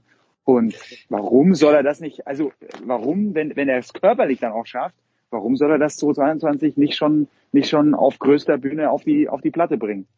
Aber ist ja, wenn, wenn du das richtig, weil ist ja auch eine, irgendwie eine verrückte Geschichte, dass du nach all den Jahren mit Natal plötzlich wieder aus dem, aus dem, aus diesem Land ein, ein Spieler hast, der, der, der, der, der einfach so natürlich in seinem ganzen Auftritt, in, seinem, in seiner Intensität und so weiter so ähnelt, das ist auch schon irgendwie eine, eine kleine Sensation. Ja, und schon so früh, so weit. Ja, auch. Also klar. das ist, also ich, ich, ich habe ich habe in Wien, äh, ich hatte gegen Berrettini, ich hatte den Mund offen, habe mir gedacht, das gibt's doch nicht. Der kriegt hier im ersten Satz hat Berrettini natürlich auch nicht nichts getroffen beim Aufschlag, aber der wurde vorgeführt von von Alcaraz und dass Alcaraz auch Murray, die Art und Weise, wie er Murray geschlagen hat, wie schnell der lernt. Jetzt, er hat gesagt, er musste erstmal auf Murray klarkommen. Indian Wells, das war eine harte Niederlage und dann, dann hat, hat Murray ihn im zweiten und dritten da nochmal in die Schranken gewiesen. Aber zwei Wochen später in Wien ist Alcaraz schon diesen Schritt weiter. Murray macht ein super Spiel, aber Alcaraz war besser und hat dazugelernt. Und ja, wobei das ja auch nicht jetzt ganz so typisch ist, dass du in diesem ja. Alter erstens natürlich diese Schritte machst und, und natürlich auch mal so, so einen wahnsinnigen Run hinlegst. Also wie gesagt, du hast es selber erwähnt. Und, und ich, da kann man eigentlich auf jeden verweisen. Ne? Da kommt, da kommt, da, also diese eigentlichen Schwierigkeiten, die kommen erst noch. Ne? Also ich meine, jetzt im Moment, der, der lebt wirklich natürlich vom, aus einem gewissen Flow raus und so. Und äh, ja, äh, andere, andere der wird von jedem beobachtet. Andere wissen beim, bei, bei dem nächsten Spielen, also es sieht anders aus. Ich meine, auch da müssen wir erinnern. Ich meine, mit in welchem Alter hat Zverev die, die, die, die, die Finals gewonnen ne? und, und was hat er da hingelegt für, für Spiele und was kamen danach für Schwierigkeiten teilweise, ne? wo, wo wir gesagt haben oder wo, wo, wo viele äh, lange, lange gezweifelt haben oder das auch für andere natürlich gegolten hat und, und, und es gibt auch Spieler, die äh, ja, die einfach wieder verschwunden sind. Das, das, dieses Schicksal wird, wird Alcaraz sicherlich nicht drohen. Ja, nichts in Ja, nicht. das muss körperlich. Aber, ja, ja, es muss ja, ja ne? auch als passen. Denken wir an Jung Chung. Was ist aus dem geworden? Ja, ja, oh, ist, ja. ja. Und Borna Coric, Borna Coric, ja, wo ist er? Ja, ja. Ökonomie der Spielweise, wie wird sich das aus, auswirken? Da ist natürlich jemand wie Sinner mit, mit diesem Clean Tennis. Äh, ja, das ist, das ist ja fast zu, zu clean schon oft. Äh, natürlich äh, gewisse Vorteile, aber ich, ich echt, das ist in dem Alter und so weiter, das sind, das ist, da ist, da ist noch wirklich, da sind so viele Variable drin. Ja, verkrachst du dich mal mit deinem Trainer oder, oder ist im Umfeld, stimmt das oder die, was weiß ich. Also, das, das, das weißt du nicht. Also du kannst, du, du siehst jetzt, wenn du so guckst, ne, mit, mit Mitte 20, und du siehst so die, die Sphäre mit äh, Medvedevs und Tsitsipas, da weißt du ungefähr, die sind jetzt so einigermaßen gesettelt, ne? da gibt's nicht mehr die ganz großen Krisen und so weiter und äh, mutmaßlich jedenfalls. Und da weißt du mehr. Also insofern, ja, mhm. stimmt. Tut da ist es natürlich ja. saumäßig gut, dass du mal wieder einen 18-Jährigen oder 19, was weiß ich, äh, hast, der, der da wirklich einfach mal was weg, äh, Leute weghauen, die er nicht weghauen dürfte. Mhm. Ja. Ja, nee, aber das, was du sagst mit Sinner, finde ich auch ganz, ganz richtig. Das ist teilweise zu clean. Und gestern hat man ja auch gemerkt, gegen Alcaraz gut, war vielleicht dann auch zu viel Druck, mit Finals im Kopf, die ganze Konstellation. Aber mit diesem ja. variablen Spiel, das, das Alcaraz schon hat, äh, Spin, verschiedene Höhen, kam Sinner dann nicht so gut zurecht. Und am Ende war Alcaraz der stabilere und hat sich deswegen durchgesetzt. Und von der Power, äh, beide lieben das ja, wenn es dann schnell zur Sache geht. Äh, Power sind sie natürlich äh, da auf Augenhöhe, aber dass der der zwei Jahre jüngere, auch vom Kopf her, dann stärkere war, weil er eben noch mehr Freiheit hat. Und ja, das ist ganz richtig. Wir wissen nicht, äh, was die nächsten Jahre bringen. Das ist so spannend natürlich, dieser Blick in die, in die Glaskugel. Aber wird er diese Freiheit, die wird er nicht immer, die wird er nicht behalten können, natürlich. Aber wie werden dann die nächsten Entwicklungsschritte aussehen? Das Paket ist einfach unfassbar beeindruckend. Ja. Paul, ich gebe dir ungern recht, aber du weißt, wie ungern ich dir recht gebe, aber das ist tatsächlich so. Und ich war ja bei diesem Spiel dabei gegen Tsitsipas, der ist so schlau, so reif, der geht dem Ball nach, äh, hat er viel besser gemacht als Tsitsipas eigentlich, der das verabsäumt hat, damals in New York. Und heute stehen die Chancen ja gut, er spielt gegen Hugo Gaston, der den Wawrinka geschlagen hat, 20 2020 in äh, Roland Garros und den Team gequält hat. Da bin ich gespannt. Das war's? Die ja, Big Show? Ein Wort zu Dominik Köpfer. Ja, entschuldige, ja, natürlich, Jörg, bitte, ja, Jörg. Nein, ich meine, das, das, den, den, den wir irgendwie, der uns irgendwie vom Radar äh, ja, entgangen ist, uns irgendwie, ist irgendwie verloren gegangen gefühlt. Und äh, das waren doch zwei äh, nur wirklich äußerst bemerkenswerte Auftritte. Ja, also sieben Matchbälle gegen Murray abgewehrt und der Ocealia sind. Also, das ja. ist, das ist, das ist schon äh, irgendwie eine besondere eine absolute Besonderheit, äh, ne, gegen Murray sieben Matchbälle abzuwehren, weiß gar nicht. Äh, wahrscheinlich gibt's ja, gab's ja eine Statistik. Hat er jemals äh, überhaupt viel mehr vergeben? Äh, keine Ahnung, aber nein. Normalerweise ist es andersrum. Normalerweise ja, Murray die sieben Matchbälle ab und gewinnt das Ding. Auch. Zehn, zehn abwehren und gewinnen. Ne? Ja. Ja. ja. ich glaube gegen Kohlschreiber war das mal in Dubai, ja, kann ich mich erinnern. Ja, das genau. kann ich dir, das kann ich, ja, diesen, diesen Text könnte ich dir jetzt fast aus dem, äh, aus dem Stegreif zitieren, weil ich dieses Spiel mit verzweifelt selbst ja gesehen habe und äh, ja, meiner Meinung nach das beste Spiel, was Philipp Goldschreiber in seinem ganzen Leben jemals gespielt hat, ohne es gewonnen oh, so. Super. Murray war die Eins damals, ne? Murray war ja, die Eins. also das, das ist, das ist äh, leider traurigerweise unvergesslich. Aber gut. Immerhin ist es auch äh, natürlich, was Köpfe angeht, so ein kleiner Hoffnungsschimmer für die äh, Dinge, die sich dann irgendwie in Innsbruck mal tun werden. Da haben wir noch ein paar Wochen Zeit, denn äh, in Innsbruck wird gespielt am letzten Novemberwochenende, die Woche drauf dann noch in Madrid das Davis Cup Finale. Da sprechen wir sicherlich davor noch. Danke Jörg, danke Paul, das war's, die Big Show 533, Sportradio 360. Das war die Big Show auf sportradio360.de. Folgen Sie uns auf Twitter, klicken Sie den Gefällt mir Button auf unserer Facebook-Seite und abonnieren Sie uns via RSS-Feed oder auf iTunes. Die nächste Ausgabe der Big Show gibt es am kommenden Donnerstag. Bis dahin sollten Sie die Zeit nutzen und die weiteren Angebote auf sportradio360.de wahrnehmen. Play Ball! Da ist gar nichts toll.